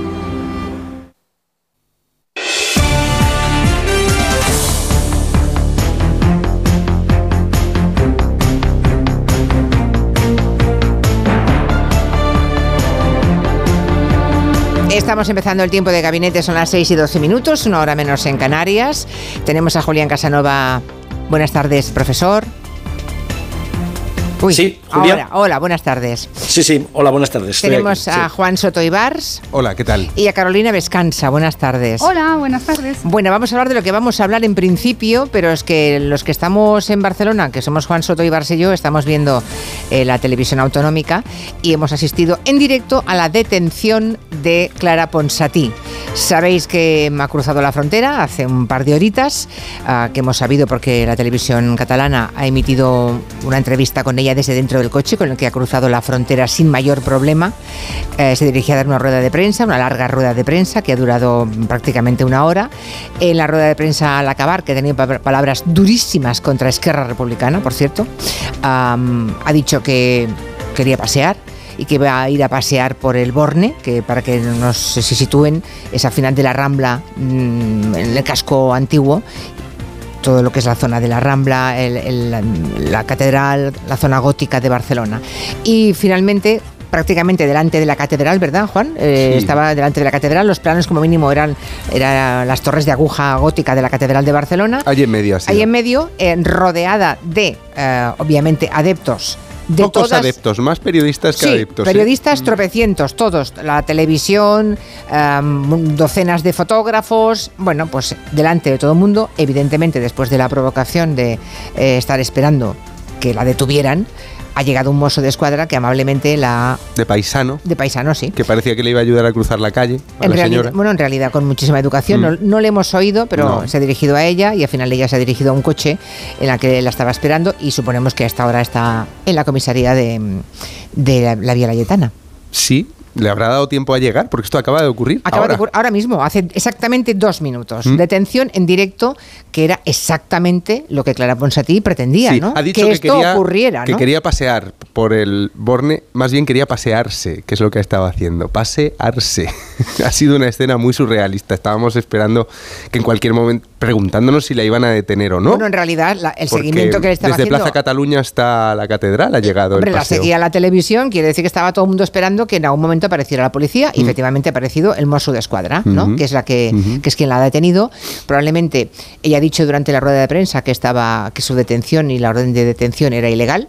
Claro, y en fin, ya sabemos Sí, le, le está enseñando una credencial azul al mozo de escuadra. Se ha visto en la, en la televisión como le enseñaba una, como quien enseña unos ajos a un vampiro. Le enseñaba una credencial, supongo, del Parlamento Europeo. Bueno, la protección que supuestamente eh, da la condición de aforada como europarlamentaria, ¿no? Pero a la comisaría que se ha ido. Pero sí, eh, así que a esta hora estará en la comisaría, habrá llegado porque estaba al lado y, y veremos qué ocurre en las próximas horas. Pero Pues Puigdemont acaba de hacer un movimiento de ajedrez para las autonómicas clarísimo. Ha, Para- un peón. en el, al- sí, en el caso de Cataluña no hay autonómicas, pero hay las, todas las, Las municipales. municipales. Pero en todo caso, eh, efectivamente, me parece una buena metáfora. Ha hecho un movimiento de ajedrez que es enviar a Clara Ponsatí para, en fin, lo que parece es para amargar la vida todo lo que pueda de aquí al día 28 de mayo A Esquerra, Republicana, a Sánchez. a Sánchez por descontado. Claro. ¿Queréis decir? No sé a si- Esquerra y a todos los que apoyan a Sánchez, porque Eh, yo creo que a todos los que apoyan a Sánchez, está, efectivamente. está todo el tema de Colau, etcétera. Efectivamente. El sueño de, el sueño de, supongo que de Puigdemont eh, es un gobierno con Vox. Es lo que mejor le vendría. Claro, efectivamente. Bueno, pues eso es lo que, lo que está ocurriendo. Un movimiento de ajedrez, no sé si inteligente, pero se ve mucho. Astuto como mínimo. pero sí. se ve, ¿eh? Pero la intención se ve en el Sí, sí. movimiento. Mañana habrá, habrá que ver mañana. No me puedo imaginar todavía ahora cómo pueden abrir mañana los periódicos. Es imposible. Bueno, esa señora imagino que saldrá en libertad esta misma noche. Declarará, seguramente, ¿no? No creo ni que pase una Yo no lo noche sé eso, en la comisaría. No lo sé, no lo. El delito del que se le acusa con la modificación del Código Penal es solamente desobediencia. Hmm. Entonces, mm, probablemente declare y vuelva a casa, o lo haga mañana por la mañana, no lo sé. Pero ha hecho un comentario aquí Juan Soto Ibars que me parece oportuno. La cara con la que ha recibido el mozo de escuadra y la, mm, la invitación a acompañarle, porque no la han detenido. Era una invitación, venga usted con nosotros. Con Bollé al lado, con su abogado, Con su con el abogado, sí. Bollé. Ha parecido claramente eh, que lo celebraba, ¿no? Sí. Parecía una fiesta para... Decías, parece que le estén dando un premio. La Cruz de San Jorge. Bueno, efectivamente, es, es un cierto premio, ¿no? Que busca, que tiene una intencionalidad política. No, la, la sonrisa era de, de- de absoluta mm, dicha. En Clara Ponsatí, la detenida. Pocos detenidos tan contentos he visto en la Sí. tele. Una, en fin, a la línea de flotación eh, del gobierno progresista y por descontado de Esquerra Republicana en Cataluña, claro. No sé si queréis decir alguna cosa más, Carolina, si esperabais esto o no, si os ha sorprendido que llegue precisamente ahora Clara Ponsatí, que es un poco la emisaria, ¿no? La primera enviada de Puigdemont. A mí eh, me, ha sorprendido seguramente porque tampoco tenía la cabeza en esto ahora mismo, ¿no? Eh, pero estoy viendo las imágenes ahora mismo en la pantalla, aquí dentro del estudio, y, y efectivamente es un poquito eh, escandaloso, digamos, el, el gesto de satisfacción en el momento de, de ser detenida. Quiero decir que, eh, como decía unos amigos hace muchos años, decían, esto es el carómetro, ¿no? Es decir, tú miras, el- tú miras por la cara que por la cara que ponen, ya sabes más o menos el resultado que espera, ¿no? Eh, y entonces, viendo el carómetro, de, aplicando el carómetro a Clara Ponsatí, pues, eh, pues es evidente que esto es una maniobra muy calculada, ¿no? muy fina. Y yo, y la verdad es que creo que, que cada vez más los Que busca hacer daño a objetivos muy claros. Sí, cada vez yo creo que los públicos y, y los medios y las audiencias eh, pues mm, penalizan más este tipo de maniobras, ¿no? Eh, porque si, eh, a- si hace 20 años que estábamos menos, en- menos entrenados, digamos, en el detectar estas cosas, eh, era más fácil eh, generar eh, los efectos deseados, cuando ya se ve tan claro la trampa y el cartón, eh, pues yo creo que cada vez en- hay menos gente eh, que, que reacciona según, según lo que prevén los que calculan estas operaciones. ¿no? No sé, ya te digo, ve- ve- solo aplicando el carómetro mm, algo, me, algo me está chirriando. Sí, no olvidemos que esta señora es la que dijo que iban de farol, ¿os acordáis? Ujú. Eh, eh, antes lo recordábamos em, aquí, es- ella fue la que dijo que iban de farol, que ellos sabían que no había nada preparado para la independencia, pero que iban de farol. Bueno, pues sigue el farol de la señora Ponsatí, podemos decir. El farol era a que voy y a que me detenéis con todas las cámaras, pues sí, es exactamente lo que ha pasado, ¿no? Bueno, pues vamos a hablar de, de otra cuestión, salvo que queráis añadir alguna cosa, o que pase algo, pues Bueno, que la- antes de las próximas autonómicas de Cataluña, quizá el que haga este paseito sea Puigdemont. no lo dudes, en el momento adecuado y oportuno para hacer el máximo daño posible a su gran competidor, eh, antes socio y ahora enemigo más que adversario, que es Junqueras, desde luego. Sí, sí. Y está por hablar, ¿eh? Eh, Hay convocada una comparecencia de Puigdemont y de Comín en Bruselas esta tarde. Anda, a Asun Salvador, buenas tardes. Hola, buenas tardes. Me he colado aquí. Has, has aparecido como Clara Ponsatí. haces muy bien, haces muy bien. O sea, hay convocada rueda de prensa en Sí, Bruselas. Nos cuenta nuestro corresponsal en Bruselas que Sí. les han convocado inicialmente, y la convocatoria era a las seis, la han aplazado a las seis y media. Sí. Quiere, quiere decir que en principio en diez minutos eh, deberíamos tener alguna noticia si no la vuelven a, a aplazar. Pero parece que esa es la previsión. ¿Sabes por qué la han aplazado, no? Porque esperaban que la detención fuera antes. Claro, porque no la habían detenido No la todavía. acaba de detenido. ser. Los Mossos de Escuadra se han tomado un tiempo, imagino que tenían la esperanza igual de que ya fuera algún lugar en la que, pues... En eh, algún lugar simbólico. No, bueno, o que fuera a alguna casa o a, un- o a su casa, algún lugar en el que se le pudiera detener discretamente, pero como han visto que la intención de Clara Ponsatí era pasearse por toda Barcelona hasta que alguien dijera basta y te detenemos, ¿no? O te invitamos a que nos acompañes. Por eso eh, Puigdemont había convocado rueda de prensa a las seis, porque como ya ha llegado aquí a las cuatro, consideraba que dos horas eran más que suficientes para que se produjera lo que se ha producido a las seis y doce minutos. ¿Vale? Así que em, con lo que me dice Asun Salvador, nos cuadra todo. Cuadra todo. ¿eh? Muy bien. Bueno, pues vamos al tema de hoy y si hay alguna novedad, se la vamos contando. El domingo próximo, 2 de abril, es el día en el que Yolanda Díaz va a presentar su proyecto Sumar, con el que quiere concurrir a las próximas elecciones generales. La vicepresidenta sigue siendo la política mejor valorada en el último CIS, lo es así desde hace muchísimos meses.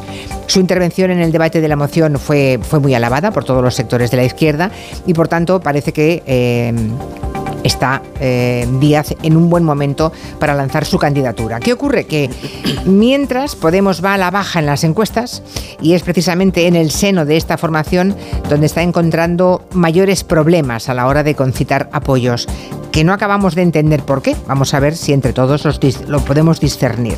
Claro, la derecha se frota las manos a la vista de algunos de los últimos sondeos y lo que dicen esos sondeos si al final no se, no se produce el pacto entre Yolanda Díaz y Podemos. Cuéntanos, Asun. Bueno, em- empiezo por el CIS. El CIS de marzo concede al PSOE un 32,7%, seis décimas más que en febrero, y al PP un 28, 1,8 puntos menos que en el anterior sondeo. Pero en el resto de encuestas es al revés, mayoría para el PP, que gobernaría si pacta con Vox. En la más reciente de Celeste Tel, que hemos contado en Onda Cero, el 9 de marzo, el Partido Popular obtenía el 32,6% del respaldo, equivaliendo eso a 137 escaños, tres más que hace un mes. El PSOE retrocedía hasta el 24,8%, se quedaba en 98 escaños, uno menos. Diferencia entre ambos en casi 8 puntos. Y en la de GAT3 para ABC del pasado lunes, porcentajes similares, 32,4% para el PP, con entre 139 y 143 escaños. El PSOE se quedaba en esa encuesta con un 27,6%, domingo entre 107 y 111 escaños y Podemos no pasaba en esta DEGA 3 de los 20 escaños, en el mejor de los casos, en la parte más amplia de la, de la horquilla, que son menos de la mitad de los que ese sondeo otorgaba a Vox. En eso, en, en el retroceso de Podemos, sí coinciden todas estas encuestas publicadas en los últimos días y en este escenario es en el que Yolanda Díaz se dispone a lanzar su proyecto Sumar, integrando varias siglas, cuenta con el apoyo de los de Izquierda Unida, de los Comunes y de Más Madrid, entre otras formaciones, mientras que en Podemos... Y Compromís también parece, ¿no? Y Compromís también parece, sí, mientras que en Podemos siguen insistiendo en que tiene que haber primarias, primarias abiertas para elegir las listas a las generales y además lo quieren por escrito antes de decidirse a asistir a ese acto del domingo. Volvía a decirlo hoy Echenique que ojalá pueda haber pronto un, un acuerdo para que pueda haber unas primarias abiertas en las que todo el mundo pueda, pueda participar, porque eso garantizaría la, la unidad, que yo creo que es lo que, lo que queremos todo el mundo ¿no? en, en el espacio político. Echenique, que es el portavoz de los morados en el Congreso, de esa postura discrepa el presidente de esa formación y también de los comunes en la misma Cámara, Jaume Sens, hoy ha advertido de que la reedición del gobierno de coalición peligra si no haya acuerdo entre Podemos y Sumar. Él ya ha dicho que sí que piensa acudir al acto de Yolanda Díaz y pide a Podemos que supere el ego de partidos. Hem de superar el narcisisme de les sigles i, i no caure en un excés de tacticisme partidista, no?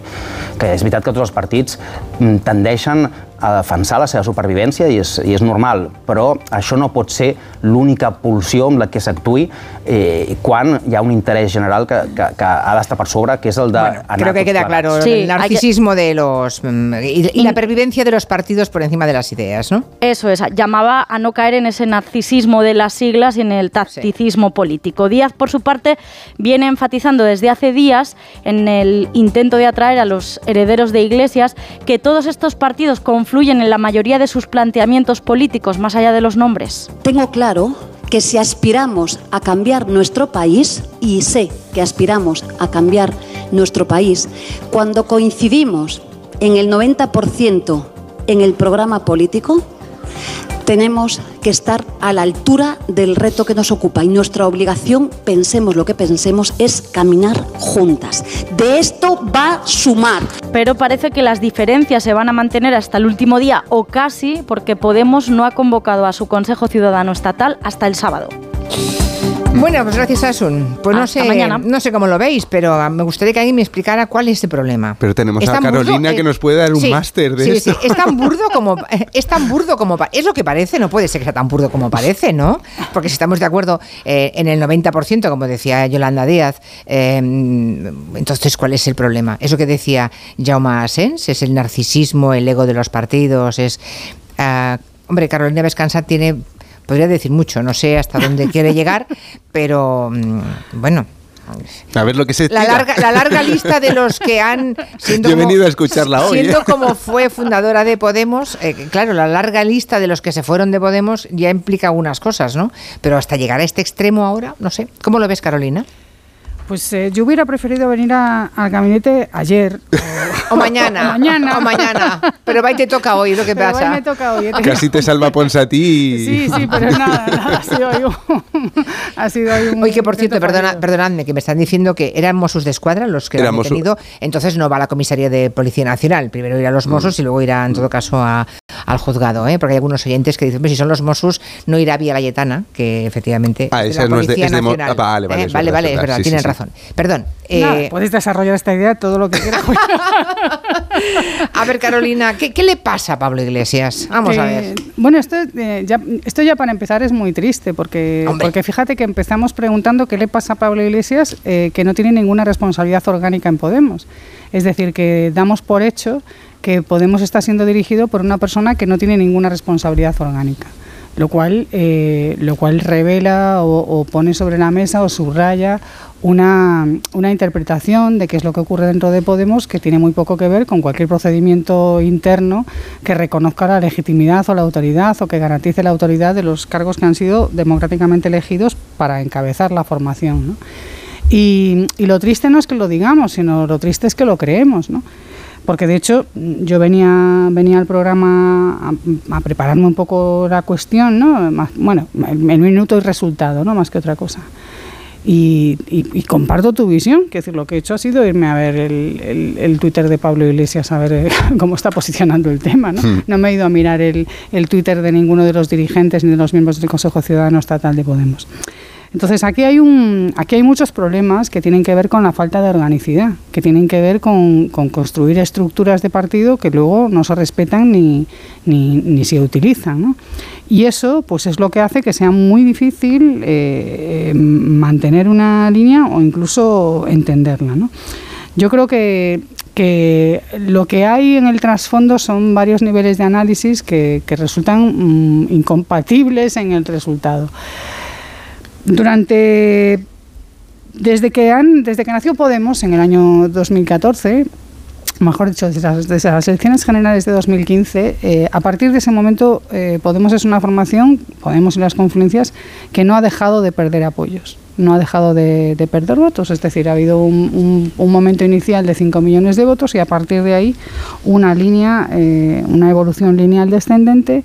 Eh, que sin embargo, y esto es una, esto es una, una cuestión principal o fundamental, yo creo, en el, en el análisis que se hace desde la dirección de Podemos, se ha visto acompañado con una línea inversa de incremento de poder institucional. Es decir, Podemos se ha vuelto institucionalmente muy poderoso con sus peores resultados. Cuantos peores resultados electorales ha tenido, más poder institucional ha tenido.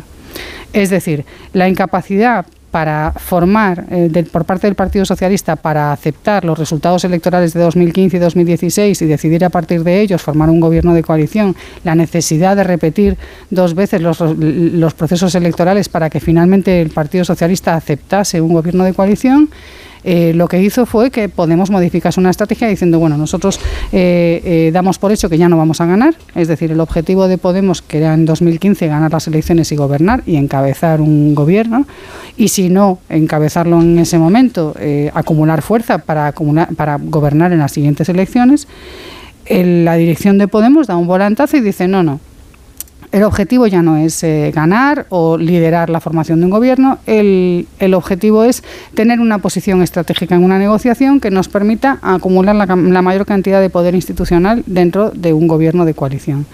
Y eso es aceptar la, la subalternidad.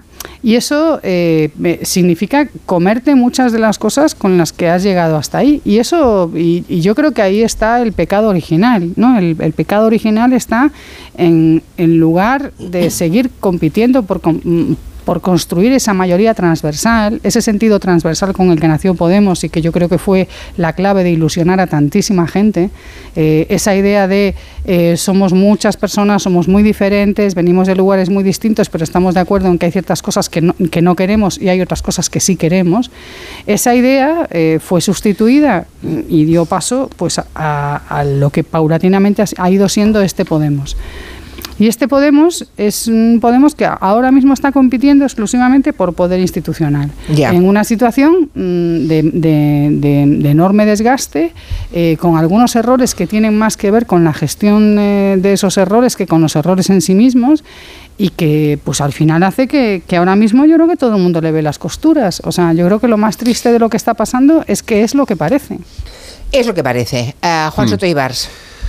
Mm, No, no, estaba escuchando con, mucho, con mucha atención a Carolina. Yo recuerdo que, que Carolina y, y, y Errejón compartían en el fondo aquella visión de más transversal del partido y frente a, frente a la... Eso que ahora llaman la izquierda edulcorada. Claro. Ahora es que estoy siguiendo mucho el canal de televisión que ha montado Pablo Iglesias, que es muy gracioso porque, bueno, porque es prácticamente lo mismo de antes, pero con, con un poco más de medios. Eh, pero es básicamente el, boletín oficial del pablismo, ¿no? Él dice, eh, en todos los programas no se cansan de presentarlo porque interviene de pronto en los programas, interviene como analista experto y le, presentan como director de Canal Red y, ex, y fundador de Podemos, pero no como la voz de la, la voz de mando, ¿no? No, es que no la tiene. es decir, no, Claro. Orgánicamente no tiene ese No la tiene, sí. Orgánicamente porque- no. Sí, sí, sí. Por eso hablamos de descansa todo el día.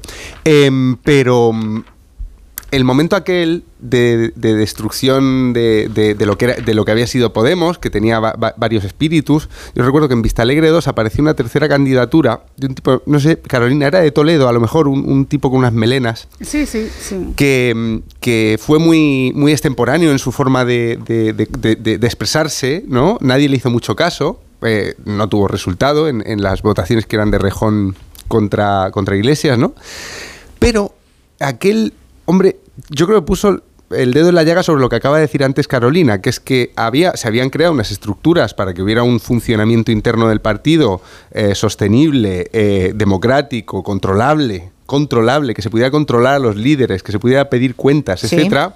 Y habló de, la, de, rapidísima corrosión de ese, sistema que se había, dado Podemos a sí mismo. ¿no? Entonces lo que, ya pasa el tiempo y lo que, y lo que acaba, eh, lo que acaba degenerando, al menos en mi opinión, es un partido cesarista, sin César, con César emérito, ¿no? Mm, El Papa emérito de Podemos, pero con una con unas líneas de, de- dirección, unas líneas de respuesta a lo que al, al PSOE, unas líneas de respuesta ante los retos sociales, de ante los propios errores que se cometen. Carolina Descansa lo, lo, lo decía ahora eh, sutilmente, ¿no? Pero la forma en la que han reaccionado al error de la ley del sí es sí ha sido peor que el error de la ley del sí es sí, no esa huida hacia adelante.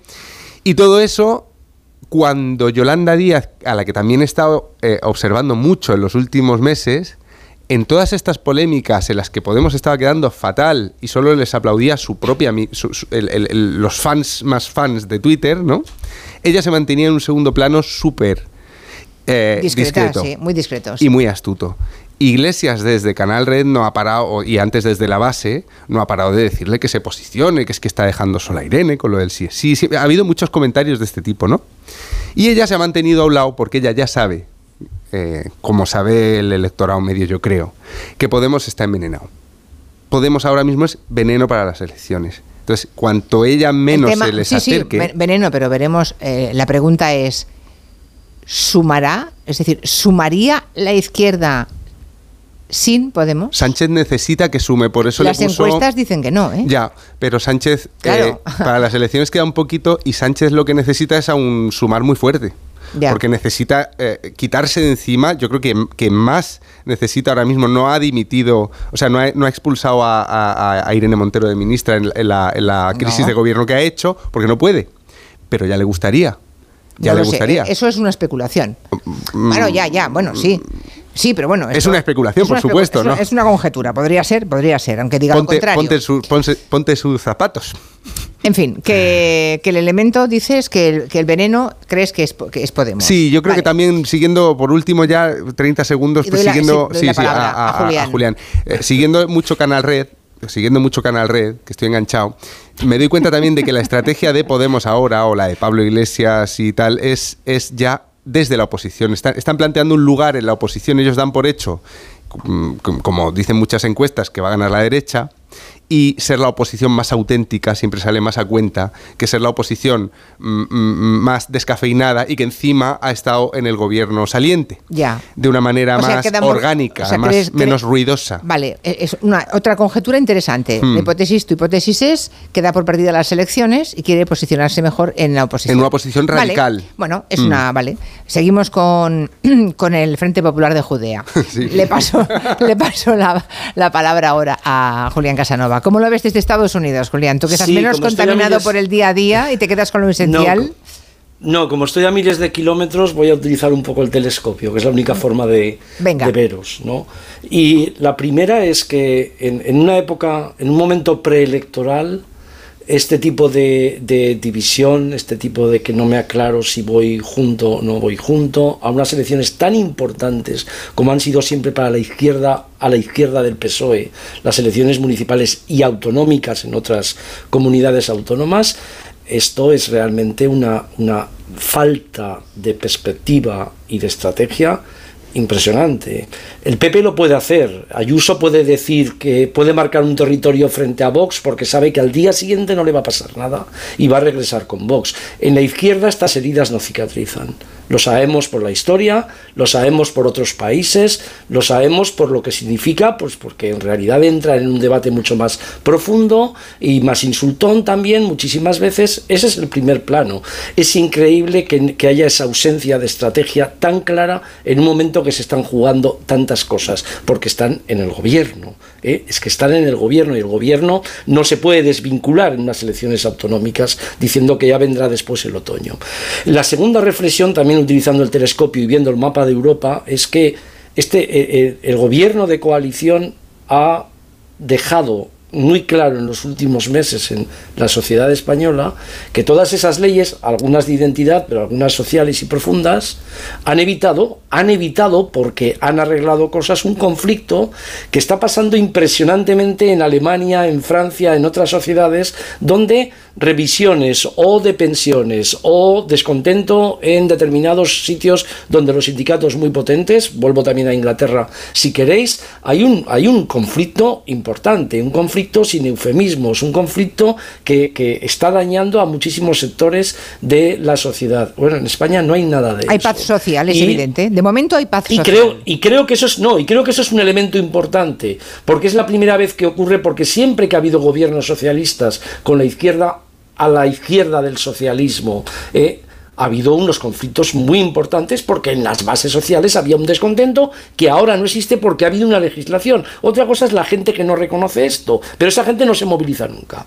O si se moviliza, se moviliza de tipo político frente a lo que ellos suponen que es la izquierda. Y a mí me parece que eso es un elemento también importantísimo y no lo está captando. eh, Y me extraña muchísimo que no lo capten así de cara a eso que llaman unidad. Que más que unidad es decir, cómo construimos lo que ya tenemos sin destruirlo. Ese es el tema, no es la unidad. Es por qué no, por qué no dejamos de, de destruir y construimos o consolidamos lo construido. Y, la última cosa, en el mundo de la política actual es muy, muy importante el liderazgo.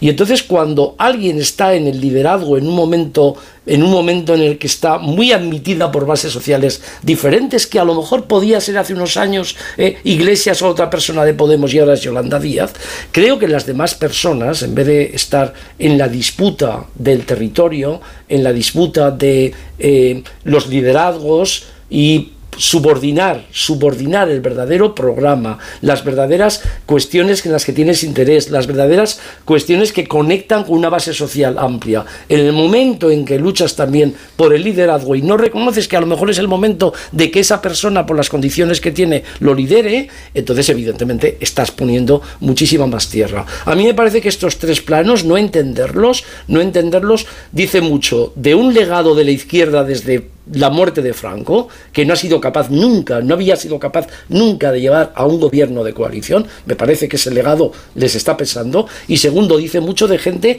que ha tenido la calle con ellos y ahora es incapaz, una vez están en el poder, lo decía muy bien Carolina, es verdad que tienen mucho poder institucional, pero tienes poder institucional, pierdes las elecciones y pierdes la calle, y para recuperar el poder institucional pasará una generación. Bueno, pues eh, hasta ahí. A ver qué nos dicen los que quieran. A ver, el electorado de izquierda, sobre todo, estén eh, más a la izquierda del PSOE o no.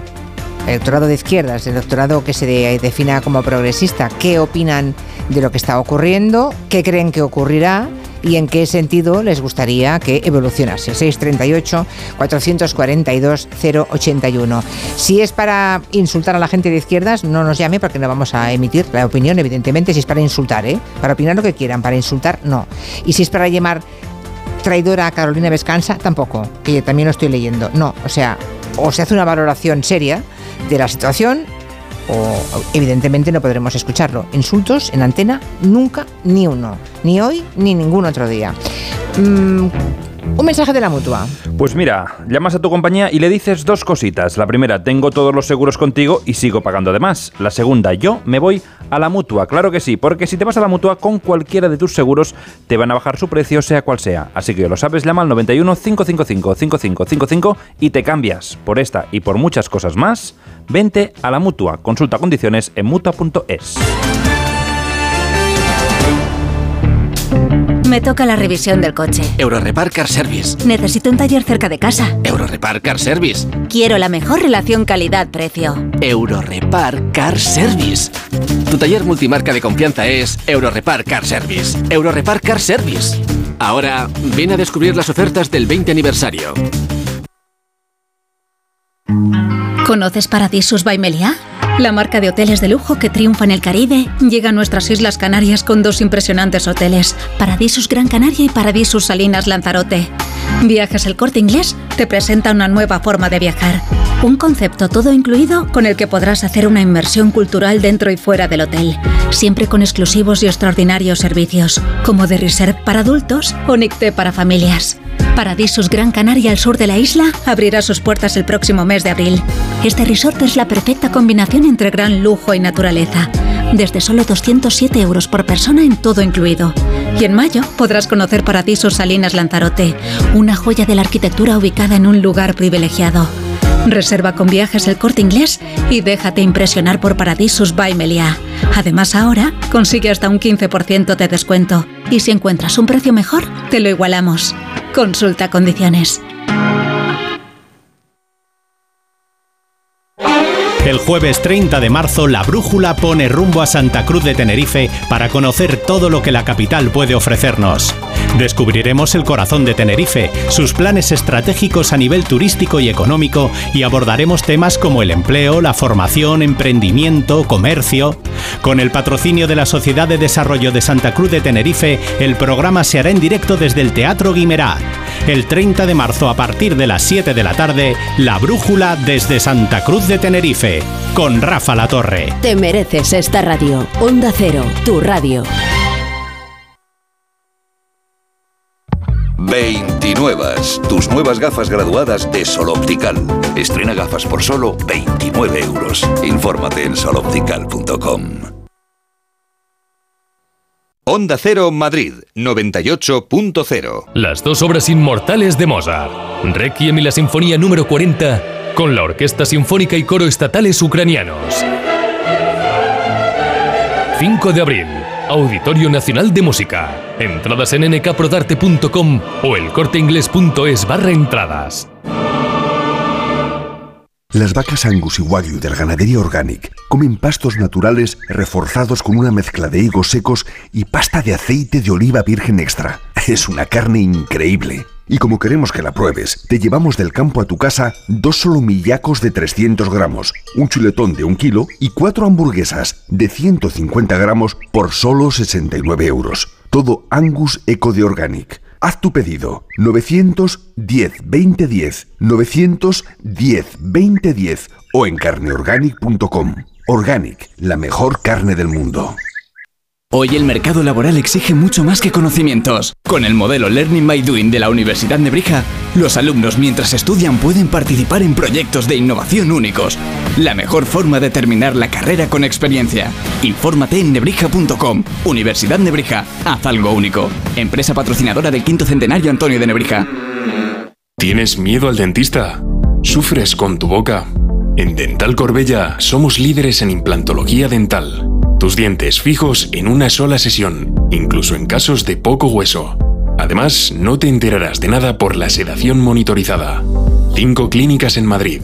Pide cita gratuita en dentalcorbella.com y en el 91 111 75 75.